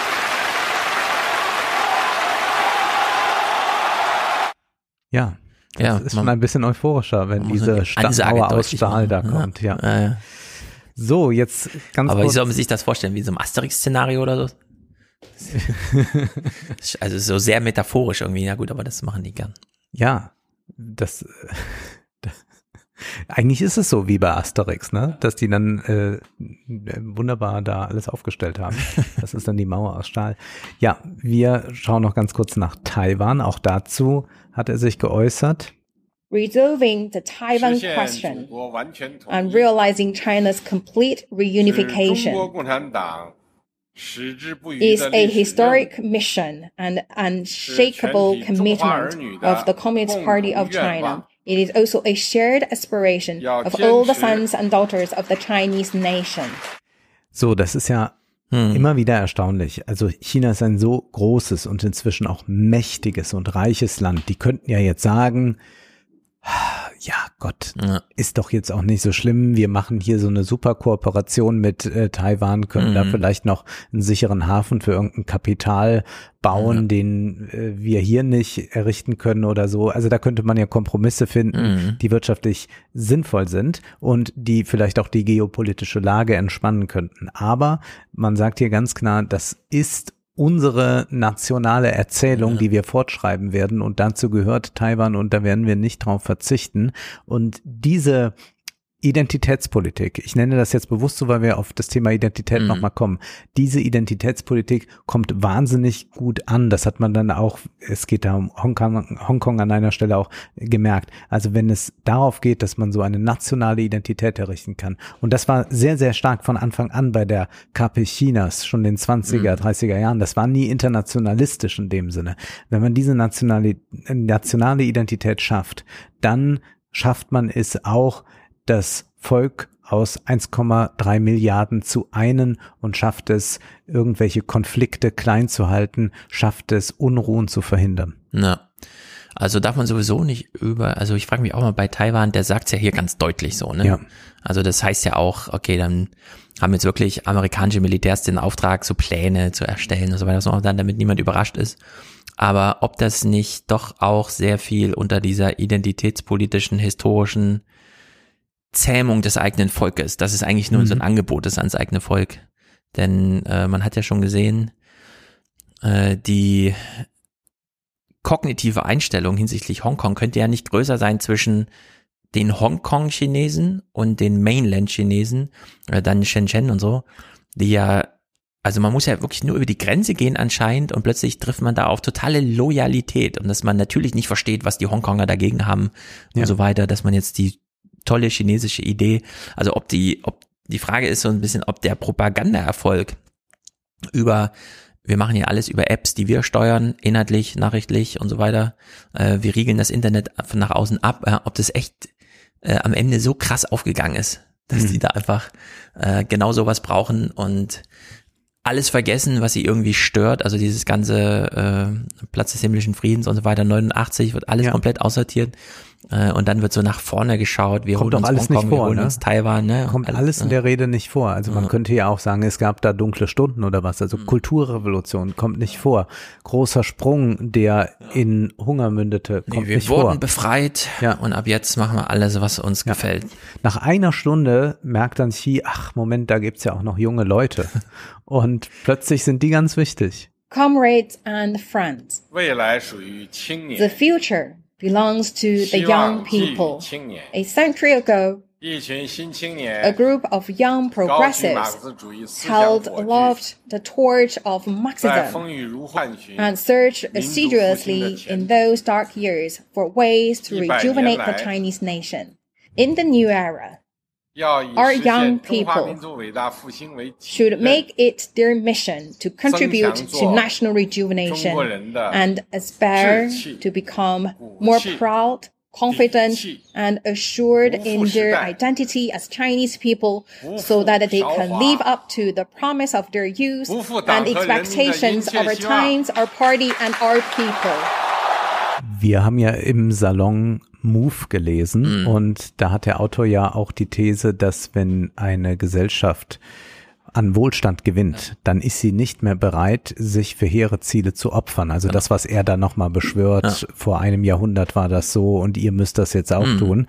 Und da ist dann doch sehr fraglich, inwieweit man da mitmacht. Zwar haben wir jetzt auch Kriegs Gerät, das nicht mehr so sein muss, dass sich da Leute opfern direkt, mhm. sondern da kann man über Drohnen und so weiter natürlich auch schon viel Unheil anrichten.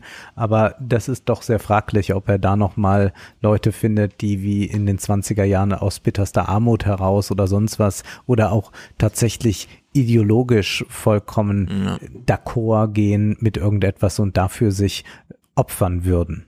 Da ist ja eh die Frage, also es geht ja, sich in den Dienst der Sache stellen, geht ja noch weit übers Militärische hinaus, hm. sondern im Zweifel muss ja auch ein Dienstleistungssektor so betreut werden, während du gleichzeitig feststellst, dass deine Elterngeneration aber ganz gut damit klarkommt und lebt und du selber eben nicht so richtig vorwärts kommt. Also am Ende muss halt da ein echtes Eigentumsangebot und so gemacht werden. Ne? Mhm. Was sich ja auch wieder auszahlt, stand ja auch in Move, äh, sobald junge Menschen ähm, so sich niederlassen, und dann auch am eigenen Haus abbezahlen oder Kinder haben oder so, dann zähmt es sie eh nochmal politisch. Und ich meine, bisher sieht man da keine Aufruhr oder so. Aber wenn es, also das ist ja die europäische, amerikanische Erfahrung, wenn es äh, ökonomisch nicht mehr gut läuft, trifft es die Jungen als erstes. Ja. Und das ist natürlich für China eine besondere Gefahr, weil da so auf so viel Integration, Integrität äh, gesetzt wird. Also mal gucken. Wir die ganzen wirtschaftlichen Schäden durch den Klimawandel und so, die müssen dann erstmal ordentlich fair verteilt werden. Gehen wir noch mal kurz nach Europa zurück zu der Arte-Doku, die zeigt schon, wie China in Europa angekommen ist. Hier erstmal Griechenland. Griechenland wird zu Xi Jinpings erstem trojanischen Pferd in der Europäischen Union. Griechenland gehörte zu den großen Empfängern chinesischer Investitionen. Der Hafen von Piräus ist heute chinesisch. Anfang 2018 konnte Europa dem UN-Menschenrechtsrat erstmals keinen Jahresbericht zur Lage der Menschenrechte in China vorlegen, weil Griechenland sein Veto eingelegt hat. Da stellt sich heraus, die Austeritätspolitik und all diese mhm. Schuldengedanken sind auch ein geopolitisches Problem jetzt geworden für uns. Genau, danke CDU an ja. der Stelle. Ja, ganz, ganz, ganz klar. Das hätte nämlich nicht sein gemusst, dass die ja. da sind. Und das Und, ist auch die eigentliche Gefahr, dieser, ja. dieser expansive Autoritarismus, oder wie auch immer ja. man es nennt, dass chinesische Studenten sich in Deutschland nicht sicher fühlen können, weil sie nicht wissen, welcher andere chinesisch aussehende Mensch hier im Hörsaal gibt denn meine Frage, die ich hier gerade an den Professor in der Vorlesung stelle, weiter hm. und diffamiert und hm. so, ne? Also die sind da echt jetzt überall. Du hast ja bei Hollywood und so ist ja auch ein Megathema. Wie werden die Drehbücher umgeschrieben, um da äh, marktbereinigt und so weiter zu sein? Und dass sich autoritäre Führer untereinander ganz gut verstehen, wissen wir aus der Geschichte. Und deswegen kommen wir jetzt schon mal zu Ungarn. Wir kommen da später nochmal drauf zurück. Xi Jinpings treuester europäischer Verbündeter, Ungarns nationalkonservativer Regierungschef Viktor Orban, steht zu seiner Annäherung an China. Er stellt sich regelmäßig gegen gemeinsame Erklärungen der Europäischen Union, die Menschenrechtsverletzungen durch das chinesische Regime anprangern. In der Corona-Krise bestellt er den chinesischen Impfstoff, bevor dieser in der EU zugelassen ist und lässt sich medienwirksam damit impfen. Einige Tage später verkündet er, dass 2024 in Ungarn die erste chinesische Universität auf europäischem Boden eröffnet wird. Ja, das ist der Politiker, der sagt, Achtung, wir erleben bald einen großen Austausch, äh, dann sind hier ja. nur noch Muslime und so weiter. Ja, und wir der auch werden, Angst hat vor Soros und so weiter, der ja, gründet hier Universitäten. überfremdet und all solche Geschichten, ja. ja. Und der macht das. Es ist verlogen ohne Ende. Ich bin hier auch noch bei der BBC am 9. Juli auf einen China-Bezugsclip gestoßen. Mhm. Und zwar äh, ist Imran Khan der Premierminister von Pakistan. Und wir haben ja schon gehört, die Trennung von Pakistan und Indien hat zu der größten Migrationsbewegung jemals geführt. 20 Millionen Menschen, also damals nach dem Zweiten Weltkrieg die Deutschen aus äh, äh Siedlerbewegung waren 12 Millionen. Mhm. Und das ist schon gigantisch, aber hier 20 Millionen Menschen. Und Pakistan ist ja ein muslimisches Land. Und jetzt sind ja in China vor allem die Muslime, also die Uiguren da, äh, besonders im Bedrängnis mit diesen großen Lagern und dieser ganzen sozialen Kontrolle, die da stattfindet. Und äh, der Imran Khan war bei Axios im Interview bei dem Typ, der auch damals Donald Trump so gequält hat. Also die haben ja da sehr gutes Personal, um politische Interviews zu führen. Und kriegt hier mal die Frage, warum kritisiert er äh, China nicht?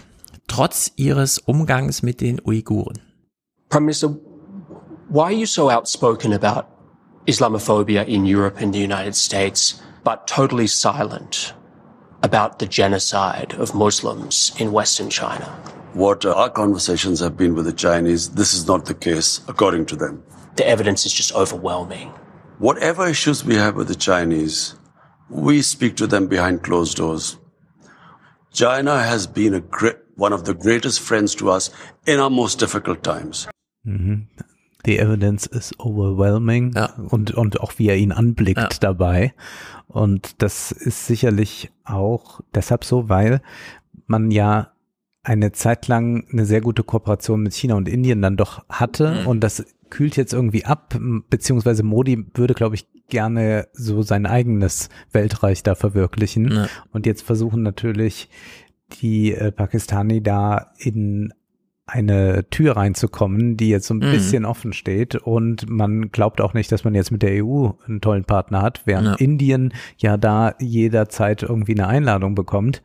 Insofern wird das die Strategie sein, aber es ist natürlich erschreckend. Mhm. Ja. ja, also er spricht dafür 200 Millionen Muslime, die da in Pakistan leben. Und während es manchmal so ein paar Spannungen gibt und Erdogan zum Beispiel dann doch mal ein Wort für die Uiguren äh, da lässt, ähm, geht diese chinesische Strategie da voll auf. Ja? Schon allein, weil die Muslime sich sowieso nicht als Weltgemeinschaft verstehen, ja. sondern so eine zerklüftete Struktur da haben, dass es da einfach zu keiner Solidarität kommt. Also in der Hinsicht auch ein bisschen bedrückend, ihn da so zu sehen, ja, als einen der wichtigsten äh, Regierungschefs muslimisch, ja. der muslimischen Welt, ja. der einfach sagt, nee, das sind unsere größten, allergrößten Freunde. Und mir egal, dass die da Millionen Menschen eingesperrt haben.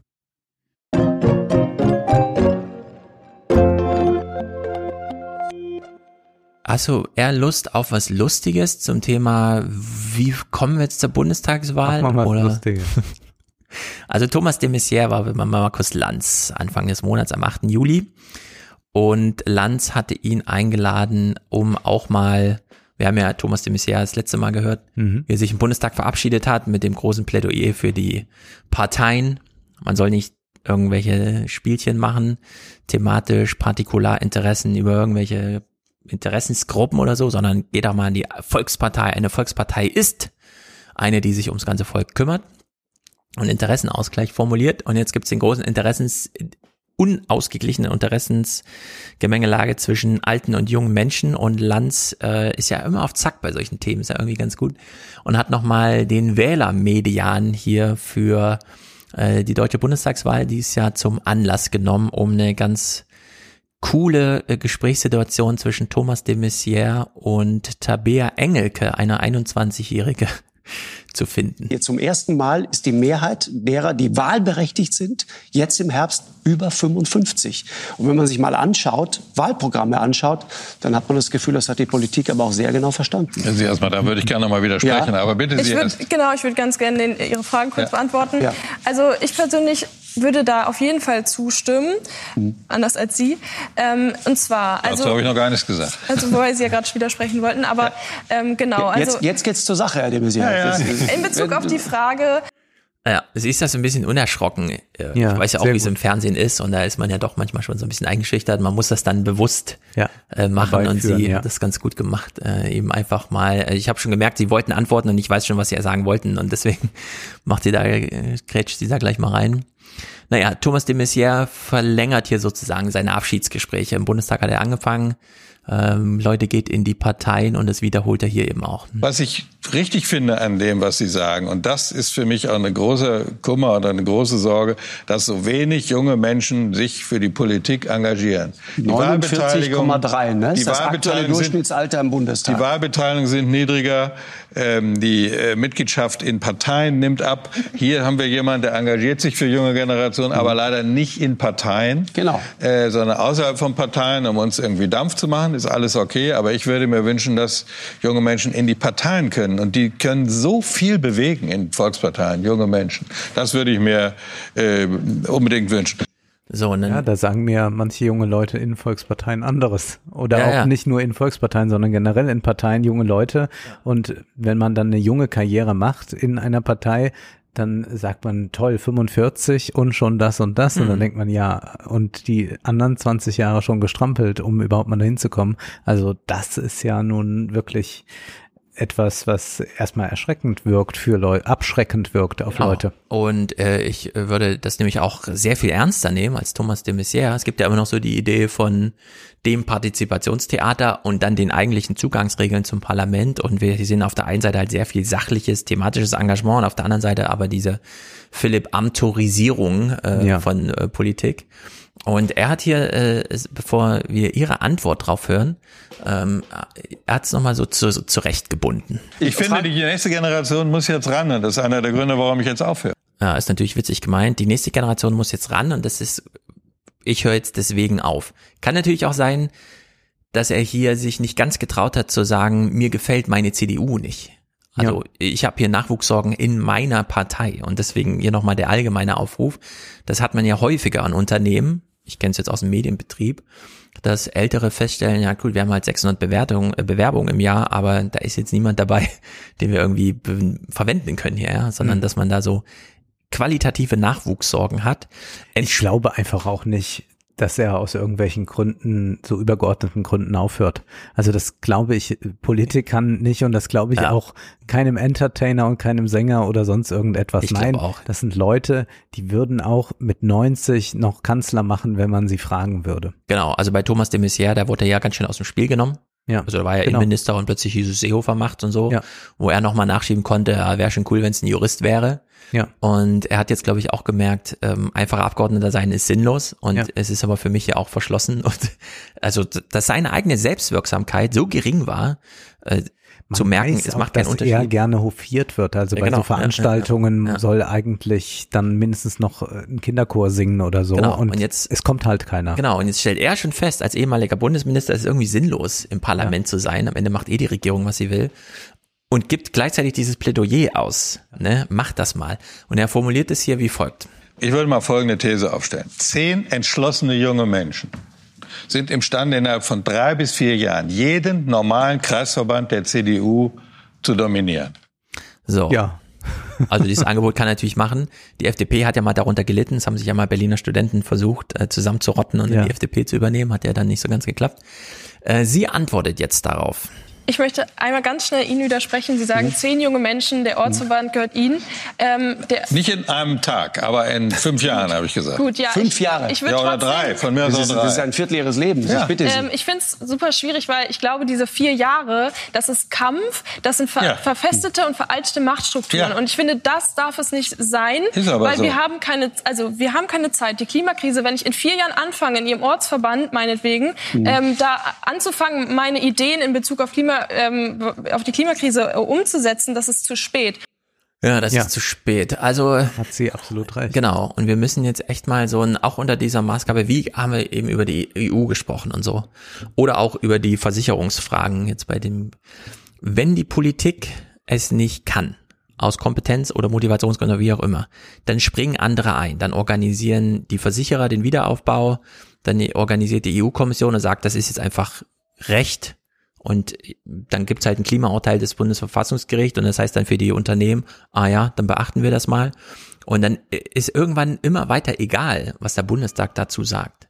Ja. So, ne, es wird eh viel auf kommunaler Ebene entschieden, was heute schon wichtig ist, was übersehen wird, so vom eigenen, allgemeinen Wählerpublikum. Und die Politik wird eigentlich immer mehr zum Theater. Und jetzt hat sie ja kritisiert, ich kann jetzt nicht in eine Partei gehen, wo ich fünf Jahre lang irgendwelche Gremiensitzungen mache und bei der CSU gilt ja im Besonderen, vor allem der Hinweis für Frauen, äußern sie sich einfach oft in solchen mhm. Sitzungen. Mhm. Machen sie sich präsent, egal was sie sagen, Hauptsache sie sind präsent. Und es kann ja nun wirklich nicht ernsthaft ja. äh, der Modus operandi sein. Ne? Ja. Und äh, deswegen finde ich ihre Antwort, die er da einfach abtut mit, ja so ist es halt. Man muss halt, halt fünf Jahre lang äh, sich da durchboxen und so, ne?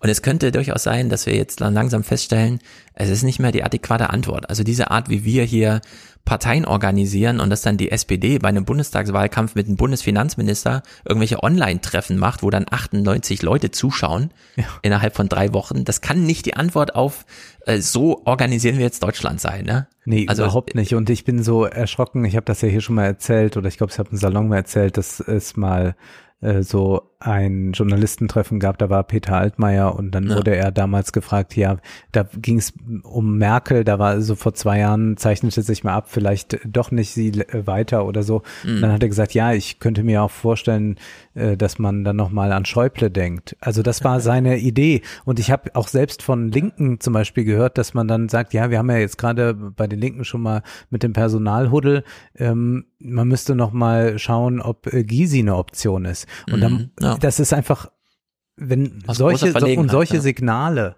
äh, sind natürlich oder was heißt es sind ja nicht nur Signale, sondern es sind ja tatsächlich Denkweisen und Handlungsweisen, ja. die sind es, die natürlich junge Leute von äh, den Parteien abhalten. Gut, dann hat man natürlich so ein paar diese Trendy-Leute da irgendwie mhm. äh, Lilly und Co. und wie diese ja. Twitter-Leutchen äh, heißen, die sich in überteuerten hässlichen Funktionsjacken posten und dann irgendwie einen Skandal bei Ulf Hoschert auslösen. Ja. Also das ist natürlich auch eigentlich nur noch ein Peinlichkeitstheater, wo man auch jedem jungen Menschen sagen mhm. muss, nee, dann lern lieber was Anständiges oder mach so eine Influencer-Karriere, ja. dafür brauchst du keine Partei. Ja, genau. Und ähm, ausgehend von Thomas de Maizières Motivation, jetzt nicht mehr mitzumachen, muss man halt feststellen, äh, können auch aussterben. Also im ja. Sinne von Imperativ. Sie könnten jetzt auch aussterben. Es würde, glaube ich, nicht viel fehlen. Eine funktionierende Regierung kriegt man immer noch zusammen. Also Wahlen können ja stattfinden. Äh, Parteien werden in diesen Wahlen völlig überbetont. Ich hatte jetzt im Fernsehpodcast ein äh, Alex, einen jungen Mann, der in seinem Heimatdorf oder Stadt 5000 ähm, 5000 Einwohner Bürgermeister werden will. Mhm. Und dann haben wir ihm nach der Aufnahme gefragt, weil wir es nicht während der also aus Gründen, sondern nicht thematisieren wollten, in welcher Partei bist du eigentlich so, ja, parteilos. Hier sind alle Bürgermeister parteilos. Ja. ja. Also man hat schon eine politische Struktur, wo man einfach sagt, ja, hier treten halt Leute an, die sind so in der Stadt bekannt oder rekrutieren sich aus der Verwaltung. Also der ja. Landrat hat dann irgendwie da 200.000 Leute, für die er regiert. Und dann hat halt einer die Idee, oh, ich könnte auch mal in die Exekutive gehen. Und dann geht er halt als Bürgermeister in irgendeinen Ort, der ist halt Bürgermeister für 15.000 Leute für sechs Jahre. Und da spielt Partei schon gar keine Rolle mehr. Also auf mhm. dieser kommunalen Ebene gar keine Rolle. Jetzt die Bürgermeisterin aus Erftstadt, ja. Wen interessiert in welcher Partei die ist, ja? Die muss halt jetzt Sachen regeln. So auf Landesebene ist das halt noch, ja gut, okay, aus Traditionsgründen und so. Aber eigentlich spielt das nur noch im Bundestag eine Rolle. Und warum, warum sollte sie jetzt äh, fünf Jahre so einen Sinnlos-Scheiß mitmachen, nur um danach, ja, also in der Hinsicht, ähm, könnte man sich eigentlich wünschen, dass so Parteien aussterben und so wie du es eben schon meinst, dass dann nochmal Gysi und Schäuble rekrutiert werden. Das kann ja auch nicht die Lösung sein. Ja, oder denk an diese ganzen Wendehälse, die wir hatten. Wir hatten ja hier auch den äh, Kühnert äh, im mhm. vergangenen Jahr, der ja. dann plötzlich ganz groß erzählen kann, warum Scholz äh, super ist. Ja, genau. Ja. Äh, man will nicht angelogen werden. Ja. Und diese Parteienstruktur führt aber dazu, dass man die ganze Zeit immer angelogen wird. Ja? Und es ist auch nicht mehr erträglich, dann ähm, was weiß ich, äh, Söder, Baerbock oder Scholz in irgendeinem politischen Sommerinterview zu hören. Ne? Nee. Ich meine, Lindner hat zumindest noch äh, gesagt, äh, klar, es ist jetzt hier Sommerinterview, aber ich sag Ihnen einfach, das, was ich vorhab hier zu sagen, ich will Finanzminister werden. Ja, also mhm. hat einfach, ist einfach all in gegangen, äh, auch so ein bisschen frech, aber hat zumindest noch das Beste aus der Situation gemacht für sich. Und in der Hinsicht, äh, Lanz hat es hier auch nochmal betont, der ist ja schon gut eingestiegen mit ja, die Deutschen werden immer älter und vor allem das Wahlpublikum und der Bundestag. Und vielleicht sterben den Parteien einfach die Leute weg. Es gibt eine interessante Theorie, eine interessante These, über die ich vor einiger Zeit mal mit dem sehr geschätzten Robin Alexander gesprochen habe, der Folgendes sagte. Der sagte, wenn die CDU einfach alles lässt, wie es ist, hat sie ein Problem. Weil alle vier Jahre sterben ja eine Million Wähler weg. 1,3 Prozent pro Jahr an pro Mitglieder. Jahr. So. Ja, deswegen sind wir ja nicht so doof, wie Herr Robert und Alexander das unterstellt.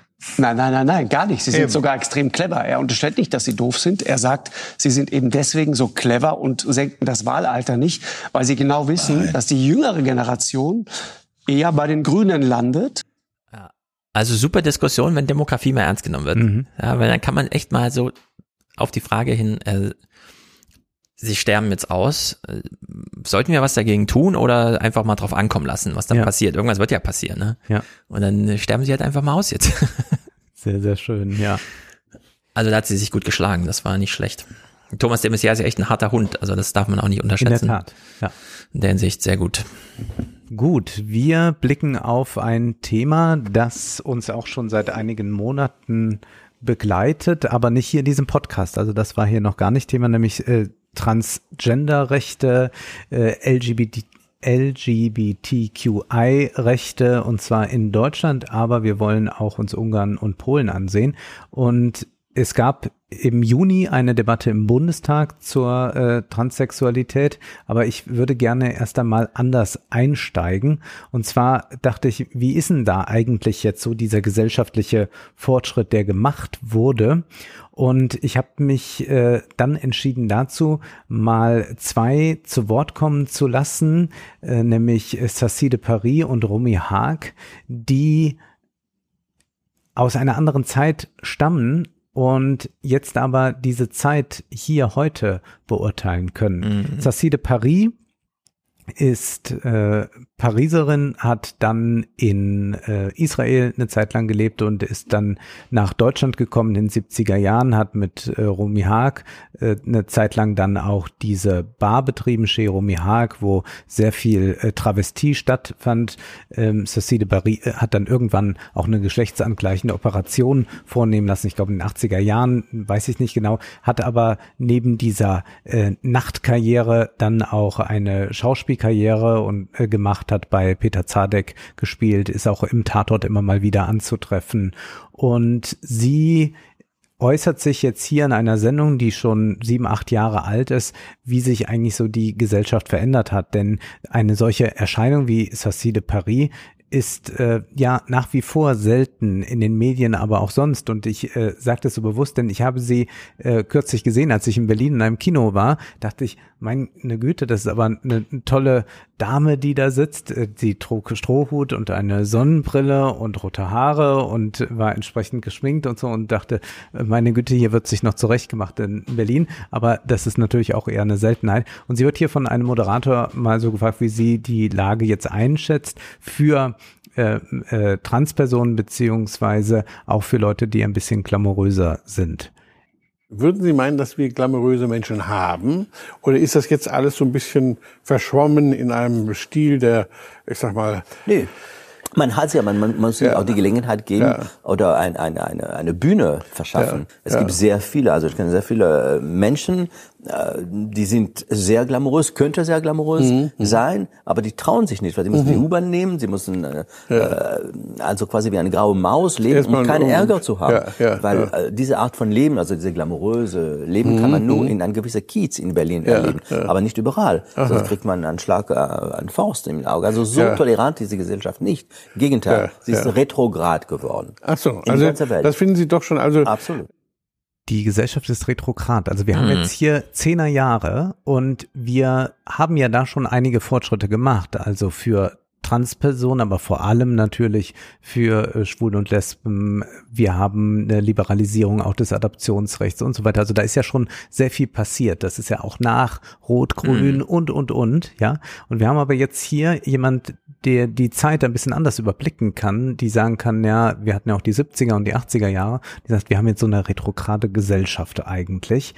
Und sie macht auch nochmal deutlich, dass äh, das für Transpersonen nach wie vor sehr schwierig ist. Ich habe schon eine Seele Striptease gemacht mein Leben lang.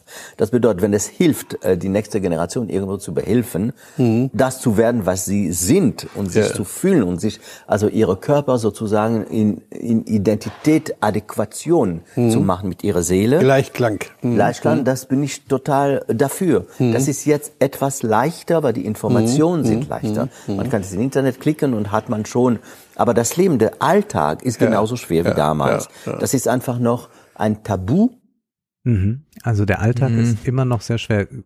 Ist also schwer, ich, dem äh, zuzustimmen, empirisch, weil man es nicht jetzt in Zahlen direkt belegen kann, aber es ist interessant, dass es von einer Person kommt, die jetzt doch ein bisschen größer das überblickt, historisch. Ja, also im Zweifel weiß sie das besser als wir, aber mein Eindruck ist immer, äh, egal um welche Themen es geht, am Ende folgt der Sinneswandel dem juristischen Fundament oder wie auch immer. Und wenn du einmal ähm, es ins, in die Legalität geholt hast, wie mit Gewalt in Ehe umgegangen wird oder in der Erziehung oder mit äh, Gewalt auf der Straße motiviert durch äh, was auch immer.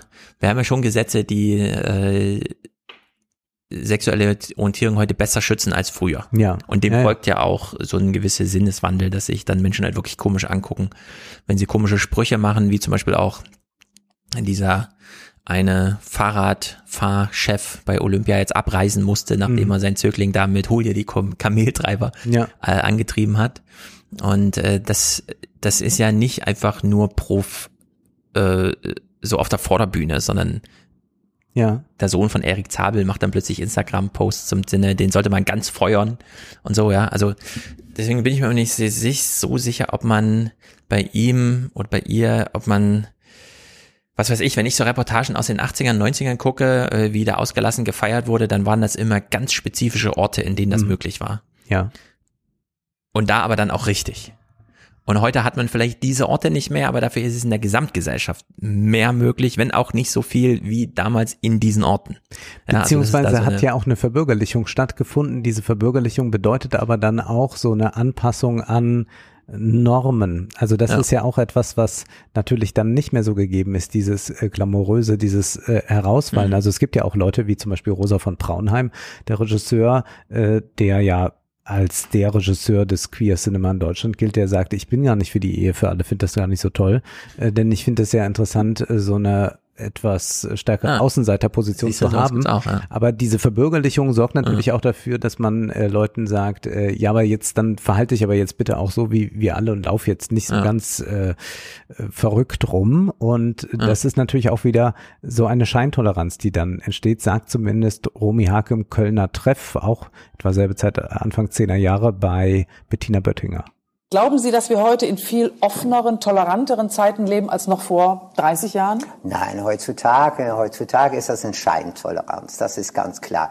Weil eine was, eine? Eine Scheintoleranz, eine, Scheintoleranz. eine Fake-Toleranz mhm. ist es. Äh, das sieht man auch schon am Fernsehen. Es ist... Äh, Also wenn ich denke, wie, wie der 80er Jahre war noch, war noch, also das, natürlich war die Hippie-Zeit am, am tolerantesten, dann kamen die 70er, die 80er und dann ist es immer weniger und weniger geworden. Es ist ganz einfach, die Leute geht es schlechter, da ist weniger Arbeit, jeder muss kämpfen vor seinem Job und dann wird man intoleranter. Es ist ganz klar. Aber wenn wir bestimmte Bereiche nehmen, sei es der Bereich Homosexualität, sei es der Bereich Transsexualität, ist es da nicht viel an Vorurteilen abgebaut worden? Ist es da heute nicht, nicht liberaler und besser? Nein, glaube ich nicht, glaube ich überhaupt nicht. Also ich ne? will nicht widersprechen, aber ja, man kann es ganz schwer beurteilen. Ja. Es ist so erstaunlich, das äh, da zu hören, da ja einfach damals noch Gesetze vorherrschten, mhm. die wirklich massiv repressiv waren und die dazu führten, dass man ins Gefängnis kommen kann, ja. während wir diese Gesetze heute nicht mehr haben, wird aber trotzdem diagnostiziert, dass es so eine ganz große Intoleranz gibt. Und das ja. finde ich äh, erstaunlich. Ich meine, sie bringt dieses soziale Argument da. Wir haben natürlich eine Zuspitzung von Konflikten. Also ich glaube, wir haben so eine äh, Gruppe von sehr vielen Bürgern, die heute auch viel klarer sich zu diesen liberalen Werten bekennt und die auch dann anprangert, wenn die in irgendeiner Weise verletzt werden. Mhm. Aber wir haben vielleicht doch auch eine relativ große Gruppe noch, ähm, die oder wieder, die jetzt sich daran äh, so aufreibt. Also dass man vielleicht sogar in den 70er Jahren jetzt sich nicht wünschte, dass die eigenen Kinder äh, dann so sind, aber mhm. man sagte, naja, aber die sind alle so ein bisschen Spinner und außerdem ist es ja Berlin. Ja, genau. Also wenn man so Orte identifiziert, wo es mhm. anders ist, ist das Gespräch darüber anders, als wenn es so eine Erwartung an die Gesamtgesellschaft ist. Ja.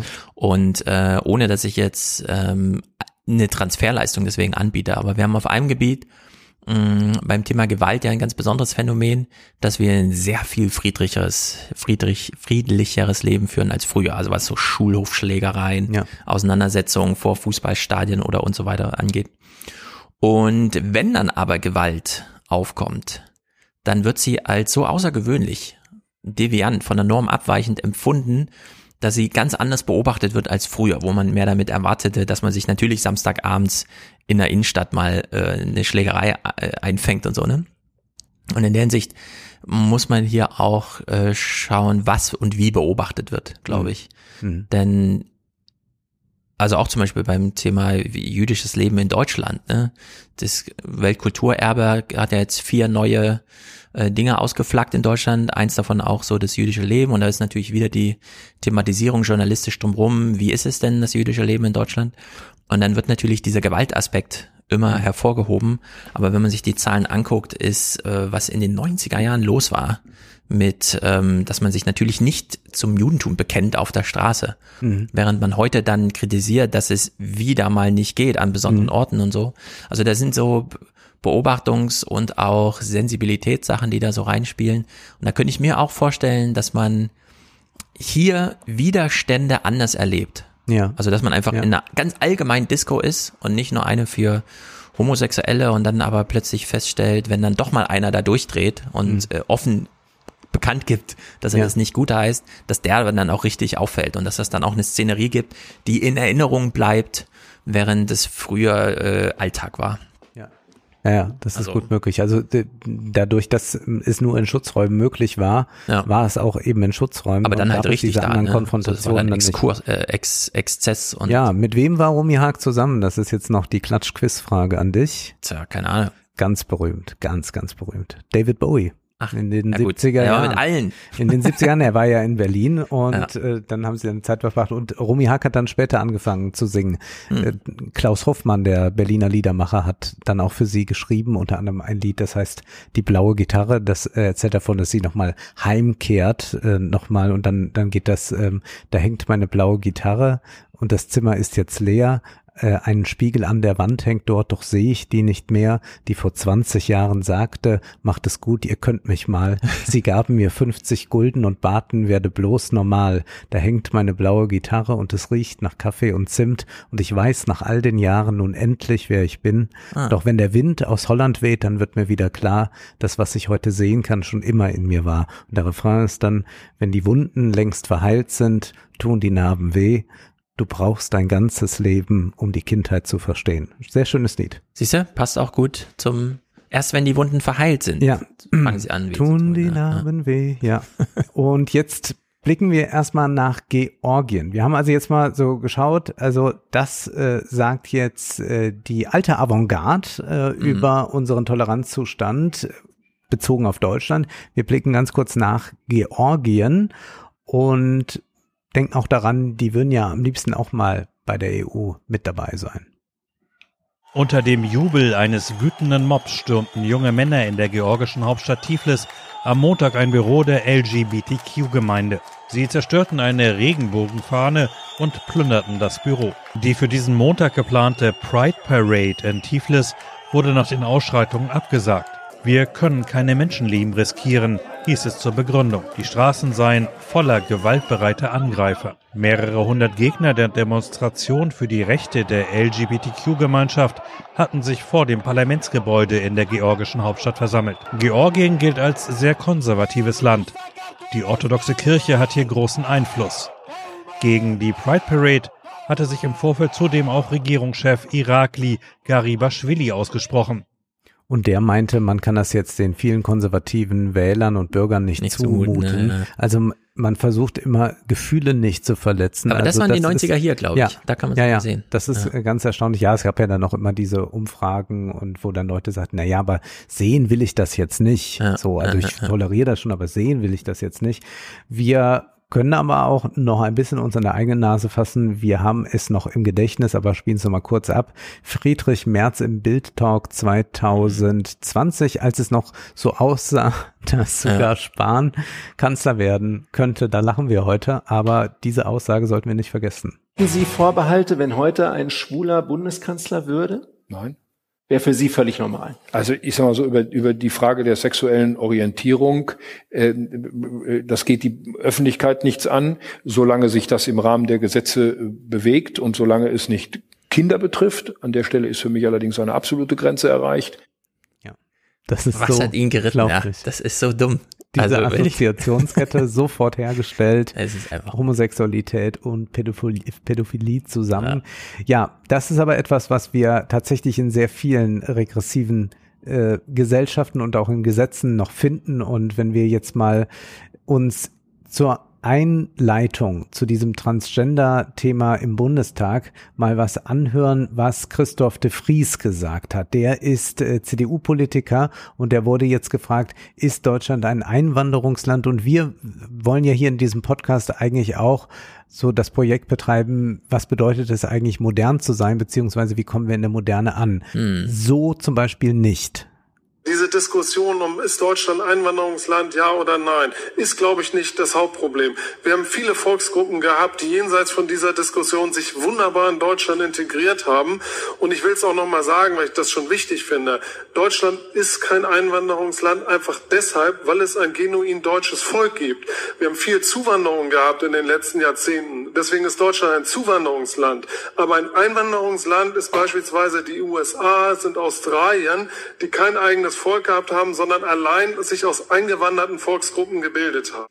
Mm, das ist so grausam. Akademisch ist das denn jetzt gemeint? Das, Zuwanderung, Einwanderung. Ja, und also. dann hat man ein, ja, und dann hat man ein genuin deutsches Volk. Also es ist ja Biodeutsch. Ja, ja, das ist, ja das beliebt. Ist, das ist wirklich äh, irre, aber da sehen wir schon, wie stark diese Identitätspolitik äh, da ist und wie mhm. man auch hier weiß, dass man damit äh, sehr viele konservative Rechte nochmal erreichen kann. Und das ist auch etwas, was man jetzt übertragen kann auf die geschlechtliche Situation. Also wenn Leute genau definieren wollen, was ist männlich, was ist weiblich und das ist doch dann von Geburt aus so und darf doch dann nicht geändert werden. Mhm Dazu gab es eine Debatte im Bundestag, denn es gab äh, drei Gesetzesentwürfe, die abgeschmettert worden sind von den Linken gab es einen Entwurf, von den Grünen einen und von der FDP einen. Und es ging immer um die äh, Selbstbestimmung von Transpersonen. Es ging aber auch darum, äh, Entschädigungen zu zahlen, überhaupt äh, Adoptionsrechte anders zu gestalten. Also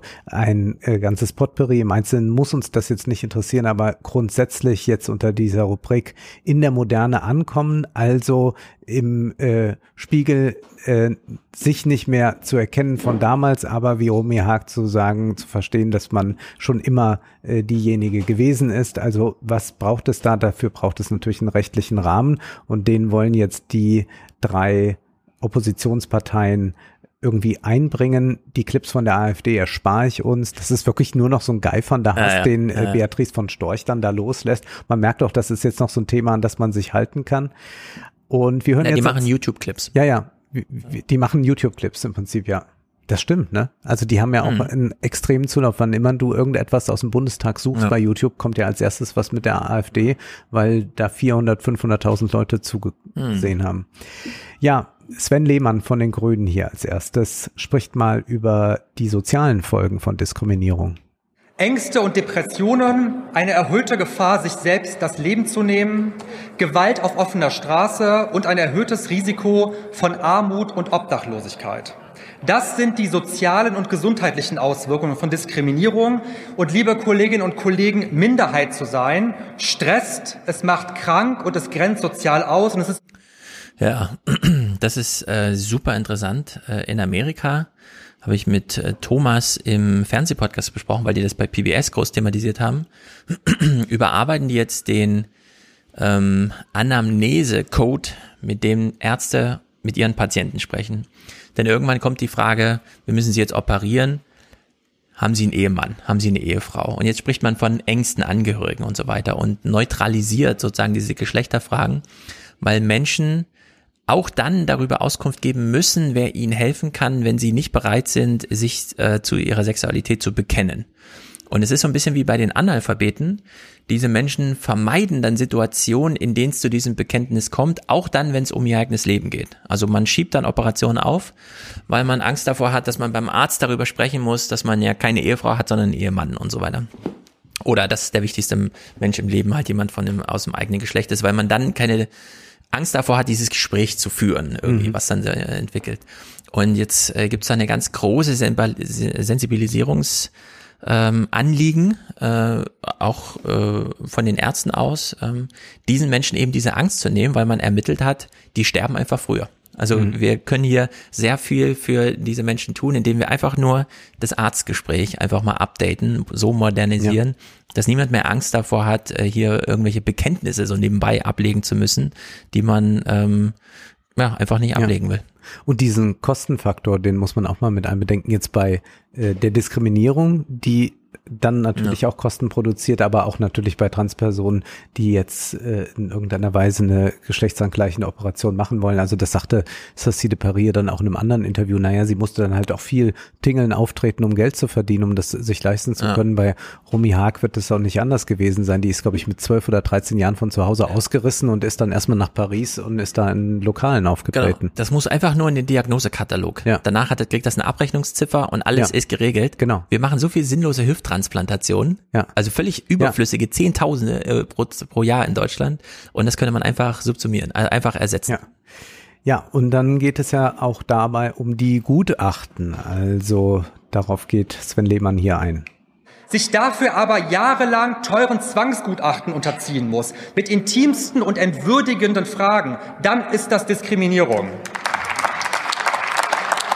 Das Transsexuellengesetz verletzt seit 40 Jahren die Würde des Menschen, es verletzt das Recht auf Selbstbestimmung und es ist überfällig, dieses Gesetz endlich durch ein modernes Selbstbestimmungsgesetz zu ersetzen und das stellen wir heute hier namentlich zur Abstimmung. Ja, hier wieder so ein Fall. Der Bundestag ist nicht in der Lage, 40 Jahre lang sowas mal zu regeln, hm. weshalb es sein kann, wie bei der Sterbehilfe, dass das Bundesverfassungsgericht kommt und sagt, ab sofort gilt Sterbehilfe darf auch dann äh, nicht äh, verhindert werden, wenn derjenige einfach nur seinen Willen bekundet. Mhm. Der muss nicht körperlich äh, nicht mehr in der Lage sein zu leben oder sonst. Es muss keine medizinische Indikation geben, sondern allein der Wille, nicht mehr zu leben, muss ernst genommen werden. Und das ist ja hier auch, ja. Wie ja. bei Schwangeren, äh, Schwangerschaftsabbrüchen auch. Warum muss man noch fünf Beratungsgespräche mit irgendwem führen, obwohl man doch weiß, mit wem man sich beraten kann? Ja? Also man kann natürlich das Angebot bekommen, wo haben Sie eine gute Freundin, ja, mit der Sie das besprochen haben? Ja oder nein? Ne? Das sind ja noch gar keine ja. Beratungen. Natürlich ja, lassen sich ja auch Leute, die jetzt äh, irgendwann eine Geschlechtsumwandlung wollen, natürlich beraten. Und das ist ja auch ein sehr, sehr langwieriger Prozess. Das ist ja nicht, äh, wie man sich irgendwie mal gerade Botox in die Stirn spritzen lassen kann, dass man sagt, das mache ich noch nebenher. Genau. Also das ist ja auch so eine konservative Fantasie. Ja, dann macht jeder, wie er will. Wo ich denken muss, ja, überlegt mal, was da dran ist. Ja, natürlich man kann man das dann machen, macht, aber genau. als sei man da leichtfertig dabei. Mhm. Ja, du hast es gerade gesagt, 40 Jahre und man ist dazu nicht in der Lage, noch nicht genug Zeit für die SPD, um jetzt vielleicht mal da zu sagen, wir lassen die Union links liegen. Es ist ja vollkommen egal, denn wir haben ja eh Bundestagswahl und wollen eigentlich auch nicht mehr mit denen koalieren, mhm. aber wahrscheinlich wollen sie es ja dann am Ende doch. Naja, man hätte ja jedenfalls jetzt mal eine schnelle Einigung finden können, sich mal schnell mit der FDP, mit Grünen, mit Linken zusammentun, um ja. hier das mal durchzubringen, denn es ist ja für ganz wenige Leute nur dieses Gesetz, aber es würde für ganz wenige Leute ganz viel verbessern. War ja im letzten Legislaturperiode auch. Eben ja. für alle klar, Merkel, dieses Gala-Gespräch und dann hat die SPD es einfach ja, gemacht. Ja, aber dann, dann jetzt, aber von Merkels Gnaden, ne? Und das ist ja. hier halt nicht erfolgt. Ja. Transpersonen werden über den übrig gebliebenen Rumpf des transsexuellen Gesetzes weiter in belastender und ungerechtfertigter Weise behandelt. Alle unsere Versuche, mit dem Koalitionspartner zu einer guten Lösung im Sinne der Betroffenen kommen, sind gescheitert. Das heißt allerdings nicht, dass wir die von FDP und Grünen vorgelegten Gesetzentwürfe inhaltlich vollumfänglich mittragen könnten. Wenn wir Zeit hätten, wir würden uns schon einigen. Ja, und man fragt sich ja, warum habt ihr dann nicht mal eine Einigung gefunden? Ja. Also es stimmt wohl, dass jetzt da von FDP und Grünen alles Mögliche reingepackt wurde. Das war dann auch so ein bunter Strauß, wo man sich fragen kann, gut, das war ja auch nicht besonders mhm. klar, dass die das machen. Also ich glaube, man hätte es dann auf wenige Fixpunkte festlegen ja. müssen und nicht sagen, und grundsätzlich wollen wir auch noch dies und das und so. Und da gibt's ja auch äh, strittige Punkte. Also es ist ja jetzt nicht so, dass äh, die da alle immer grundsätzlich richtig liegen, aber dass das nicht mal dann mhm. hinreicht, dass man sich da zusammentut, vor allem da sind ja immer nur jeweils wenige Leute in den Parteien für zuständig ja. und die sind sich ja auch eigentlich doch grundsätzlich, denke ich mal, einig in der Sache. Das muss doch mal möglich sein. Ja, und wir haben eben Thomas de Maizière gehört, der meinte, übernehmt doch mal die Partei. Ja. Am Ende gilt äh, also diktatorisch der Koalitionsvertrag. Und das ist so eine falsche Logik in Deutschland. Ich bin schon äh, sehr gespannt darauf. Also ich hoffe einfach, dass es die nächste Bundesregierung aus drei Regierungsparteien bestehen muss. Damit Nur allein, um das mal aufzustören, ja, dieses ja. Äh, bescheuerte System des Koalitionsvertrags. Denn man braucht das alles nicht. Ja. Der Bundestag ist beschlussfähig und er kann sich thematisch einfach, das muss dann nicht immer die Sternstunde der Politik, als man über Organspende sprach und plötzlich keine Fraktionsdisziplin mehr galt. Ja, das sollte der Normalfall sein. Dass man dann auch wirklich merkt, okay, jetzt bin ich in eine Partei eingetreten, habe hier einen Beschluss im Parteitag gefasst, die Zeit ist reif, also entscheidet ja, der Bundestag genau. einfach und nicht, ah, vor vier Jahren wurde ein Koalitionsvertrag abgestimmt und dann Gemengelage, ja, wenn wir den da aufbrechen, dann brechen die den da auf, also geht das nicht und dann wird es da so. Und das hat die Union muss alles gemacht. mal weg. Also die Union ja. hat ja gemacht, was sie wollte. Da ja, gab es genau. ja noch so Tweets von äh, von von Esken und von anderen Politikern. Mhm. Ach so, haben wir uns das gar nicht vorgestellt, ja, dass ihr das jetzt macht. Und zwar durch die Themen durch. Glys. Glyphosat, äh, Glyphosat oder wie es heißt, in Brüssel anders als die Koalitionslage beschlossen. Also das Lieferkettengesetz dann nochmal quergeschossen, alles zerstört, ja. Aber diese Treue der SPD zum Koalitionsvertrag, es ist einer der Lieblingsbegriffe von Olaf Scholz. Ja, ja. Leider. Ne? Das ist, das ist echt ein Drama. Ja. Also ein echtes Drama. So, jetzt kommt Jens Brandenburg, der sehr gut spricht von der FDP und der steigt so ein in seine Rede. Frau Präsidentin, liebe Kolleginnen und Kollegen, tragen Sie eigentlich Damenunterwäsche? Erzählen Sie doch mal, wie masturbieren Sie denn? Fanden Sie das jetzt übergriffig? Solche Fragen müssen transgeschlechtliche Menschen in Deutschland beantworten, wenn sie beim Standesamt ihren personenstandsrechtlichen Geschlechtseintrag in der Geburtsurkunde korrigieren lassen wollen. Nach dem transsexuellen Gesetz brauchen sie dafür zwei unabhängige Gutachten und ein gerichtliches Verfahren. Ja, und ja, eine Argumentation ja. lautet ja dann immer, ja, damit das nicht einfach so willkürlich geschieht, ja, ja. wo ich denke, was soll denn sein? Also steht man morgens auf und mm. sagt, ach, das ist jetzt aber mal lustig, ich gebe den mal auf dem Amt was zu tun, ja. mach das jetzt mal. Ja, ich frage mich auch, warum wird, werden diese Daten überhaupt erhoben? Also, also ganz häufig, du hast ja auch bei Facebook die Diskussion mm. gehabt, ne? Ja. Am Anfang bin ich weiblich und dann irgendwie, und dann waren alle ganz stolz, dass es ganz viele Geschlechter sind. Und klar, das ist dann für die, um die Werbegruppen zuzuordnen und so weiter. Aber ganz ehrlich, warum wird das überhaupt abgefragt? Ja. Also die, die Geschlechterfrage ist dann auch, du lässt dir irgendwas schicken, ne? Und musst dann bei dem Händler angeben, Herr oder Frau. Ist doch egal. Äh, ja. Der Name steht auf dem Briefkasten, die äh, Zuordnung ist eindeutig. So, und da frage ich mich auch hier, warum, also nicht nur bei den ähm, so nebensächlichen Sachen wie eine Versandadresse oder so, sondern auch hier im Bundestag, ja beim Standesamt überhaupt. Warum ist es entscheidend, dass das äh, in irgendeinem Register drin steht. Ja, nämlich dadurch hat man wieder so eine Kultur, dass plötzlich dann alles entscheiden wird und dann gibt's ja auch von der anderen Seite wieder, wie man jetzt angesprochen werden will und so. Und ja. Dann gibt's ja auch wieder neue Formen für Kulturkriege, wo man einfach mal mit so einem Pragmatismus ja. rein kann, dann so jetzt jeder wie er will und dann ist gut ja. und brauchen wir aber jetzt auch nicht die ganze Zeit zu thematisieren. Müssen wir jetzt auch nicht vorher noch ein Handbuch lesen, bevor wir dann genau. die absolut korrekte Anrede äh, bei, vor einem Podium machen oder so. Menschen haben Vornamen, einfach die Vornamen benutzen. Ja, irgendwie so. So, nochmal Brandenburg. Und sie sind unnötig, weil in all den Ländern weltweit, die sich längst von diesem Verfahren verabschiedet haben, es gerade nicht zu den oft beschworenen Falschangaben oder Hin- und Herwechseln des Geschlechtseintrags gekommen ist. Und auch in Deutschland nach dem transsexuellen Gesetz und der langjährigen Rechtsprechung des Bundesverfassungsgerichts kommt es bei diesem Geschlechtseintrag gerade nicht auf das rein biologische Geschlecht an, sondern auf das subjektive Geschlechtsempfinden die geschlechtliche Identität. Und dafür gibt es keinen besseren Experten als diesen Menschen selbst. Deshalb muss die reine Selbstauskunft beim Standesamt auch ausreichen und wir sollten das transsexuellen Gesetz endlich abschaffen. Ja, und es gibt kein Gegenargument. Nee, das ist, ist modernes Staatsbürgertum. Ja, ja. Und das muss natürlich auch auf EU-Ebene gelten. Deswegen schaut die EU sehr, sehr kritisch nach Polen und mhm nach Ungarn und wir hören mal hier kurz Charles Michel. Der ist der äh, Ratspräsident. LGBTQI plus rights are not a marginal issue. They are a concrete example of how a society relates to diversity and how it relates to human dignity. It touches on our most intimate thoughts and beliefs, our fundamental liberties. In the European Union, we do not discriminate, we integrate. Ja, Charles Michel ist natürlich immer eine traurige Figur, weil man ihn nur ausgewählt hat, weil man weiß, von dem ist nichts zu befürchten und nichts zu erwarten. Der mhm. surft da einfach so mit. Ja. Und äh, ich würde auch sagen, also er nutzt das natürlich nochmal, um besonders vogue zu sein und so. Natürlich wollen wir da nicht diskriminieren und, äh, und so weiter. Aber ich würde sagen, einfach, wenn man diese Angabe nicht braucht, Einfach weg damit, ja. ja. Oder eben allein die Selbstauskunft gelten lassen, wie bei Vermögen, ja. Wie viel Geld haben Sie denn? Ja, hier steht, habe ich auf den Zettel geschrieben, ciao. Und dann fragt auch keiner nach. Ja. Wenn du kein Geld hast, ne, muss natürlich Ganz genau. alles, aber äh, warum nicht? Wir müssen jetzt aber mal uns ansehen, was da in Ungarn eigentlich Sache ist. Da mhm. ist also in diesem Monat viel geschehen und von Tagesschau 24 wird hier mal ein bisschen was zusammengefasst, was da eigentlich in diesem merkwürdigen neuen Gesetz steht. Seit zwei Wochen gilt ja nun das umstrittene Gesetz. Was bedeutet das für Homosexuelle in Ungarn? Also dieses Gesetz nennt sich ja äh, Pädophilie-Gesetz und es sagt erstmal nur, äh, dass ähm, der, die Darstellung von Homosexualität oder Transgender für unter 18-Jährige verboten werden soll. Das Ganze ist so schwammig formuliert, dass es juristisch wahrscheinlich vor Gericht auch gar nicht haltbar wäre. Nichtsdestotrotz, es trägt eben zu einer großen Verunsicherung bei. Wir haben da ein schönes Beispiel. Es gibt ein Märchenbuch in Ungarn, in dem liebt ein Prinz einen Prinzen.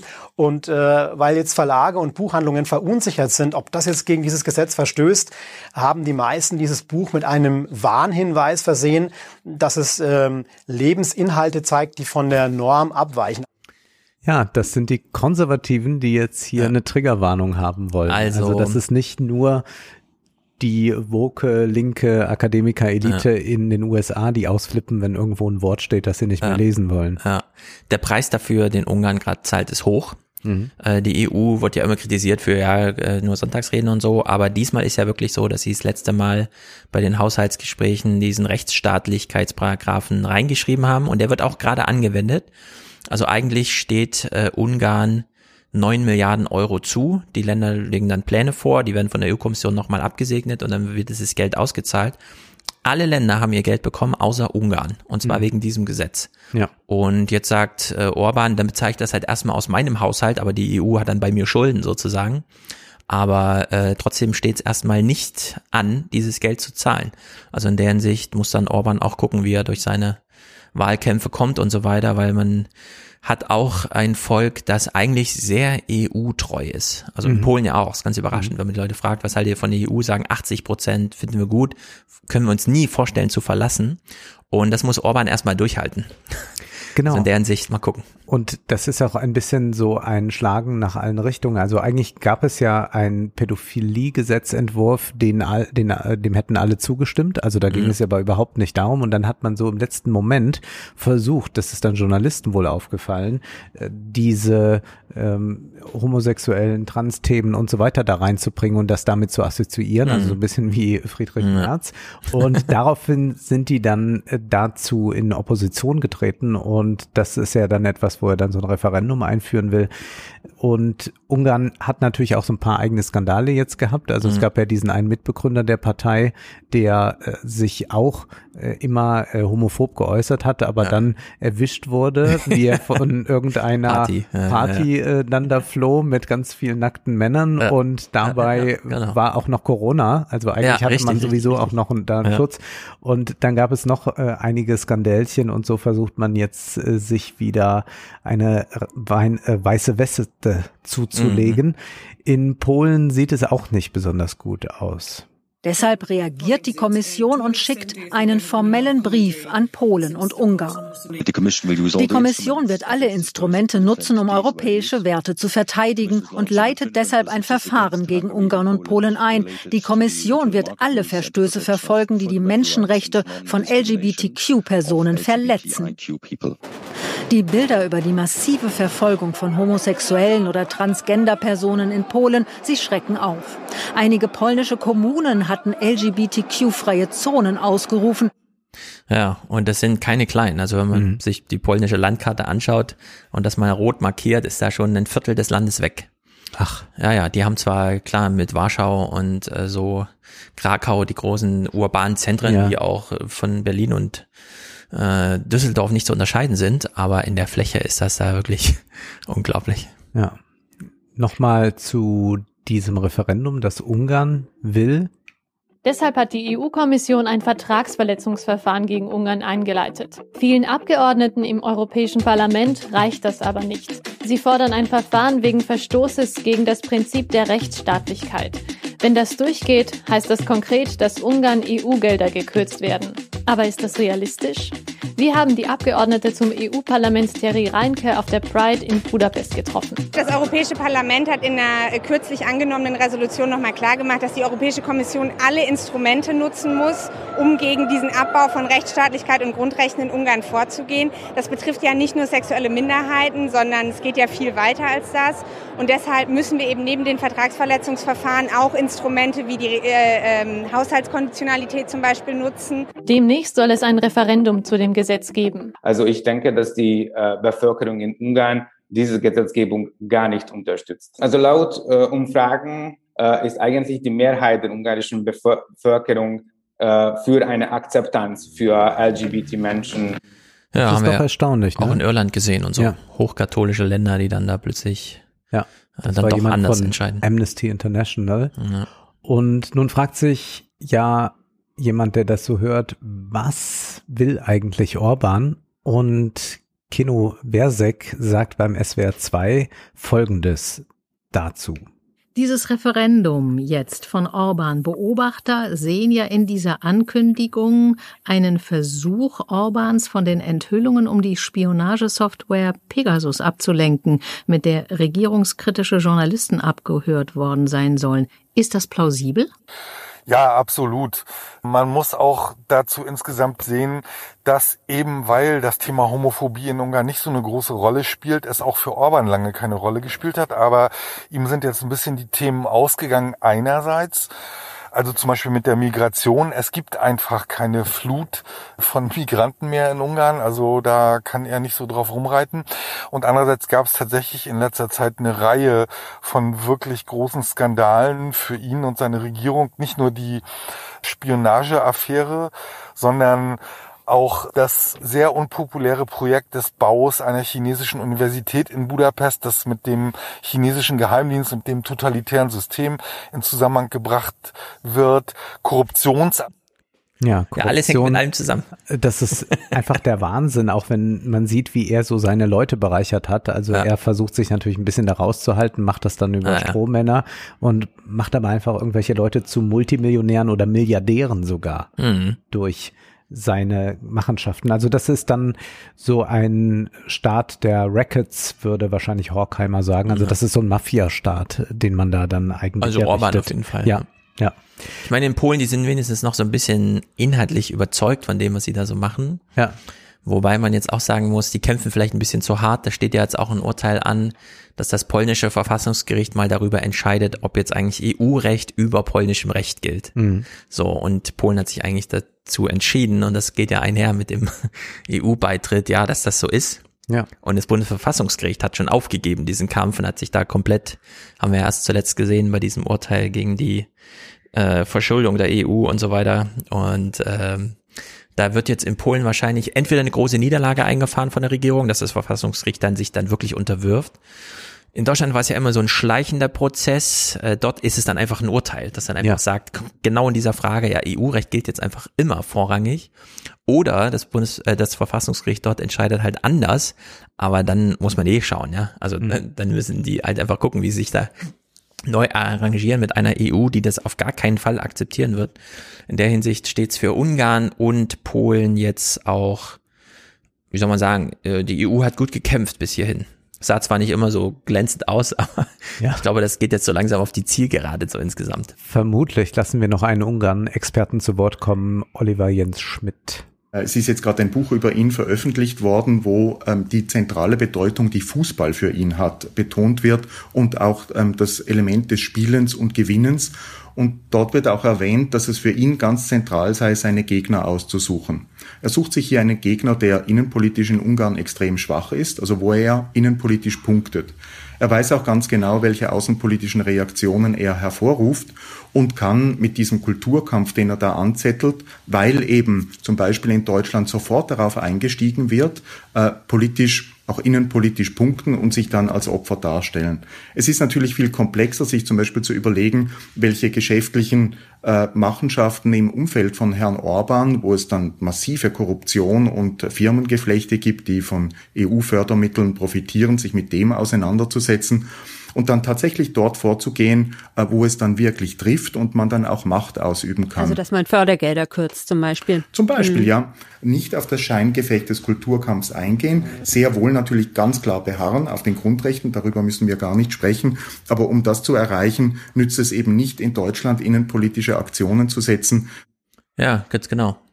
Also Ursula von der Leyen betont das immer, die europäischen Werte und so weiter, aber sie führt halt über den Haushalt da ganz auf der richtigen Ebene den Kampf und äh, sowohl diese Pandemiegelder sind zurückgehalten, als auch, dass eben wirklich der Haushalt da zur Disposition steht.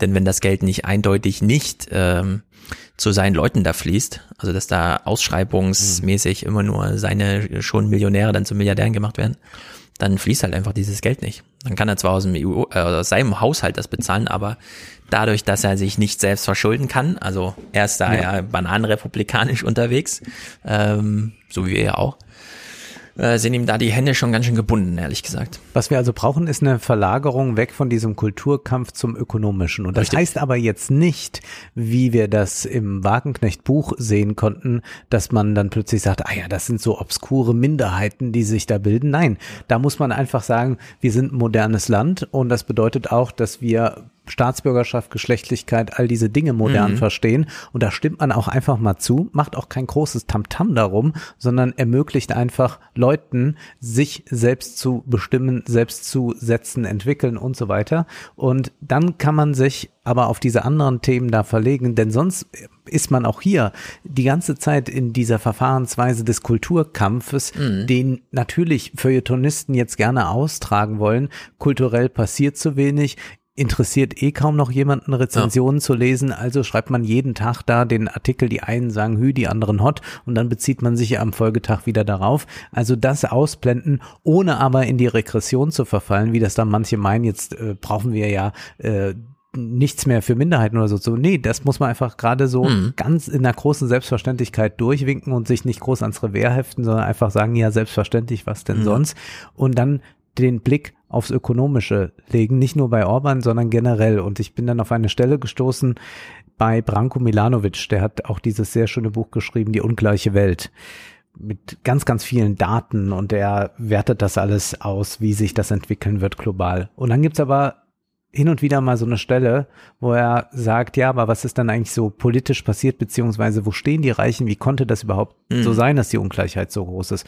Und dann sagt er, naja, die haben halt auch einen großen Einfluss auf die Politik, er geht dann auf ja. die USA an, auf die Spenden. Und dann sagt er, es gibt aber noch etwas und das, glaube ich, gilt jetzt für Ungarn, das gilt aber genauso für uns, das gilt generell für unsere Kulturkämpfe und Kriege. Der zweite Bestandteil der Strategie der Reichen zur Unterdrückung der Demokratie ähnelt dem, was Marx als Erzeugung eines falschen Bewusstseins und was Gramsci als Hegemonie bezeichnete. Mir gefällt der Begriff falsches Bewusstsein nicht, weil er die Annahme beinhaltet, es gebe so etwas wie ein authentisches Bewusstsein, das in meinen Augen nicht existiert. Ich verwende ihn dennoch, weil ich keinen besseren finde.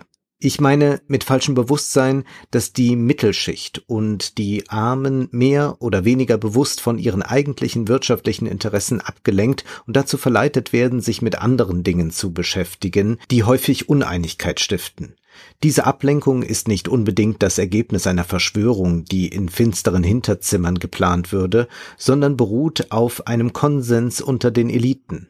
Zur Erzeugung des falschen Bewusstseins werden Zeitungsleser, Fernsehzuschauer und Internetsurfer mit Themen wie Abtreibung, Waffenkontrolle oder der Bedrohung durch den islamischen Fundamentalismus bombardiert, um die Aufmerksamkeit der Öffentlichkeit von grundlegenden wirtschaftlichen und sozialen Problemen wie Arbeitslosigkeit, Häftlingsquote, Kriegsprofiten und Steuererleichterungen in Milliardenhöhe für die Reichen abzulenken. Mit anderen Worten, der Kulturkampf hat eine Funktion, und diese besteht darin, die Verschiebung der wirtschaftlichen Macht zugunsten der Reichen zu verschleiern. Ja. Aufmerksamkeitsbudgets verteilen. Ganz genau. Ich meine, diese ganze Diskussion um die Regenbogenfahne während der Fußball-Europameisterschaft, es kostet die Commerzbank nichts, ihr Gebäude statt in Gelb in Bunt anzustrahlen. Ja. Ja. Und ein Logo auszutauschen. Ne? ist äh, einfach keine Budgetfrage. Das kann die Presseabteilung alleine machen. Ja. ist kein weiterer Vorstandsbeschluss äh, notwendig. Naja, beschließen wir diesen Podcast, indem wir nochmal richtig auf die Boomer einhauen, oder? Ja, ich würde schon sagen, das haben sie verdient. Richtig, denn sehr viele Reiche, die äh, Milanovic da gerade erklärte, sind Boomer. Mhm. Und dieser Typ, der beim letzten Mal schon ähm, bei PBS diese interessante Art und Weise, ähm, selber aus der Boomer-Generation zu sein und dann mhm. aber äh, sich selber mal so zu kritisieren.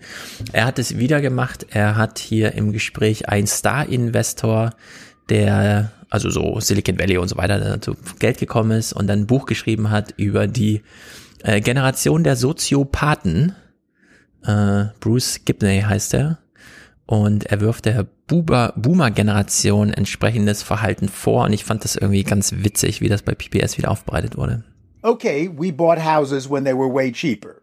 But does that make us sociopaths? The most important thing about, about sociopaths is that they really they don't have a great sense of, of obligations to to others. For Bruce Gibney, writer, jackpot winner as an early investor in PayPal and Facebook, The economic anxieties of millennials are the result of decades of sociopathic choices by boomers who grew up in a booming America. They had an enormous tailwind, uh, and they really they, they decided to set a direction that really only benefited themselves. They, you mean me, right? You mean me and my friends. I do. I do. Every stretch of farm and factory to market road earns profits for all the nation. Gibney says we boomers benefited from investments in roads, new schools, education, paid for with taxes on previous generations. But when it was the boomers' turn to give, we continued to take. Ja, und das finde ich ganz interessant, denn er ist ja auch durch Zufall zu Geld gekommen. Mhm. Wie gesagt, der Jackpot und so hat halt durch Zufall in PayPal investiert. Und äh, seine Beobachtung scheint so zu sein, das betraf damals die ganze Generation. Ja. Während die dachten, ähm, Leistungsprinzip und so, nee, die waren halt einfach zur richtigen Zeit ja. äh, jung und äh, sind dann in diese geboomte Generation, also Boomer, nicht nur Babyboom, sondern auch Wirtschaftsboom, die sind halt so rein in den Boom. Lass mich mal noch eine Frage stellen, die mich jetzt schon eine Weile umtreibt bei der Klimadebatte, aber jetzt auch, als es um die Impfprioritäten ging oder auch generell so diese ganzen politischen Umbrüche. Du bist ja Vater und ich bin ja keiner, aber ich habe doch immer angenommen, dass es ja schon noch so einen Konsens gibt, naja, für die nächste Generation. Mhm. Und dann musste ich aber denken, ist man überhaupt so verantwortlich? Ist man oder zeigt man sich verantwortlich für die nächste Generation? Hat man da ein Verantwortungsbewusstsein? Oder bezieht sich das wirklich nur so ganz intern gedacht auf die Familie, dass man natürlich will, Kinder sollen auf eine gute ja. Schule gehen oder denen soll auch nichts passieren und man passt auf sie auf, deswegen schnallt man sie an und macht mhm. sonst was alles und äh, schickt sie vielleicht noch zum Sport oder ein Instrument lernen. Also, dass das einem selbstverständlich wichtig ist. Aber das ist so im Ganzen dann doch nicht. Also, dass wir es tatsächlich mit einer soziopathischen oder mit einer großen egoistischen Gesellschaft ja. zu tun haben, denn man kann ja auch sagen, ja, es gab auch quasi Boomer früher, die ihre jungen Leute in Krieg geschickt haben, die sind da alle draufgegangen. Also das ist ja auch äh, was, was man erleben kann. Also mhm. Also das war ja nicht immer äh, so, dass die Älteren verantwortungsvoll für die Jüngeren gehandelt haben und das erleben wir jetzt auch nicht. Also das finde ich so interessant, weil man ja eigentlich denken könnte, jetzt so äh, mit einem direkten Bezug, also wenn man hier die Kinder rumspringen sieht, dann denkt man auch direkt anders so generell nach, aber offenbar ist es nee. nicht der Fall, weil das ist ja eine Generation, die noch Kinder hatte. Ja, das hatten wir ja beim letzten Mal schon, äh, dass da einfach eine Auswertung gemacht wurde anhand der Google-Suchbegriffe, äh, anhand der Google-Analyse der äh, eingescannten Bücher, dass man auch in der Zeit feststellte, irgendwann kam so dieses Woodstock, das war mhm. nochmal dieses allgemeine Erlebnis, Kollektivität und so weiter. Und dann startete dieses Me and I, Myself Zeitalter. Ja. Und dann ist halt jeder losgerannt und hat gesagt, es geht hier um mich. Unterm Strich zähle ich. Ja. Und das kannst du allenfalls noch in so eine dynastische, ja. also dass man für die eigenen Kinder und so weiter, aber man sieht ja am äh, Erbschaftssteuerdiskurs in Deutschland, äh, dass man natürlich was für die eigene folgende Generation tun möchte, ja. aber nicht für alle. Nee. So, also das ist da ganz klar. Also da gibt's keinen Gemeinsinn mehr und entsprechend hart ist ja auch das Urteil. Die Babyboomer haben die Gesellschaft ökonomisch und ökologisch ausgezehrt. Gibney points out that when he was born in 1976, the national debt was about a third the size of the annual economy. After decades of boomers at the helm, he says, it's now some 130%. And while millennials are the largest portion of the workforce, the Federal Reserve just reported they have less than 5% of the country's wealth. The boomers, meanwhile, had four times that percentage at around the same age.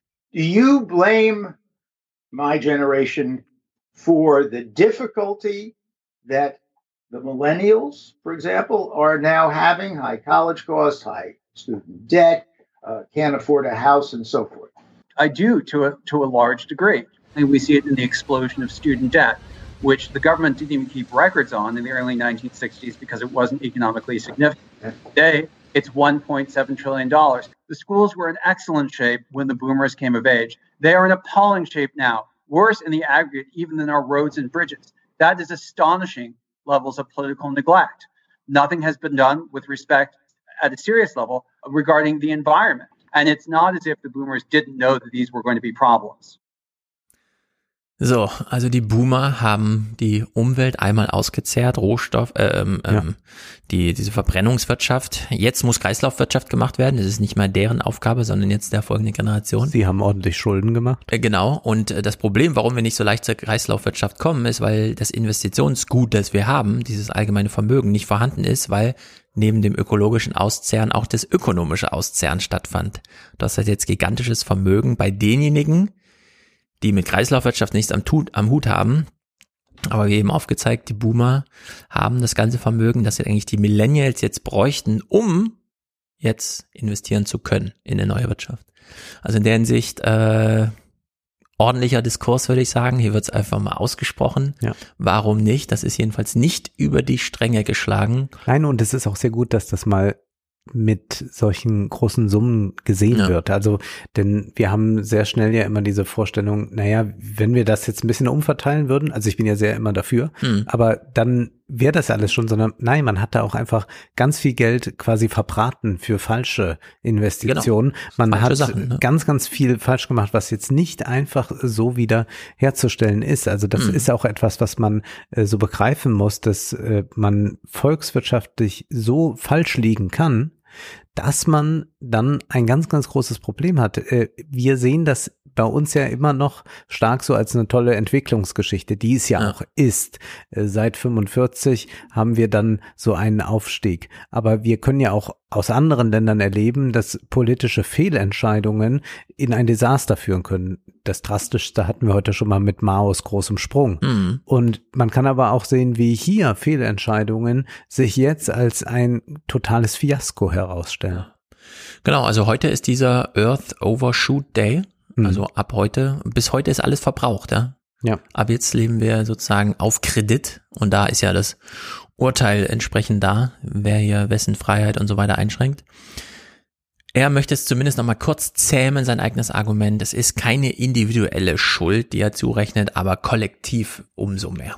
I agree that while boomers are, as individuals, good and bad, just like any other generation, any other group of people, as a political generation, they have systematically favored policies that have benefited themselves at the expense of others. Ja. Und Jens Balzer, ich kannte ihn nur von Sehen, schreibt wohl irgendwie Bücher, hat hier auch ein Buch geschrieben über die 80er. Mhm und äh, redet darüber und ich fand das ganz interessant, wie er so Parallelen zieht zu heute nur eben mit, wie wir heute sagen können, dann doch der ein oder anderen Fehlentscheidung oder man ist dann doch mal falsch abgebogen. Also hier ganz interessante Wortmeldung zum Zeitgeist. Es war völlig selbstverständlich, dass man für die Emanzipation von, von Schwulen und von, von ethnischen Minderheiten eintrat, irgendwie, aber gleichzeitig irgendwie gegen die Gewerkschaften irgendwie und ihren, ihren Einfluss auf die Tarifbildung irgendwie stritt. Und das ist ja im Grunde genau die Konstellation, die wir heute auch sehen. Also es ist überhaupt kein, kein Widerspruch, irgendwie vermeintlich progressive Identitätspolitik zu betreiben und auf der anderen Seite so einen ausbeuterischen Start-up Kultur mir des Digitalkapitalismus zugehören.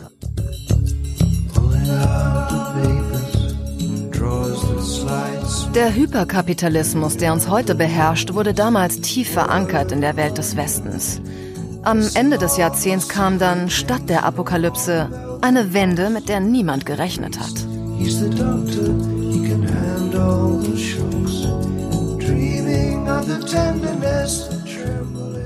wenn man aus den 80ern irgendwas lernen kann, gerade mit dem Blick auf das Ende des Jahrzehnts, irgendwie, dass die Leute sich eigentlich unablässig irren. Also es ist auch ein, ein, ein, ein Jahrzehnt voller Irrtümer. Und ich glaube, das kann einem auch, sollte einem vielleicht auch für die Betrachtung der Gegenwart eine Lehre sein. Daraus lernen wir aber nichts. Nein. Wir machen heute genauso diesen semantischen, na klar, wir sind alle woke und so weiter und finden es aber super geil, wie das im Silicon Valley funktioniert und dass wir komplett ausgezerrt werden, dass alles so noch Gigwirkerei ist und so. Ja, das ist ja. genau dasselbe wie ja. in den 80ern. Nancy Fraser nennt das ja progressiven Neoliberalismus und ja. das ist, glaube ich, der entscheidende Begriff. Hm. Ja, so wurde es in der Kulturzeit berichtet und da wir beim Thema sind, nehmen wir als letzten Clip hier noch ein Fotoband über das, auch die 80er, Lieblingsjahrzehnt der Deutschen. Es ist also alles nur noch Retro hier. Was für Blicke. Unbeschwertheit steckt in jeder Pore. Das Lieblingsjahrzehnt der Westdeutschen, die 1980er Jahre. Sorglos, satt, fast gelangweilt genießen sie ihre Freizeit und sich selbst. Dokumentiert vom Fotografen Michael Kerstgens im Bildband 1986 zurück in die Gegenwart. Konsum als Lebenselixier und Zeitvertreib. Die großen Veränderungen am Ende des Jahrzehnts waren unvorstellbar. Visuell kraftvolle Bilder aus der alten Bundesrepublik von Michael Kerstgens. Ja. Und sehr schlimme Mode. Meine Güte. also, liebe Herren, wenn man zeitlos bleiben will und wenn man nicht über sich selbst in 40 Jahren lachen will, wenn man dann irgendwie dann muss so man sich wie in den 20ern anziehen. Dann muss man sich, glaube ich, wie in den 20ern anziehen, beziehungsweise klassische Anzüge tragen. Ja. Ja, aber hier, äh, ich meine, wir haben auch schon mal drüber gesprochen, man macht halt Netflix an, guckt Stranger Things, ja. wo man alles nur nochmal kondensiert aus der Konserve bekommt. Es ist alles Wonder Woman. Und ich hatte ja Scheiß. gestern einen Film gesehen, da waren sie allerdings ganz gut gekleidet. Oder halt sagen wir interessant gekleidet, es war halt gut durchdesignt. Äh, Sommer 85 spielt also im Jahr ja. 85 ja. von François Ozon, eine Liebesgeschichte, ganz schöner Film. Und ja, das ist so ein Jahrzehnt, das momentan Netflix-User anlockt, aber auch so Programmkinobesucher. Ja, ja, ja. Und auch Leute, die ja nicht aus den 80ern sind, also Stranger Things gucken ja, Ja, jüngere genau. Leute oder auch jetzt äh, François Ozon richtet sich damit ja, nicht überwiegend an 60-Jährige. Ja, wir sind also in so einer Zeitschleife gefangen. Ja. Nur die Umwelt geht immer weiter kaputt. Naja. Gut, nächsten Monat ist schon August. Mhm. Ähm, Mark Zuckerberg hat das Metaverse vorgestellt. Äh, von meiner Seite gehen wir wieder all in Silicon Valley. Da ist doch einiges in Bewegung, vor allem jetzt bei diesen aktuellen Quartalszahlen. Ne? Facebook hat tatsächlich jetzt 10 Milliarden Gewinn pro Quartal. Mhm. Also 40 Milliarden im Jahr. Ja. Das ist einfach mal verdoppelt. Ich erinnere mich noch an lauter Artikel, in denen es hieß, jetzt wird es eng für Zuckerberg. Ja, nee, nichts da, nichts da. Da muss man einfach immer nur mal auf die Zahlen gucken. Also da muss man Ja. einfach jetzt nicht äh, sehen, dass da drei Politiker sich aufregen über Hass Mhm. im Netz, sondern da muss man auf die Zahlen blicken und die sprechen Bände und da ist natürlich auch ganz groß Instagram verantwortlich, wenngleich die wohl Probleme haben, damit Leute möglichst lange dort zu halten. Also immer mehr Leute sind gelangweilt von Instagram, Ja. weil sich natürlich jetzt eine solche algorithmische Uniformität eingestellt Mhm. hat, die man bei den Influencern sowieso sieht, aber auch so generell, dass man sagt, na gut, jetzt irgendwann ist auch so ein Punkt erreicht, bei dem man sagt, ja, aber jetzt habe ich diese Pose mit Bizeps schon eine Million Mal gesehen und ich brauche nicht noch ein, noch mal einmal Ja. dazu. Es könnte natürlich sein, dass dadurch dann ähm, etwas Neues entsteht, vielleicht aber auch nicht. Es gibt wahrscheinlich einfach nur eine Abwanderung zu TikTok und da wird dann Genau, äh, die Variation des Immergleichen auch dort durchgespielt. Ja, im Salon sprechen wir über Wolfgang Streecks neues Buch, erschienen im Surkamp Verlag. Mhm.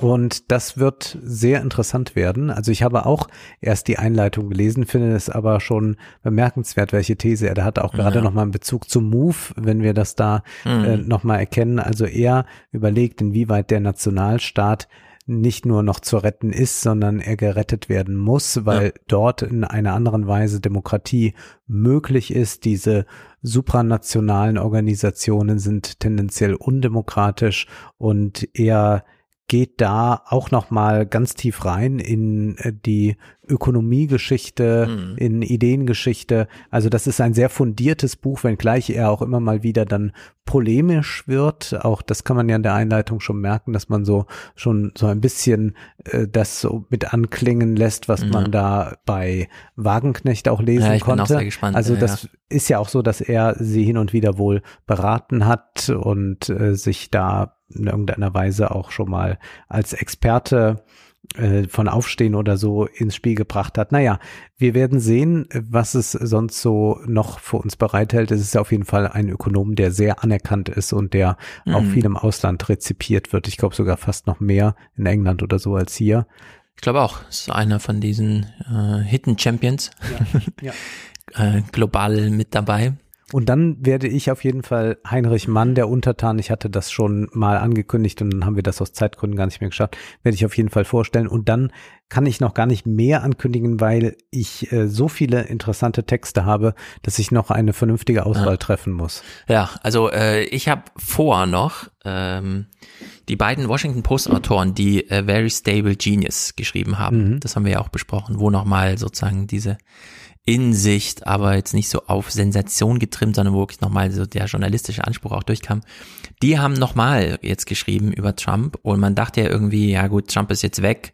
Es sieht ja wahrscheinlich für ihn auch jetzt nicht so gut aus. Seine Kandidaten kriegt er jedenfalls nicht so einfach durch und sich durchringen zu sagen, ich kandidiere nochmal, kann er auch nicht. Also Trump selbst ist sozusagen weg vom Fenster. Bist du da so sicher? Mm, relativ. Ah, okay, weil ich jetzt doch wieder so den Eindruck hatte, na ja, also die Republikaner sind so Man sieht die Versuche. gespalten. aber- also es gibt aber doch zumindest keine Ja. moderaten Konservativen, jetzt Nee. gerade bei den Republikanern, Ja, die die, es schaffen Republikaner sind Also- aufgeschmissen, muss Ja. man ehrlich sagen. Also dieses Zeitalter nach Trump müssen sie erstmal überwinden. Ähm, und äh, ich werde das Buch aber lesen, weil Mark Milley darin vorkommt. Mhm. Mark Milley ist ja total unterschätzt als, also kommt eigentlich nicht vor, nicht mal in äh, John Boltons Buch, was ja nun wirklich 500 Seiten Außenpolitik ist und so, spielte der Chair of the Joint Chief of Staff, also der Chef der Waffengattung, der so eine Berater mitentscheidende Rolle da im ähm, Weißen Haus äh, spürt und der ist ja ein sensationeller Typ. Ich habe letztens mit Michel, der ja auch Soldat ist bei der Bundeswehr, nochmal diesen einen Clip geguckt. Wie er da vorm Kongress sitzt und die Republikaner, Matt Gates vor allem, ihn fragen, was ist jetzt mit der Critical Race Theory und so weiter. Und er sagt, ich will das natürlich lesen. Ich will ja verstehen. Ich habe auch Marx gelesen und bin aber deswegen kein Kommunist geworden und so. Ne? Also wo er ja. richtig eine Absage erteilt und sagt, ich möchte hier verstehen und ich finde es eine Schande, dass äh, amerikanische Politiker dem Militär vorwerfen, besonders vogue zu sein, wenn sie sich auch dafür interessieren. Nochmal dargestellt, wir als Militär sind auch eine Akademie, ein Ausbildungsbetrieb, bei uns geht's hier darum und so weiter, Werte, amerikanische Werte von, äh, vorzuhalten und ein super Auftritt, also wirklich richtig mega, wo man sich denkt, warum spielt der Typ so keine, so eine große Rolle? Und in dem Buch spielt er jetzt aber eine große Rolle, denn äh, es geht vor allem um das letzte Jahr von Trump und ich habe mich ja immer dafür interessiert, wie die Radikalisierungsgeschichte von Trump im Amt war, weil der kam ja nicht so radikal ins Amt, sondern ja, er hat dann erst festgestellt, was dann richtig Resonanz verspricht und dann wurde er erst so ein äh, Idiot. Und dieses letzte Jahr im Gipfel 6. Januar, alle stürmen da aufs Kapitol, scheint ja eine besondere Rolle gewesen sein. Und äh, ich habe in irgendeiner Rezension gelesen, dass es da drinne, also in dem Buch äh, beschrieben wird, wie Mark Milley den Demokraten, vor allem Nancy Pelosi, zugesichert hat, dass Trump hier keinen Schaden mehr anrichten kann, auch wenn er sich radikalisiert. Bis hin zu, dass die Frage aufkam von Nancy Pelosi an Mark Milley, was passiert, wenn Donald Trump den Befehl gibt, eine Atomwaffe zu zünden? Und hat Mark Milley gesagt, seien Sie beruhigt, dafür habe ich Vorsorge getroffen. Und da ist natürlich die Frage, was für eine Vorsorge kann das sein? Ja, weil am Ende ja. ist das der Oberbefehlshaber, der halt einen Befehl gibt. Und dann stellt sich raus, und ich bin sehr gespannt, wie es im Buch dann ausführlich drinsteht, dass Mark Milley ähm, mit diesen obersten Militärführern, die Trump da direkt unterstanden, den Pakt geschlossen hat, wenn ihr Befehle bekommt, äh, die ihr nicht ausführen wollt, tretet sofort zurück. Also sagt dann einfach Trump, den Befehl kann ich nicht ausführen, denn ich bin hiermit zurückgetreten. Und das haben die sich so in die Hand versprochen, durch die Bank weg, ja. Und wenn man sich überlegt, das amerikanische Militär, ja, das so viel Wahnsinn, ja. Verantwortung trägt für die Sicherheit der Welt und äh, auch keine Lücken lassen darf. Ja. Weil alles von China ausgenutzt wird, ne? Und dann ist halt der Überfall auf Taiwan da und dann wurde eine Woche lang nicht reagiert und dann ist das irgendwie die neue Realität, dass dann einfach die ganze Spitze des amerikanischen Militärs äh, sich geschworen hat zu sagen, wenn wir solche Befehle bekommen, sind wir nicht mehr im Amt. Bis dann halt Trump ja, beim 27. Versuch ja. da irgendwie sagt, okay, das Leute, ja das so. interessanteste Trump-Buch zu werden. Also ich bin auch sehr gespannt, äh, vor allem Stable Genius war ja schon äh, sehr gutes Buch und äh, diese Aufgabenstellung, dass sie sich selber gesagt haben, Leute, wir müssen das jetzt nochmal, dieses letzte Jahr müssen wir nochmal so aufarbeiten.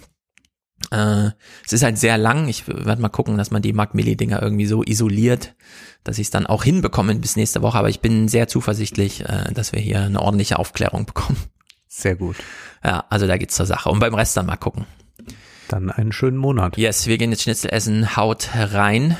Genießt auch diesen Sommer. Es stehen jetzt auch Urlaubswochen an. Bis dann. Bis dann.